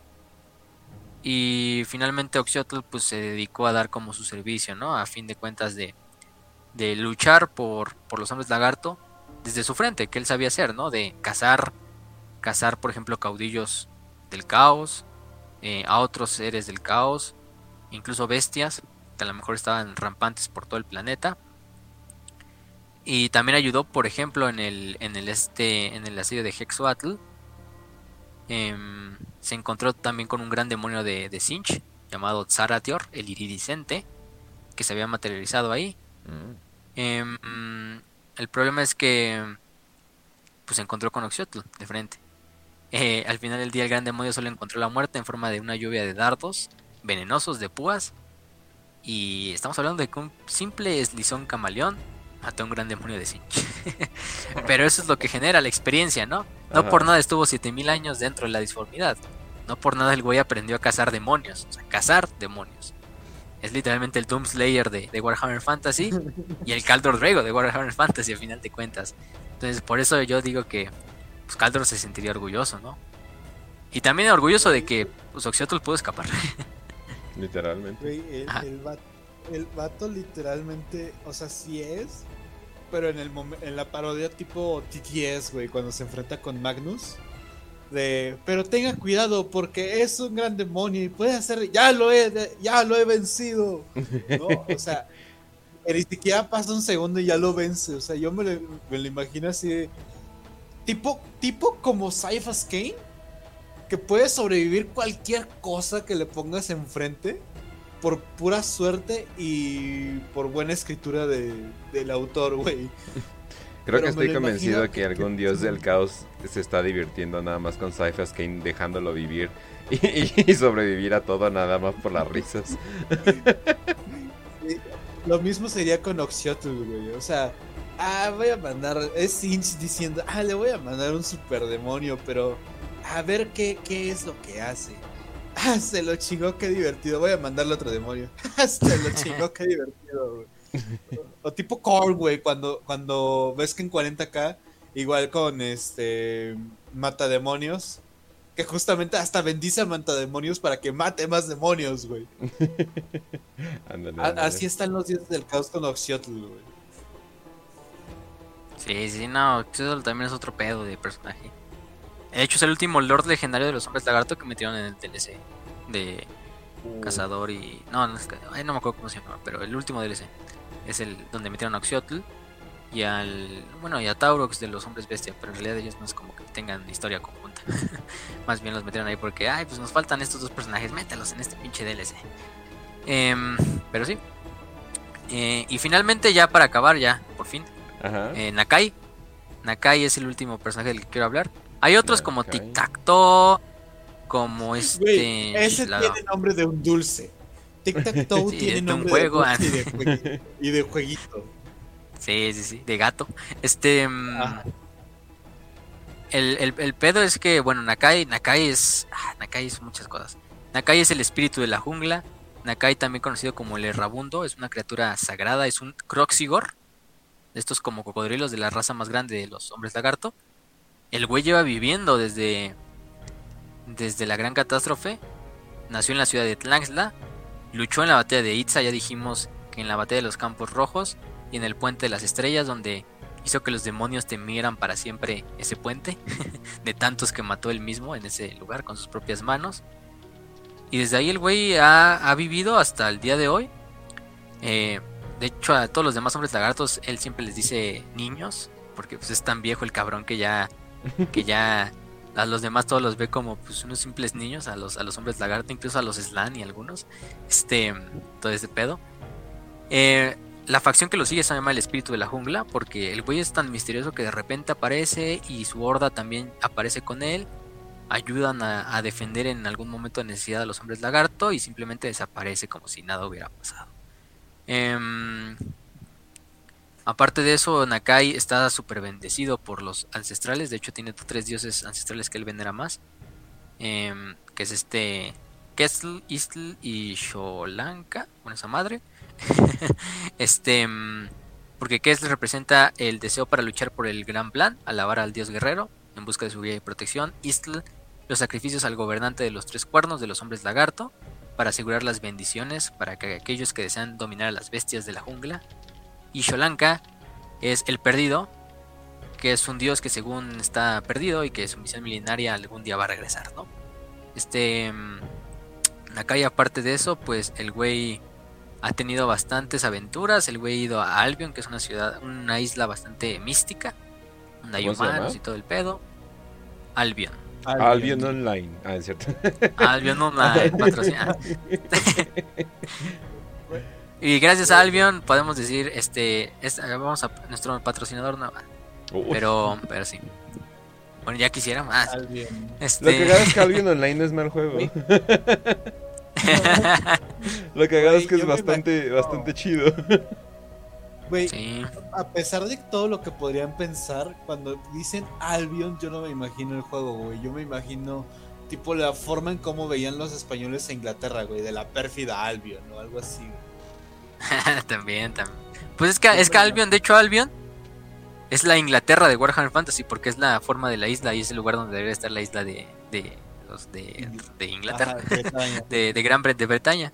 Y, y de hecho es un lugar así como donde viven como celtas. Está medio pinche raro. La verdad nunca, nunca he visto muy bien la historia de Albion. Pero es algo muy... Porque hay de todo. O sea, hay humanos, hay pinches Fimirs que son como unas criaturas. Hay... Nakai estuvo ahí, no sé qué haciendo, no me acuerdo. Pero sí. Aparte Nakai también luchó en la guerra de contra la rata. En la cual el clan Pestilence hizo una rata ogro demasiado gigantesca. Simplemente fue pinche Nakai y la desmadró en 10 segundos. este, el problema es que quedó salpicado con la sangre venenosa de la, de la bestia. Y casi se muere, de hecho, pero por suerte el güey simplemente con pura fuerza de voluntad se, se quitó la fiebre y recuperó la conciencia el cabrón así. A pura fuerza de voluntad derrotó el COVID. Güey, Y- estaba, de- estaba demasiado enojado para morir. Sí, ese güey también.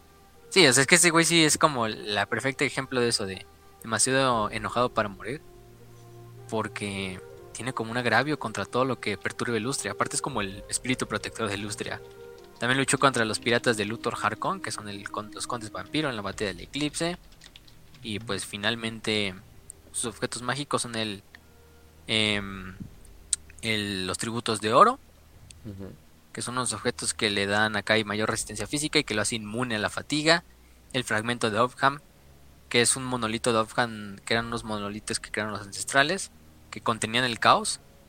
Eh, y de hecho es el arma que utiliza, aparte de eso. Eh, y pues Nakai, Nakai es un Nakai es un chingón. Eso es lo único que podemos decir de Nakai. Sí. Hay muchas historias Sí. de él, pero es ese pinche. Croxigor. Porque es un Croxigor, o sea, nadie se espera de eso de un Croxigor.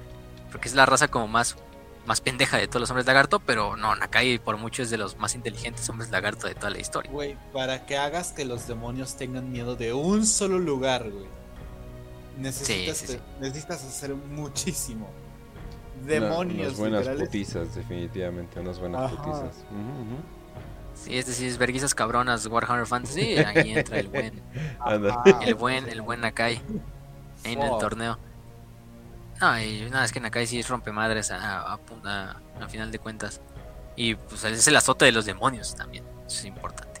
Basado. Ya. Ok. Ese es el último personaje que tocamos de los hombres lagarto. Hay muchos, eso sí. Sí, Siempre han Un tenido bastantes universo personajes. un universo muy grande. Eso sí no nos defraudan. Pero.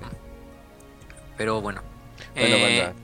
Eh, por cierto, sí. eh, eh, nada más para decirles, eh, sí vamos a tener un 5 de 5 eh, premium, pero va a ser aparte, o sea, ustedes pueden seguir haciendo sus preguntas, no hay pedo, pero vamos a hacer una sección especial si llegamos a tener preguntas de, de Patroners. Eh, y también, eh, pues ahora sí que métanse y vean las metas, vean, vean las ventajas, vean todo eso. Entre más seamos, más vamos a agregarle y posiblemente hasta más contenido grabemos. Ahora sí que todo depende, pero ya nos vamos a las 5 de 5, ¿verdad? ¿Alguna Sí, frase sí, de perdón, perdón, es que estaba- que quieras decir. Facio? está- no, no, ya estamos aquí. No, sí, vámonos a la- Ah, bueno, sí, tengo una, tengo una frase, tengo una frase antes. Va que va, va que va. Em, de los hombres lagarto. Siempre. Siempre. Siempre hay una frase para terminar estos programas. Dice, antes que los elfos, antes de los enanos, antes de los hombres, los ancestrales llegaron a este mundo. Luego vino el caos y el gran plan de los antiguos se deshizo. Somos los últimos de sus sirvientes y solo por nuestra mano será restaurado. Con la derrota total de las razas más jóvenes y usurpadoras. Así, de conciso y de al grano son los hombres lagarto. Nos vale verga quien seas, te vamos a ir a desmadrar por el gran plan. Muy bien, muy bien. Bueno, entonces vamos a las Y 5 esto- de, vamos a las 5 de 5 banda. Vamos a empezar con la primera de K-Jam 2003. Eh, dicen, ¿creen que algún príncipe demonio pueda vencer a Rey Dios Sigmar? ¿Y cuál? Ah, ok, todas, todas de fantasy, excelente. Definitivamente no vas a ver bien bien qué pedo. Muy bien. Pero, Pues. Pues es que ya lo han derrotado. O sea, creo que en Age of Sigmar sí se ha dado en la madre un- unas cuantas veces. Hasta le robaron el Galmaraz, bueno, lo perdió. Pero Oh, en el lore, en el lore de Fantasy, en el fin de los tiempos, creo que el güey se da en la madre con Cabanda y desmadra a Cabanda. Mm, El mismo Cabanda de 40k, bueno, es el mismo personaje. Este. Creo que también lucha contra Kiris. No, no, no me acuerdo contra quién. Pero sí, o sea, Sigmar. Sigmar. em, que lo pueda vencer algún príncipe demonio. Pues yo creo que cualquier príncipe demonio de los exaltados. Pongamos Scarbrand, Kiris, Kei- Kairos. eh, a lo mejor con Scarbrand se, se utiliza, digo, con Cabanda y Scarbrand. Bueno, con Cabanda sería su segundo round. Eh, con el. Ay, no recuerdo siempre se me llama su nombre de este güey. De Kugat. Eh, sí, o sea, por, por mucho estilo yo creo que le pueden dar en su madre. Aunque eso sería en Fantasy. En Age of Sigmar ya creo que es otra historia, ¿no? Porque en Age of Sigmar pues ya está macheteado y ya está más cabrón, o sea. Eso sí ya es prácticamente un dios. Aunque ya era un dios, Ah, eso sí. Ok, ok, ok. Pero, pero el güey sí está perro también, porque, o sea, no, no, no por nada venció a Nagash, que es el más grande nigromante de Warhammer Fantasy. Bueno, y no era un Nagash tan, tan imponente como el Nagash actual, pero, pero también era muy cabrón eh, para ese entonces. Y él simplemente era un guerrero humano ahí X. Eh, digo, pero de que sí era lo puede vencer, sí lo puede vencer. Pero yo creo que es una situación, es algo muy situacional. Ok. Eh, vamos a la siguiente entonces. Eh, de Benjamin dice, pregunta para las 5 de 5. ¿Quién es Archeon de Fantasy y por qué siento más respeto por él que por Abaddon? Y un bonus, jeje, jeje, ¿por qué Facio se hace pendejo? ¿Qué fue?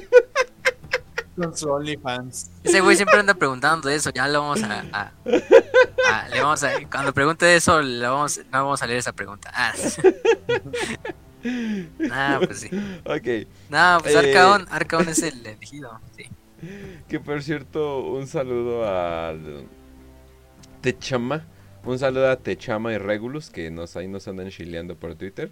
Un saludazo y ahora sí que ahora sí que un, un- un saludote nomás. Pero bueno, eh, ahora sí, vamos a responder la pregunta sí, muy sí. seria. Ok, Vamos a Arken. Arcaon.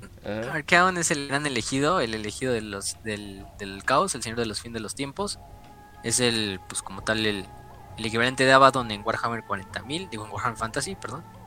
Em, es el, el elegido por los cuatro, de hecho derrotó a este, ay, ¿cómo se llama este güey? A Belacor para llenar ese título. Porque en Warhammer Fantasy es derrotar a Belacor para ser elegido Ever Chosen del caos. Y pues el güey lo, lo que lo diferencia con Abaddon es que el güey, cuando hace las cosas, las hace y las hace excelente. No por nada el güey es el arquitecto del fin de los tiempos, es el que terminó creando Age of Sigmar. Bueno, no, indirectamente creó Age of Sigmar y fue el que terminó haciendo que el caos tuviera la victoria en Warhammer Fantasy. Eh, el güey creo que era, el güey era un, ¿cómo se llama? Este, era hijo bastardo de un nórdico de la tribu Bark de que violó a una imperial, a una mujer imperial de Norland. Y Arcaon, de hecho, fue un templario de Sigmar. O sea, fue un sacerdote de Sigmar. Pero con el tiempo el cabrón sucumbió al caos. Y una larga historia. Cuando hablemos del caos vamos a hablar mucho de Arcaon. Porque pues es el cabrón. El güey viajó hasta los desiertos del norte. Y le juró lealtad a los, a los dioses del caos. Pero los dioses del caos no para nada es fácil, ¿no? Y pues obviamente no es fácil. Y el güey eh, terminó dándole dándole el, eh, la batalla a Belacor. Derrotó a Belacor y fue elegido finalmente elegido de los cuatro dioses. Es una leyenda. Incluso aunque los que no les guste el caos, pues tenemos que, que admitir que Arcaon es una leyenda y es un chingón. El respeto, el respeto. Porque aparte de eso también tenía su propia profecía. Y pues ahorita creo que en Age of Sigmar sigue siendo el, el elegido del caos. Em, creo que ya está, está como el cabrón, así casi, casi como, casi queriendo independizar de los dioses del caos. Así como, "Nah, ustedes chinguen a su madre, no son mis patrones. Este. em, todavía es- obviamente es un ser del caos. Y de hecho ahorita va montando un... Ajá. ¿Este güey tiene pelo? eh, no sé, la verdad. es que Porque siempre si va con su casco, pero Fuck, si es calvo no con su casco con cuernos. Holy, Nah, el güey sí es, el güey sí es los cuernos bastante son bueno. holy Consideraré shit. que Es- los cuernos son pelo, así que muy bien, vamos bien. Está bastante, Sí, sí, lo contamos como pelo. está bastante chat su miniatura, ¿eh? Sí. O No, no sé y ahorita la. Age of Sigmar. No sé qué sea, pero está Estás viendo, creo, la Age of Sigmar, ¿no? Que tiene como Ajá. tres cabezas. Ajá, dragón. sí está montando un, ca- un dragón de tres cabezas. Sí, es que y una es como está de muy cabrón Korn, porque. Sinch y Nurgle. Y, Y no. pues no, yo creo que el pito es el de Slanesh, no sé. Es que se supone que. Eso sí creo que lo sé de Age of Sigmar. Creo que le mandan como cada dios un demonio para desmadrarlo. Ajá. Porque ya estaba como pasándose de listo. Y el güey, junto a su dragón, se chinga a los cuatro demonios. Digo, a los tres demonios. Pero el dragón, al tomar la sangre de los demonios, porque se alimenta de su carne, eh, como que al, dragón le salen tres cabezas: una del gran demonio de Norgol, que mató, Ujú. otra el de Sinch y el de Korn. El peor es que Slanesh no mandó demonio, porque pues Slanesh creo que lo habían. Matado. Porque creo que en Age of Sigmar está Slanesh como, Atrapada o algo así, ¿no? como encarcelado, sí, atrapado por los Mm. elfos. Em, y pues sí, por eso está ese dragón tan épico que tiene, que tiene estas tres cabezas Está chido, de está chido. los tres demonios. Ok, vamos el a... güey es una, una institución.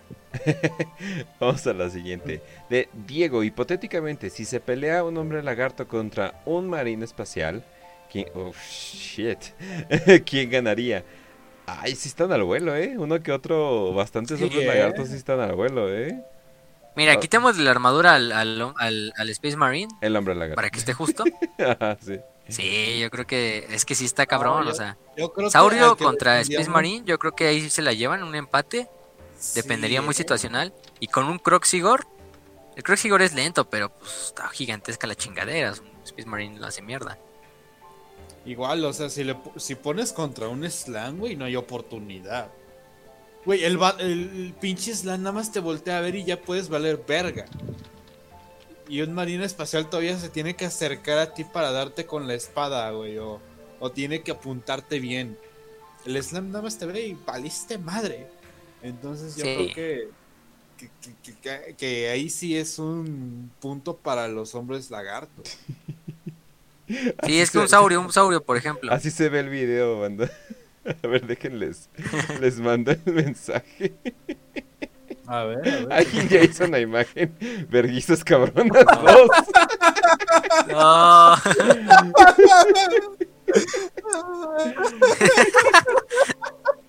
No mames.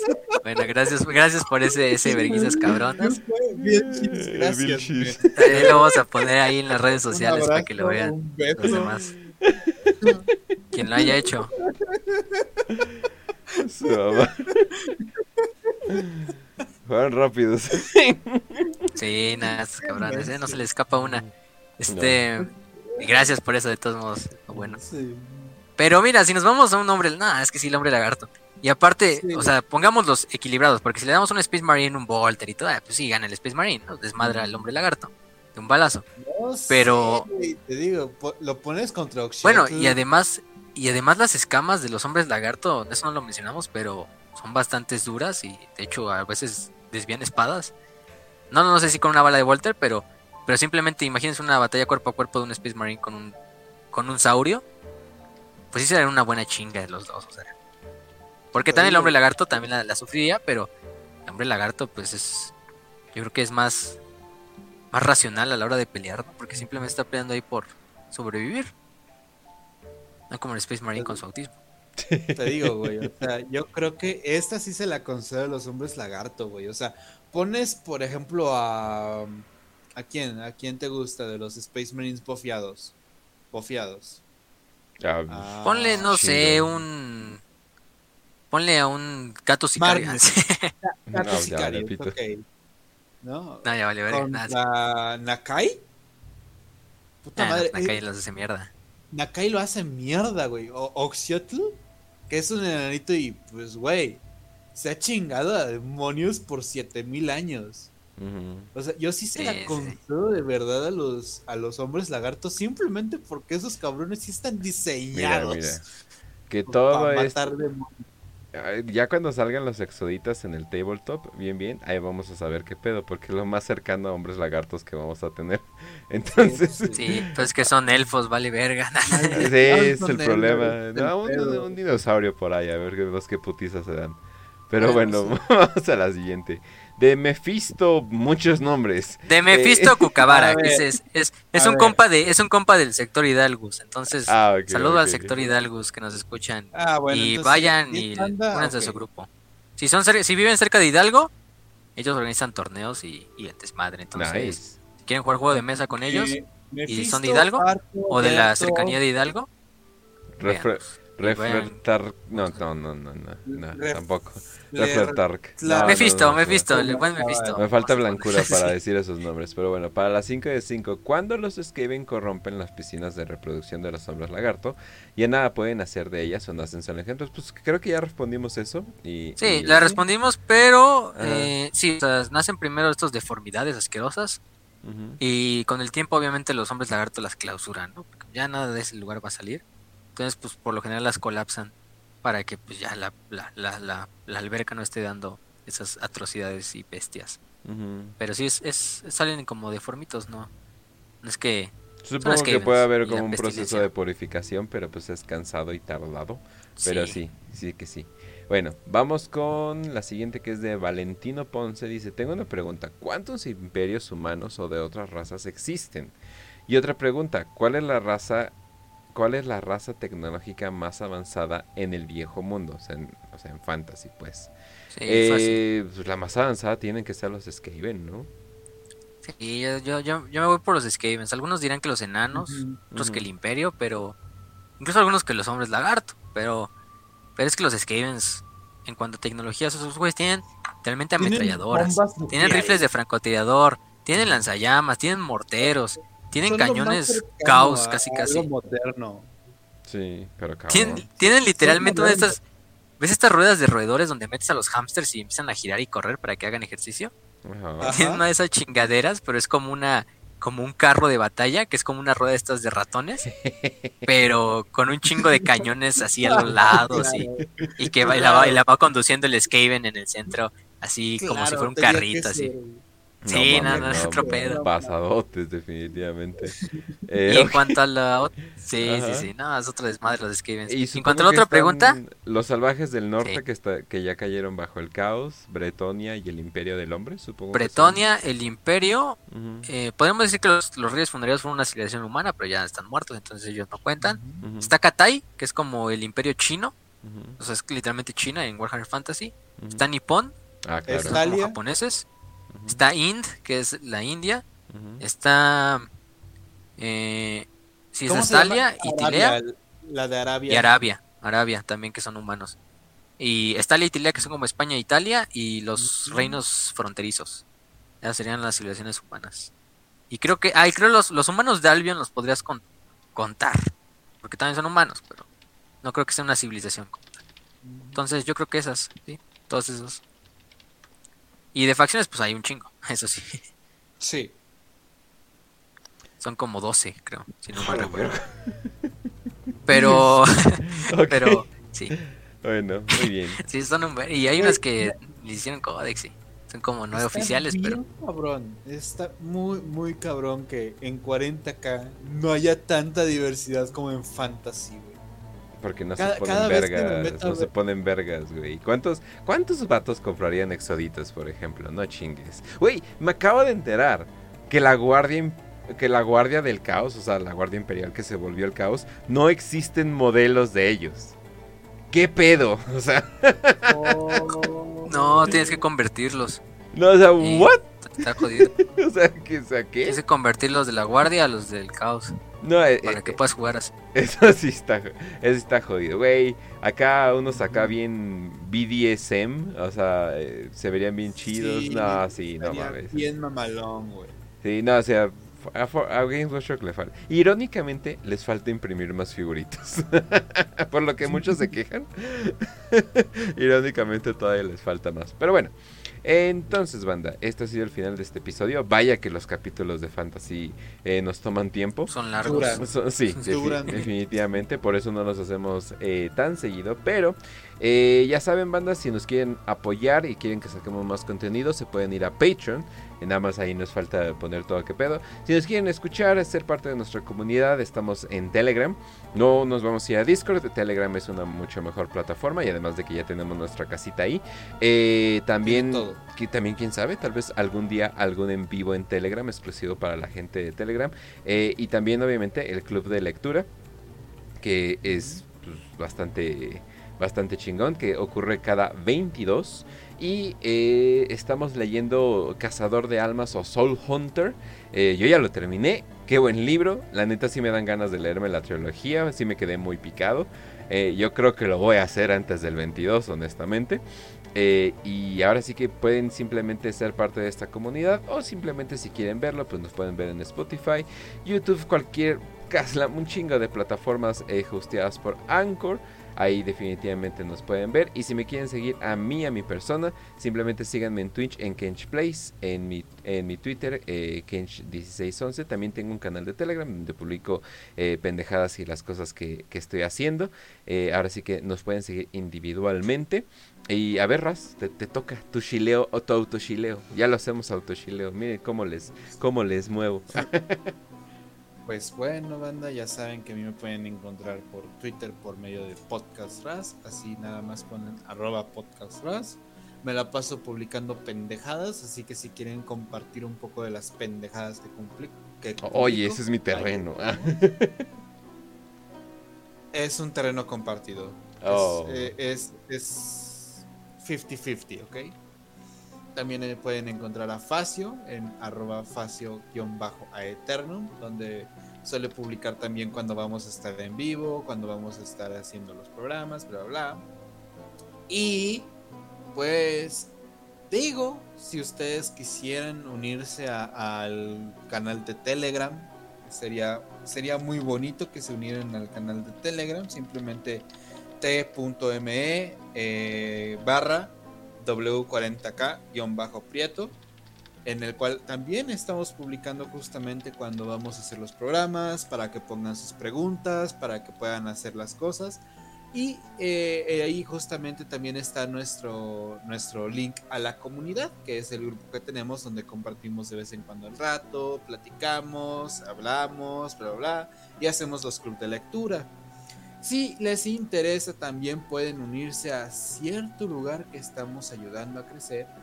Y guiño, guiño, nosotros no tenemos absolutamente nada que ver. Guiño, Literalmente, guiño. literalmente ni tienes que publicarlo, güey. Es más grande que nuestro canal. Sí. No, no me lo creo, ¿eh? Mil suscriptores como en una semana. 1300. Sí. O sea, ya son 1300. 1300. Ok. Creo que no hace falta decirlo entonces. Muy bien. Vamos a saltarnos esa parte. También nos ayudará legalmente para, para que podamos conseguir bien. no, para que no tengamos pedos. Nos va a ayudar legalmente. Ok, y eh, pues sin más que decirles, les recuerdo que igual el 22, creo que es el 22, cuando vamos a estar haciendo el club de lectura. eh, ya saben qué libro estamos leyendo y si no, pues Kench, ¿qué libro estamos leyendo? Soul, Soul Hunter. que por cierto, Muy bien. que por cierto sí escuché el audiolibro porque es más que nada el tiempo que me da y sí las voces Ah, sí ¿Hay se, sí se mamaron, ¿eh? Sí se mamaron con las voces así de así es como que ay cabrón. Así como un lagarto. Luego ni le entiendo. Luego ni le entiendo así de "Ey, con sus- y así, ay cabrón, porque hacen la voz del Dreadnought y pues no mames, no se le entiende ni madre. Necesito el audiolibro. Voy a buscar el audiolibro al rato. Porque ah, es un poco difícil eh, todas las actividades universitarias. Bueno, pe- pedos, pedos de, de estudiante. Luego te lo paso Y- si quieres, ahí tengo los tres. Va, va, va. Y pues sin más que decirles, creo que ya es momento de pasarle el micrófono a Facio para que despida el programa. Y de mi parte, solamente les puedo decir que espero que tengan una excelente semana. Pasen a escuchar el diván de Raz, pueden seguir el Raz Podcast en YouTube. Y ahí estamos haciendo el diván de Raz. Recientemente tuvimos un invitado que fue Cabra. Y la siguiente semana, o sea, esta, nos toca con el cuerpo indo latino donde nos platicó un poquito sobre la historia de Chris Chan. Así que hay como que mucha Pinche Clau. investigación. Invitas un programa y se pone a hablar de se va a poner el autismo, cabrón. Te juro, duró una hora y media. Lo voy a tener que empezar a las seis para tener tiempo de, de hacer otras actividades e irme a dormir temprano. Tengo que, o sea, no mames, se tardó como una hora y media hablando de Chris Chan, pero bueno, Crow, te quiero un chingo, chinga tu madre, esta va para Crow. Sí, Eh, definitivamente. Sí, definitivamente. Así que, Facio, ya sabes. Ya Sí, sabes. sí, sí. Este, pues gracias a todos los que estuvieron en este episodio, que nos aguantaron ya casi cuatro horas. Sí. Este, siempre se van así los tiempos cuando hablamos de Warhammer Fantasy. Y bastante, Pero, eh, no hay estable la, problema. y bastante estable la audiencia, me sorprende, banda, me sorprende. Muy bien, muy bien. Sí, gracias, gracias a todos los que están aquí, que nos aguantaron aquella, Maeli Valentino Ponce, que nos pregunta, oigan, ¿dónde puedo donarles money? Pues, ¿qué crees? Que acabamos de abrir nuestro Patreon. Pueden buscarlo como www.patreon.com eh, slash WPP. Oh, hola, les va a redirigir. Alguien, me, alguien me dijo, ah, yo les, yo les dono, les recomiendo este micrófono. Y veo el micrófono y es un micrófono de tres mil pesos. Y yo así, oh, joder. Ah, bueno. a la- Eso espérate cuando tengamos 100 mil suscriptores. Ah, sí. Ay, no, Pero, pero, nada, sí. lo que sí estaría chido es hacer como un pequeño road to eh, a, road to a mil suscriptores porque digo vamos creciendo constantemente eh, cada vez que veo hay nuevos suscriptores entonces gente especial de mil suscriptores viene en camino sí a huevo, huevo, huevo, huevo. pero bueno ahora sí despido el programa. Ok. Exactamente, 180 suscriptores para llegar ahí. Pero sí, si que nos quieren donar, váyanse al Patreon, es completamente opcional. Eh, hay unas tres tiers de 2 dólares, 5 dólares y 10 dólares. Eh, ahí van a estar viendo episodios extra, acceso anticipado, eh, incluso El sesiones de preguntas. VIP. Eso lo dejamos entre comillas todavía, pero eh, también artwork exclusivo que vamos a mandar a comisionar. Sí. Em, y si, es- si no es suficiente con escucharnos cuatro horas, nos van a poder escuchar más tiempo Sí. en, en el Patreon. Entonces, si tienen la oportunidad y si quieren, háganlo, si no, no hay problema. También seguiremos con las comunidades abiertas de Telegram y de Facebook completamente gratis. Aunque, no, no es como que sea- aunque tal vez cerramos los grupos, o sea, pero no se, no se asusten. Sí, porque Por los bots. por los bots, porque hay muchos más bots en Telegram, es el problema. Sí, más que nada, y de, y de bitcoins. Es como que, ah, Jesus, ot- otro. Eh, pero haríamos el acceso eh, semiabierto, o sea, para todo mundo que quiera entrar. O sea, de todas formas, podrían entrar sin pedos, o sea, no, no tenemos ningún problema. Pero tal vez sí lo cerramos porque, verga, son como dos bots al día que entran. Solamente Sí, que se ponen a publicitar miren, otras canales sí, otras cosas ahí. miren, chicos, de finanzas. Si, si van a entrar al grupo y van a quieren hacer este, esta onda de poder platicar con nosotros sin problema y compartir con la comunidad, lo que solemos pedir es que publiquen, al menos tengan pública su fotito, o sea, pueden poner cualquier foto, güey, o sea, literalmente puedes poner una foto de... de Una mona china de ya. popó. Ajá, o, o cosas así, y que respondan el mensaje para saber que no son bots. Simplemente díganos, ah, eh, estoy chido, ¿Qué, ¿qué pedo, carnal? ¿Cómo estás? O cosas así. Eso nos da muchísima seguridad y certeza de que no son bots para que no tengamos que, que tener la, penosa necesidad de borrarlos del grupo. No, no me gusta personalmente hacerlo, pero por seguridad del grupo, por seguridad de la gente que está ahí, para que todo esté tranquilo, pues sí tenemos. Ahora sí que, que nos vamos a ver como el moderador gordo de Discord que, que se enoja porque rompen las reglas. Pero pues finalmente... Mira, lo- lo bueno- Pero es que esos, esos hindús de Telegram son un peligro, entonces. Ajá. Entonces, por, por seguridad de todos, ¿sale? Solamente si Kench, Facio o alguien más les dice, ¿saben qué? Oye, porfa, ¿qué onda con el arroba o qué onda con la foto? Pues nada más pónganla, pó- pónganla para que los podamos ver y ya sabemos que, que no son bots, que no son este, que, no van a, no va a haber problemas. Es en serio, es todo lo que pedimos. Pueden publicar, somos bastante flexibles con lo, con lo que publican, con lo que dicen. Tal vez demasiado. Eh, Tal vez demasiado. Un saludo a, a- ya saben, no voy a mencionar nombres porque los quiero muchísimo, pero uff, uff, lo que he tenido que Uf. leer a veces. Así que cuídense muchísimo, banda. Sí. Saben que los queremos mucho, que son este muy valiosos. Muchísimas gracias de verdad por, por darnos la oportunidad de hacer el programa, porque finalmente, pues sí, lo hacemos como plática de compañeros, de amiguitos, pero pues también lo hacemos en buena parte para que ustedes tengan algún entretenimiento para la semana, que tengan un lunes tranquilo, que, que la estén pasando bien. Así que muchísimas gracias por hacernos crecer tanto, por darnos la oportunidad también de poder hacer ya un, un Patreon. Creo que ya me estoy poniendo muy poético, algo Sí. así, así que mejor. Sí, ya vamos, vamos a acabar esto espacio. porque si no vamos a estar aquí hasta las once y media. Este, despidiéndonos. Sí, síganos en todas las redes, síganos en todos los canales de podcast, síganos en Telegram, en Facebook, en el Patreon si tienen la oportunidad y si quieren, claro, recuerden que esto es simplemente opcional. Eh, y pues nos vemos el siguiente lunes, todavía no tenemos un episodio a confirmar, pero se los daremos por la semana. Entonces, pues sin nada más que decir, les deseamos salud y victoria y que la gran serpiente Sotek los acompañe. Basadot.